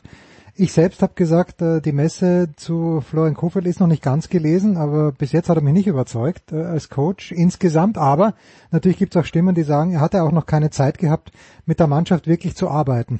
Wie ist, wie ist deine Analyse in diesem Moment?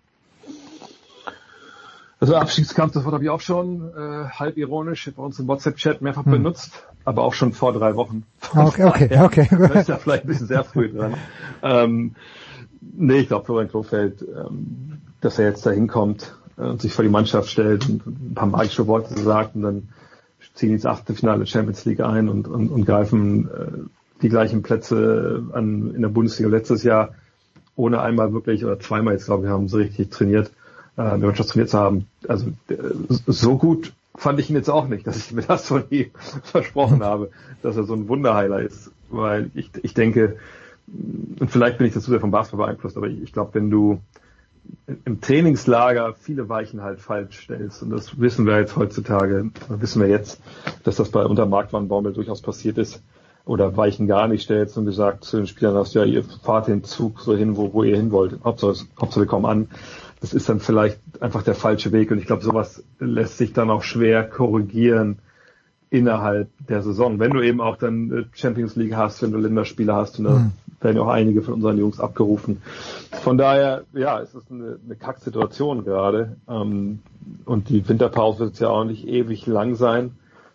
Und wir haben nun mal einen Kader und ich glaube, den haben wir auch traditionell. Ich glaube, es war unter Magath nicht anders, äh, nicht unter Hacking anders ja immer in Wolfsburg einen Kader, wo du einfach konstant Druck aufbauen musst. Und das hat Oliver Glasner natürlich gemacht, mit, mit allen positiven wie negativen Erscheinungen, die das mit sich gebracht hat. Und das muss Florian Kofeld auch tun. Und am besten noch eine gute Spielidee vermitteln. Aber ich denke mal, mit meiner Erfahrung als zweitregionale würde ich schätzen, dass sowas nicht unbedingt auf der höchsten deutschen Fußballspielklasse innerhalb von zwei, drei Trainingseinheiten geht. Wie gesagt, vielleicht sind das auch alles Wunderheiler, äh, die da den, den Sportlehrerschein in, der Spore gemacht haben. Auf der anderen Seite habe ich ein paar von den Jungs mal in der Spore in der Kantine halb besoffen sitzen sehen. Also so wunderbar kam die da nicht, mir oft nicht vor. ah, was man wissen muss, André Vogt natürlich strenger Abstinenzler. So, ist denn mh, hm, Spike Lee mittlerweile oder wie lang ist er schon der prominenteste NBA-Fan? Ist er das überhaupt oder gibt es jemanden, der noch prominent ist? Also früher hätte ich gesagt, Jack Nicholson, der dort am Parkett bei den Lakers sitzt, äh, hat auch da äh, ein Pferd im Rennen, aber mittlerweile muss doch Spike Lee die Nummer eins sein, oder?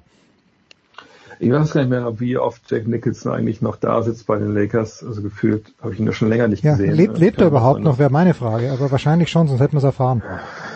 Ich glaube, er hat genug Geld, um sich das Blut ein paar Mal schon halt waschen zu lassen. Okay. Ähm, ja, momentan würde ich schon sagen, dass Spike Lee einfach auch ähm, durch seine Präsenz da momentan der, der prominenteste ist. Sonst würde mir da jetzt eher noch vielleicht für die Jüngeren äh, Drake einfallen, der natürlich auch sehr, sehr äh, präsent ist in Toronto oder jemand wie, wie Kevin Hart, Mhm. Aber nö, ich glaube, alles in allem über alle Altersstufen hinweg ist es wahrscheinlich wirklich Spike Lee. Nervt der schon, denkst du? Nervt er auch Kevin, Garn äh, Kevin Garnett, äh, Steph Curry, meine natürlich, wenn er sich vor ihm hinlegt in seinem orangen Anzug und orangefarbenen Anzug wohlgemerkt und ihn von unten fotografiert. Das ist, äh, ich finde ihn ja großartig. Ich finde auch seine Filme zum Großteil wirklich fantastisch. Äh, ich frage mich nur, was die man wird es nicht erfahren und du schaust natürlich nicht in den Kopf von Steph Curry rein, aber dein, dein Gefühl sagt dir was. Nervt das die Jungs oder finden die es eigentlich ganz geil, dass so eine Ikone des Filmgeschäfts eigentlich ihre Nähe sucht? Aber ich glaube, das ist eigentlich echt cool. Ähm, das ist ja nicht so, also bei Drake da in Toronto, da gab es ja ständig auch ein paar Wortgefechte dann aus der ersten Reihe. Ne, sowas ist dann vielleicht eher mal ein bisschen irritierend, aber ich würde ehrlich gesagt, dass Spike Lee in der äh, Form durchaus doch mal in die gleiche, gleiche Schublade stecken wie, wie Jack mhm. Nicholson, der auch früher da mit Leuten noch was unterhalten hat, kurz. Aber halt immer aus, aus einem, zum einen aus natürlich einer krassen Bewunderung heraus. Und auf mhm. der anderen Seite ist es ja auch so, dass wir jetzt bei Nicholson und bei, bei Lee davon sprechen, dass es natürlich, ich will nicht sagen, sind beide in ihrem Fach äh, Steph Curry, aber das sind natürlich in ihrem Fach jeweils einfach auch, auch, auch wahnsinnige Koryphäen und Stars. Mhm. Und ich, ich glaube, auch da über die, die Grenzen der Profession hinweg gilt halt Game recognizes Game. Und ich, ich habe mir auch überlegt, hey, warum liegt der jetzt da auf dem Boden rum? Und dann fiel mir ein, ja gut, der Mann ist halt Regisseur. Also der wird einfach da einen geilen Shot gesehen haben. Und wenn man weiß, wie das aussieht ähm, im Madison Square Garden, das ist ja eine ganz flache Arena, ne, wo und das Dach wird ja gehalten, dass von den Seiten in die Mitte so dicke, dicke Stahlseile laufen und die in so einem Kreis, wenn ich es richtig im Kopf habe, jetzt und so festgemacht sind. Und das hält ja diese Dachkonstruktion. Äh, und ich kann mir vorstellen, dass es auch eine geile Einstellung war. Ich weiß nicht genau den Winkel, was er da jetzt genau hm, okay. gefilmt hat. Aber ich denke, das hat ihn dazu bewogen und, und ich glaube nicht, dass das großartig genervt hat, wenn ich ehrlich bin. Hm, schön. So, was ein bisschen nervt, und ich habe es mit Heiko gerade vorhin auch besprochen, sind die doch immer mehr werdenden äh, Covid-Fälle in der äh, in der NBA ist es wie schlimm und äh, wie viel Puffer hat man in der NBA vor allen Dingen, falls Spiele ausfallen. Also in der NHL gibt es ja diesen schönen Puffer, der sich Olympische Spiele nennt. Jetzt meint mhm. Heiko, naja, äh, wird wahrscheinlich, wahrscheinlich werden die doch hinfahren, weil sie es ja dürfen, aber für die Gefahr hin, dass sie ewig in der Quarantäne bleiben. Aber wie flexibel ist man da in der NBA? Ja, eine Olympische Spielpause haben wir natürlich nicht. Man hat den All-Star-Break. Ja, ähm, sehr viele Spiele kann man da auch nicht reinpacken. Spielplan wurde natürlich jetzt vor Jahren schon äh, entzerrt, sodass man eventuell argumentieren könnte, ja gut, wir haben vor 20 Jahren auch vier Spiele in fünf Tagen gemacht, warum können wir das jetzt nicht? Ähm, allerdings glaube ich da nicht, dass das momentan die entscheidende Frage ist. Also was wir momentan sehen in der NBA ist sicherlich so das Nachschleppen von Thanksgiving. Das ist ja in den USA, muss ich erklären, eigentlich so das, was bei uns im Endeffekt Weihnachten ist, so ein bisschen, ne? dass sich Familien dann treffen und versammeln und ähm, zusammen halt einen Tag verbringen, Football gucken, viel essen. Hm. So und ähm, die Problematik ist aber natürlich dann nochmal im Vergleich zu Deutschland, wo sich hier dann wirklich nur meistens natürlich so die engste Familie trifft und nicht nur Onkel, Tanten und, und entfernte Cousins und Cousinen dazu. Das ist ja in den USA oft so. Ne, jetzt auch nicht bei jedem, ist auch klar, ne? aber das sind schon eigentlich ziemlich große äh, Familienzusammenkünfte und dass man da in einem Land, sage ich mal, wo jetzt Maskenpflicht auch nicht unbedingt äh, groß geschrieben ist und sind natürlich auch, auch private Treffen und da fragt man sich auch, eine, gut, testen die sich denn dann auch halbwegs vorher und selbst wenn, ist es ja auch kein, keine Sicherheit. Also sind es faktisch Zusammenkünfte von, von, von, von größeren äh, Gruppen an Menschen. So. Und, und wenn man sieht, dass in den USA sich ja tagtäglich auch 100.000 Menschen infizieren, oder zumindest das, mhm. die, die, die, also nicht das, die, die, das auf die offizielle Zahl, dass das jetzt passiert, darf eigentlich keinem wundern. So, aber das ist alles, finde ich, nach dem, was man jetzt so lesen kann, ja nicht die entscheidende Frage. Die entscheidende Frage ist halt, kann, kann den USA, und da würde ich jetzt einfach mal alle Sportarten mit, äh, äh, mit, mit reinnehmen, wahrscheinlich gilt das auch für Deutschland, können wir eigentlich im Januar, Februar überhaupt Sport stattfinden lassen? Mhm. Das ist die große Frage, die ich mir stelle. Denn ähm, wenn man sieht, was jetzt die, die aktuellen Studien hergeben, so äh, zu Omikron, also was da jetzt in London zum Beispiel gerade passiert, wo jetzt ja meines Wissens auch wieder Spiele ausgefallen sind in der Premier League oder verschoben werden. Ähm, wenn die, diese neue Variante so ansteckend ist, wie sich das gerade darstellt, ähm, ganz abgesehen davon, wie da jetzt Verläufe sind, dann muss man damit rechnen und das und das betrifft ja nicht nur den, den Sport, sondern die ganze Gesellschaft was passiert denn, wenn auf einmal diese, diese Infektionszahlen so drastisch nach oben schießen äh, und natürlich die Leute trotzdem dann zu Hause bleiben müssen, auch wenn auf einmal fast jeder infiziert ist? Wie wollen wir überhaupt noch irgendwas äh, hinbekommen im, im, im normalen Leben? Also jetzt, wenn wir es nur mal auf die NBA beziehen, so haben wir denn genug Referees irgendwann, die die Spiele pfeifen können? Okay. Gibt es denn äh, genug Leute, die überhaupt die Halle da bewirtschaften können zu dem Zeitpunkt? Ähm, Gibt es Busfahrer, die die Spieler zum, zum Spiel fahren? Wahrscheinlich noch finden, denke ich. Aber ähm, ne, das, das wird, glaube ich, ein ganz, ganz anderes Problem sein. Und man muss sich wirklich fragen, angesichts dieser, dieser Welle, die sich da aufbaut, wie soll das überhaupt alles funktionieren? Und was wir jetzt sehen, ist für meine Begriffe wirklich nur so, da kommt Thanksgiving zusammen mit ne, einem Impfschutz, der abgenommen hat über die Monate und viele der Spieler wurden ja auch mit Johnson Johnson geimpft, also nur einmal, wo wir jetzt ja auch wissen, dass der Impfschutz zumindest von der Infektion, nicht von schweren Verläufen, sondern von der Infektion, auch äh, relativ schnell wieder gesunken ist. Hm. Ähm, ne, und, und dann auch vielleicht ein bisschen Unvorsichtigkeit. Ne, die NBA testet ja auch nicht mehr ganz so rigoros, zumindest jetzt die, die geimpft waren. Ähm, da wird sich demnächst auch was tun. Die NBA hat auch schon neue Regeln wieder mehr oder weniger erlassen. Und ähm, für meinen Begriff, dass wir jetzt sehen, wenn das alles so kommt, wie sich da diese, diese, diese, diese Daten halt jetzt gerade rauskristallisieren, ist das jetzt nur ein Auftakt zu einer extrem schweren Phase, weil es ja zur schwersten Phase seit Anfang der Pandemie. Hm. Ganz kurz noch, Dre, äh, am Christtag, wie wir in Österreich sagen, am ersten Weihnachtsfeiertag, mhm. sind welche Highlights avisiert in diesem Jahr? Da wird dann noch gespielt werden, weil da kommt er dann, die Weihnachtswelle kommt er erst zwei Wochen später. ja, ich, also ich, ich hoffe mal, dass das alles noch über die, über die Bühne geht, aber da gehe ich einfach von aus. In den USA ist es ja jetzt auch, wie gesagt, bisher, was so Omikron angeht, zumindest hat man noch nicht, noch nicht viel gefunden, da äh, sollte es eigentlich wahrscheinlich äh, halbwegs okay sein. Und dann, ja klar, gibt's die Christmas Games. Das ist ja Jahr für Jahr so eigentlich der Auftakt der NBA-Saison, sagen wir es mal, in den USA, weil, muss ich dir nicht erklären, ne, Football geht da langsam da in Stretch Run. Jetzt haben sie eine Woche mehr dieses Jahr, aber ähm, ne, da ist ja. Weihnachtsfeiertag zeigt die NBA zum ersten Mal so den gemeinen Sportfan in den USA, hey, wir spielen auch schon seit zwei Monaten. Das sind unsere besten Leute. Zumindest haben wir das gedacht, äh, als wir den Spielplan gemacht haben im Sommer. Und äh, wäre ganz cool, wenn ihr zu Kopf behalten würde, denn wenn der Super Bowl vorbei ist, dann sind wir für euch da, dann liefern wir euch den, den Sport, den ihr dann sehen wollt.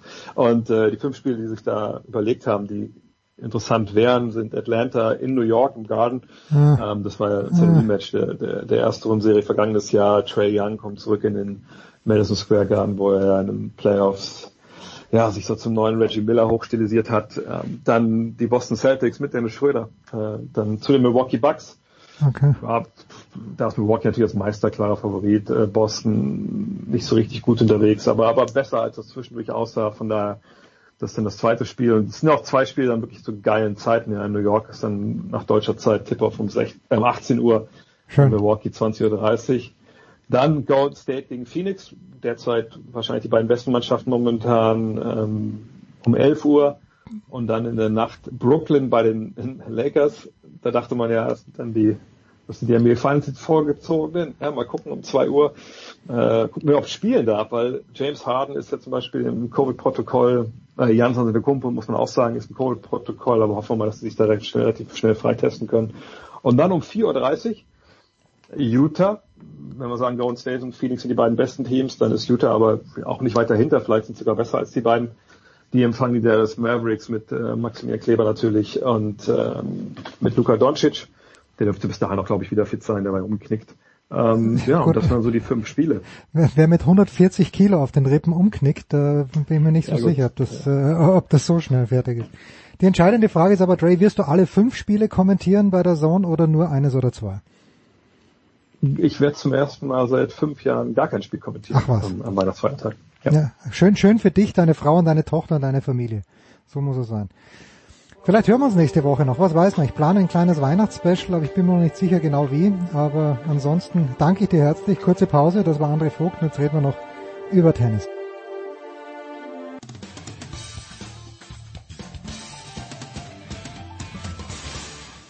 Hi, hier ist Philipp Kohlschreiber und ihr hört Sportradio 360. So, in der Big Show 539 biegen wir auf die Zielgerade ein und nachdem jetzt nicht so wahnsinnig viel los ist im aktuellen Tennis, ja, es gibt ab heute diese Exhibition in Abu Dhabi, vielleicht sprechen wir auch damit, äh, darüber mit Jörg Almeroth, aber zuerst mal selbstverständlich die Begrüßung. Jörg, grüß dich. Ich grüße dich, ja. Ich habe ein Interview gelesen mit dem Regisseur des Films über Boris Becker, der demnächst ins Fernsehen kommen soll. Äh, Jörg, ganz blöd gefragt, du warst so nah dabei an, an Becker. Wirst du dir das anschauen? Ja. weil du schon was weißt, weil du schon was gesehen hast? Nee. Äh, okay, bitte. Was, was ist der Beweggrund? Ich bin da immer ein bisschen zögerlich. Also wenn jetzt ein Film, ja bitte. Naja, ich, ich gucke es mir ja letzten Endes aus dem Grund an, um festzustellen, ob das äh, äh, halbwegs der Wahrheit entspricht, mehr als halbwegs der Wahrheit entspricht, äh, mehr Fiktion als Realität ist. Und naja gut, sicherlich äh, Vergleich werde ich werde ich die Schauspieler mit den realen Personen auch vergleichen können. Und äh, ja, ich ich habe ich habe es jetzt am Rande am Rande habe ich halt mitgekriegt, dass ja auch in Halle gedreht worden ist, äh, zum Standort, zu dem ich eine gewisse Beziehung habe. Und äh, insofern, ja, ich, ich, äh, ich bin gespannt. Es ist ja nicht der erste Film, der sich mit Boris Becker beschäftigt. Ich muss sagen, ich fand die ähm, Umsetzung seit des, des war das ein Dokudrama der Spieler äh, Boris Becker fand ich äh, relativ gelungen. Es haben sich mir auch ein paar Szenen wirklich eingebrannt ins Gedächtnis. Äh, nicht unbedingt äh, vergangene, sondern damals aktuelle Szenen. Also ich bin, ich bin natürlich gespannt, äh, äh, ob das jetzt naja, auch, äh, ich meine, wir, wir, wir, wir, wir, wir, wir, äh, wir müssen natürlich einen Unterschied machen. Das ist ein Film, der, glaube ich, jetzt auf, der läuft ja auf RTL und naja, äh, das äh, muss ja massentauglich sein. Ja. Also äh, man wird jetzt nicht, man wird jetzt nicht Problemlösungs oder das wird jetzt sicherlich nicht allzu schwere Kost sein, sondern auch sehr dramatisch, dramaturgisch zugespitzt in manchen Punkten und ja, ich bin gespannt. Ja, ich bin auch sehr gespannt, weil RTL hat ja mit Gerd Schipanski am Mikrofon Becker begleitet, aber 85 der erste Sieg, Jörg, ich bin ja damals in Österreich gewesen, ich weiß, ich habe es im ORF gesehen, aber kannst du, kannst du dich erinnern, wer hatte damals die Rechte? Wer hat den äh, ersten Wimbledon-Sieg von Becker übertragen? Das war aber noch nicht RTL wahrscheinlich. Nein, das waren die öffentlich-rechtlichen Sender äh, und äh, den, äh, den, äh, ja gut, man, man kennt eben die, man kennt die Stimme von Gerd Schipanski, aber mein, ich meine mich jetzt zu erinnern, dass das äh, Endspiel von Rainer Deike im ZDF kommentiert worden wäre. Äh, ich erinnere mich auch an ein paar Sätze, äh, unter anderem auch als kurz nach dem äh, Matchball die, die, die, die Kamera hoch äh, switchte äh, die, die, die, die Box von, von, von Becker und da waren ja seine Eltern zu sehen, Karl-Heinz und Elvira. Karl-Heinz Becker schon äh, bekanntermaßen, ja, nicht bekanntermaßen, aber für die Jüngeren hier, Architekt äh, aus Leim äh, und, und damals eben diese sehr ja, denkwürdige Szene, dass er so eine kleine Kamera aus der Tasche rauskramte und äh, diese, ja, das Bild und, und, und Fotoschoss äh, vom Center Court und ich glaube, es war auch noch jemand vom D DTB, der damalige Vizepräsident Peter von Pierer, meiner Meinung nach, äh, war das gewesen. Und aber wie gesagt, also äh, Radiokommentar Gerd Schepanski und meines meiner Erinnerung nach äh, war das äh, das ZDF mit Rainer Deike und ich kann mich auch selber wirklich noch ich, ich, ich, ich kann mich noch daran entsinnen, wie ich äh, zu Hause auf der Erde vorm Fernsehen lag und ja, es äh, war schon, ich war zwar damals auch schon, ja, Journalist, aber eben noch noch nicht. Also da ich war ich war ja nicht war ja nicht vor Ort. Da hab's hab's halt auch nur mit staunenden Augen aus der Ferne gesehen und meine mich auch zu erinnern, dass ich danach noch selbst auf dem Tennisplatz gestiefelt bin, um irgendwie ein bisschen noch, nein, nicht Wimbledon nachzuspielen, aber ein bisschen Kraft oder irgendwie ein bisschen bisschen Spannung abzubauen. Und äh, nein, es, es war es war es war einfach unglaublich. Da muss man sich dann abreagieren, ja. Also ich, ja. Ja, das ist halt, also bei mir ist es natürlich nicht bei diesem Finale so gewesen, das heißt natürlich, aber es gab auch Tennisspiele, wo du gedacht hast, okay, jetzt muss ich raus, ich muss jetzt auch noch ein paar Bälle schlagen, es hilft ja nichts. Und das kann ich gut nachvollziehen. Was ich damals noch nicht so kapiert habe, Jörg, äh, war, ich war, das war 85, also als Becker das erste Mal gewonnen hat gegen Kevin Curran dieses Finale, ich war 14 ja. und, und Becker war nur drei Jahre älter als ich. Und ist mir aber so, ist mir aber so erwachsen natürlich dann trotz allem schon vorgekommen. Und dann hieß es natürlich immer, ja, der erst 17-Jährige. Und ich denke mir, was wollt ihr eigentlich? Aber wenn man jetzt überlegt, als 17-Jähriger Wimbledon zu gewinnen, das ist eine, eine Leistung oder da muss so viel auf dich einprasseln. Ist er dann auch auf ihn eingeprasselt? Wie du damit klarkommst, ist für mich eigentlich unvorstellbar. Naja, und ich will ja jetzt nicht sagen, ich meine, oder man könnte natürlich jetzt, man könnte jetzt herkommen, wenn man, und da, da muss man natürlich, da muss man natürlich auch schon, und man, man könnte jetzt natürlich ganz breit ansetzen. Und wir haben ja auch die Diskussion, ob äh, die Generation überhaupt die heute, die Generation der heute, was ich nicht jetzt vielleicht 15 bis 25 oder Jährigen oder, oder überhaupt die natürlich ein, äh, wie, wie empfindlich und und und und und äh, sich an aller bei jeder Gelegenheit äh, irgendwo verletzt, angeklagt oder oder bedrängt fühlen und so weiter.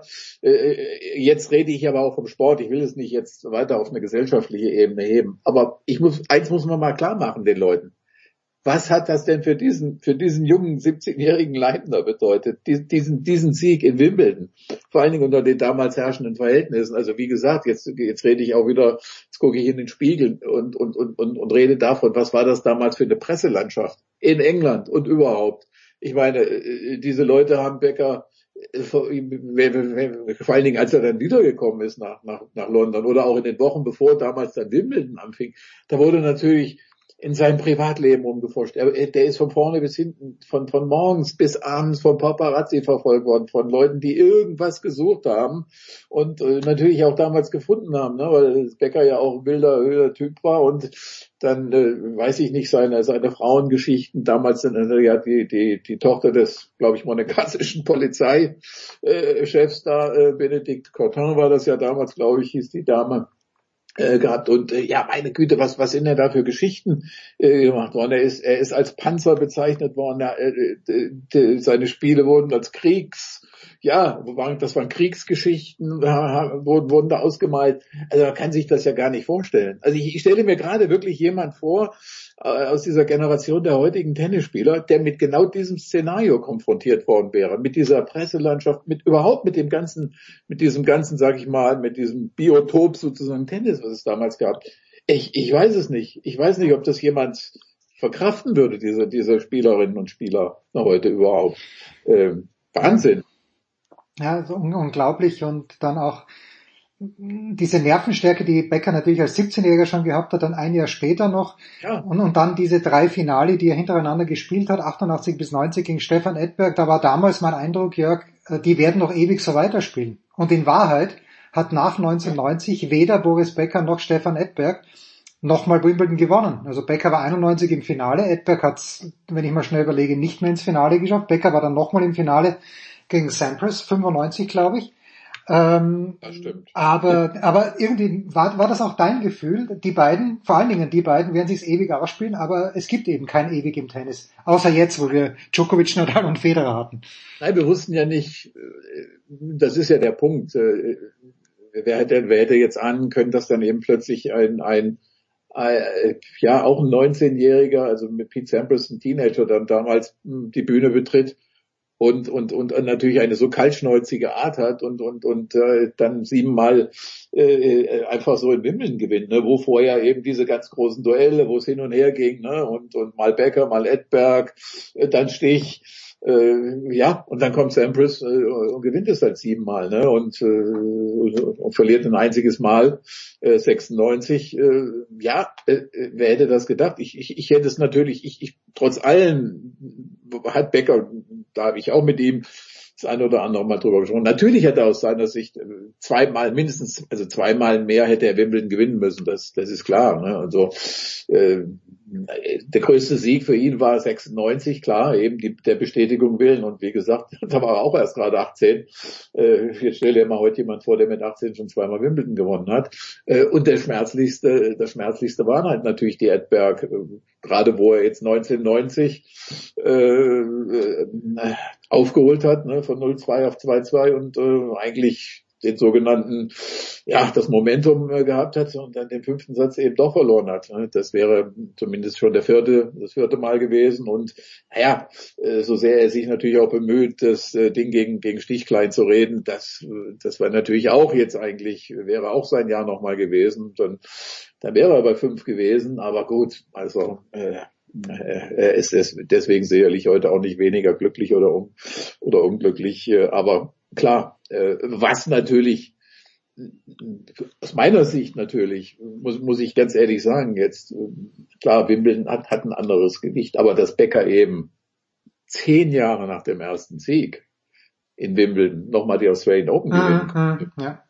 Und wir wissen alle, wie, wie, wie, wie schwierig die Australian Open und dann eben natürlich schon der ältere Becker äh, ja da, da nochmal gewinnen kann zum, zum Saisonanfang, wo, wo du wirklich Schwierigkeiten hast. Ne? Und, und, und, und naja, und wie gesagt, man, man muss sich immer vor Augen führen, wer dann alles, äh, wir reden jetzt eben nicht über einen Zweikampf viele Jahre zwischen Federer und Natal, sondern damals haben wir natürlich schon einige Leute äh, sozusagen in der Mix gehabt, ne? Sampras, Agassi, Ivan Isevic und was weiß ich nicht alles. Äh, ja, und, und, und das, das ist für mich, ist für mich tatsächlich der größte Sieg äh, gewesen in seinem Leben.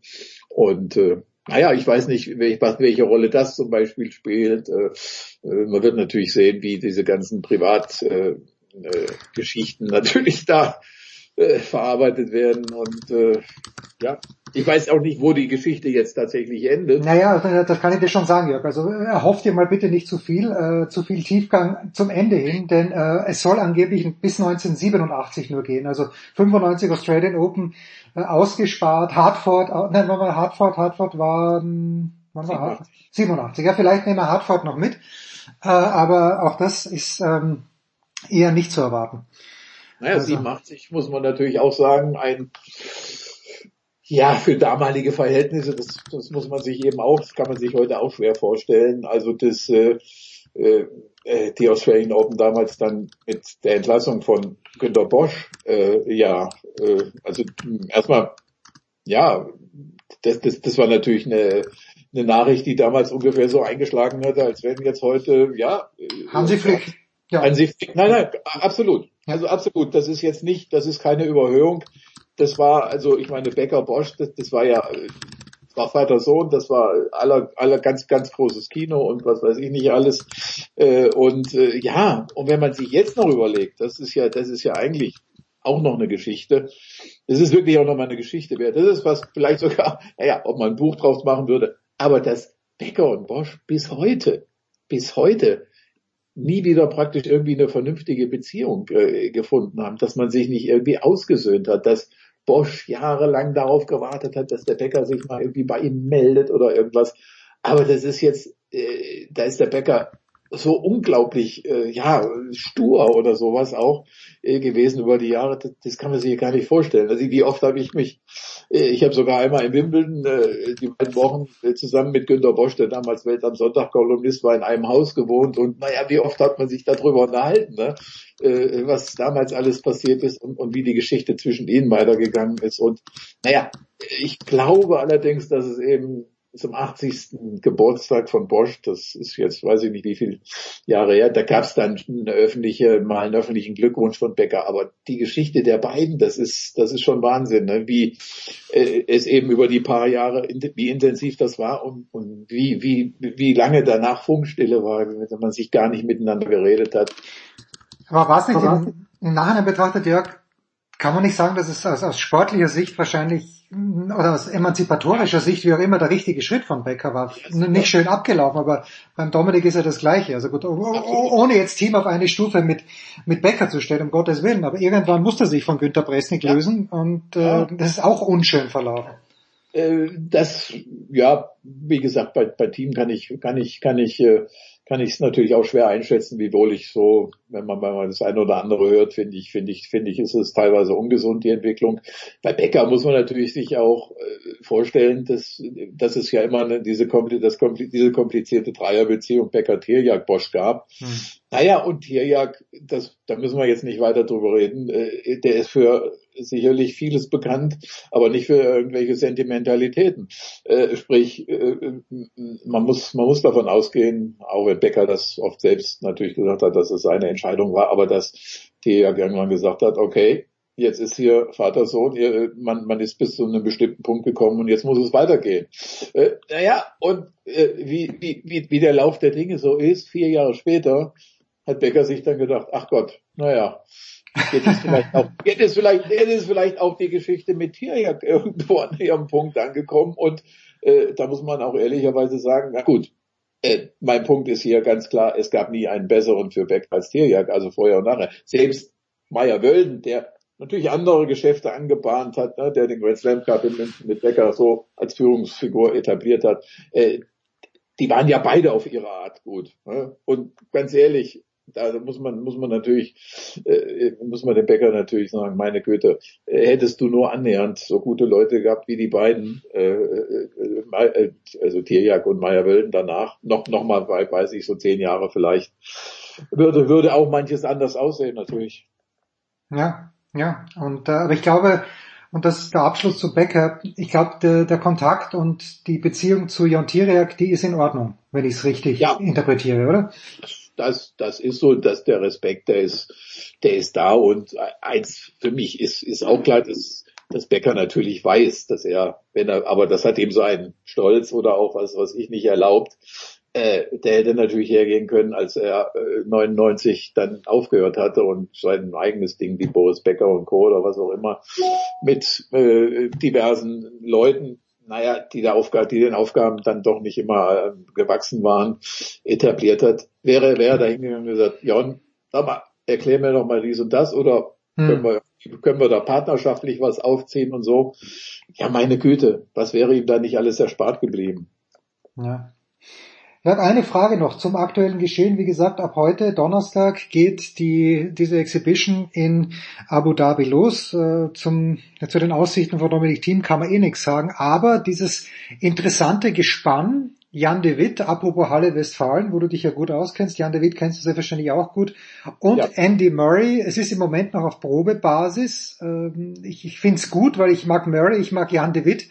Hat dich das überrascht? Äh, wie, wie siehst du da die Prognose? Die Perspektive für dieses Duo vielmehr? Puh.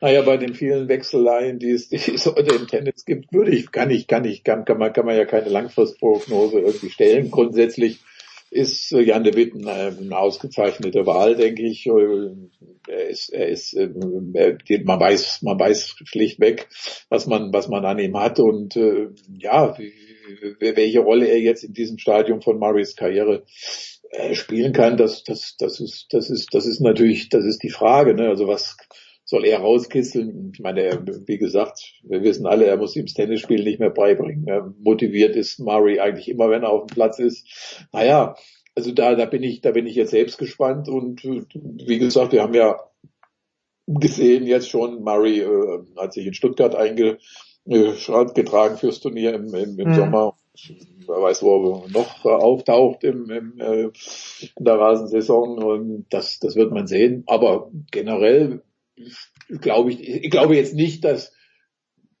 also würde, würde Murray jetzt jemanden wie Jan de Witt nach einer in Anführungszeichen Probezeit sozusagen wieder vor die Tür setzen oder sagen, naja, das, das hat mir jetzt nichts gebracht, das, das wäre ja, das wäre ja eigentlich auch verrückt. Also da muss man ja, müsste man ja eigentlich schon auch von Murrays Seite her einen längeren Horizont haben und naja, also da, da bin ich auch gespannt. Ich, ich denke, wir haben ja, wir haben ja gesehen, auch im, in dem europäischen Hallenherbst jetzt, dass Murray äh, auch, auch deutlich jüngeren äh, Kollegen äh, erhebliche Schwierigkeiten machen kann, die, die das möglicherweise auch nicht äh, für möglich gehalten haben, ne? dass, dass sie plötzlich gegen Murray äh, verlieren würden. Und äh, naja, also das, man wird, man wird es sehen, man muss mal gucken, wie, wie hält der Körper bei ihm durch und ist das dann vielleicht doch die eine der letzten, das letzte Hurra oder naja, äh, wir haben ja sowieso, also wenn auch wenn ich das jetzt, wenn ich will es nicht allzu sehr ausufern, aber ich glaube, wir haben natürlich nächstes Jahr schon ein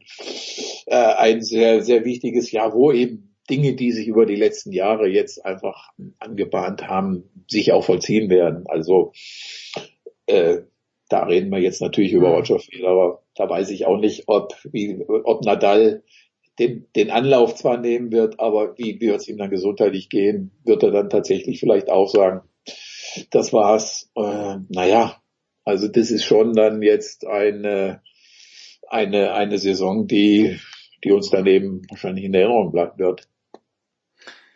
Das ist meine Aussicht. An jetzt schon eine Saison, die uns in Erinnerung bleiben wird. Jörg, ich danke dir ganz, ganz herzlich wir, falls wir uns nicht mehr hören, an dieser Stelle offiziell wünsche ich dir äh, frohe Weihnachten. Ja. Äh, frage dich jetzt schon, äh, was wird es zu Weihnachten zum Essen geben? Ich weiß, nächste Woche ist eigentlich erst unsere nächste, letzte Big Show, aber möglicherweise wird Jörg da nicht dabei sein. Jörg, was, was bringt der Weihnachtstisch? Und zwar nicht die Geschenke, sondern das Kulinarische. Bratwurst ganz und die üblichen äh, Schweinereien. okay, gut. Ja, gut. Es ist ja, im Übrigen, so, äh, das ist ja, wenn ich jetzt, naja gut, so dran denke, äh, früher war das schon, waren, waren diese Tage oft schon damit verbunden, dass man sich äh, über seine Australienreise ja, Gedanken ja, gemacht hat. Ne? Reise, die hat ja oft auch schon Weihnachten am letzten, in den letzten Tagen dann mit Richtung Perth oder so oder auch, naja, man vermag sich ja kaum auszusprechen, nach Katar und dann nach Australien äh, begonnen und äh, naja, die, die, die Dinge haben sich geändert und äh, naja, schauen wir mal. Was das nächste Jahr uns allen bringen wird, nicht nur im Tennis. Ja, möglicherweise gibt's die Big Show 540. Nein, die gibt's noch in diesem Jahr. 541 im kommenden Jahr. Das ist nicht ausgeschlossen. Danke dir, Jörg, das war's für diese Woche. Wir hören uns wieder am nächsten Donnerstag.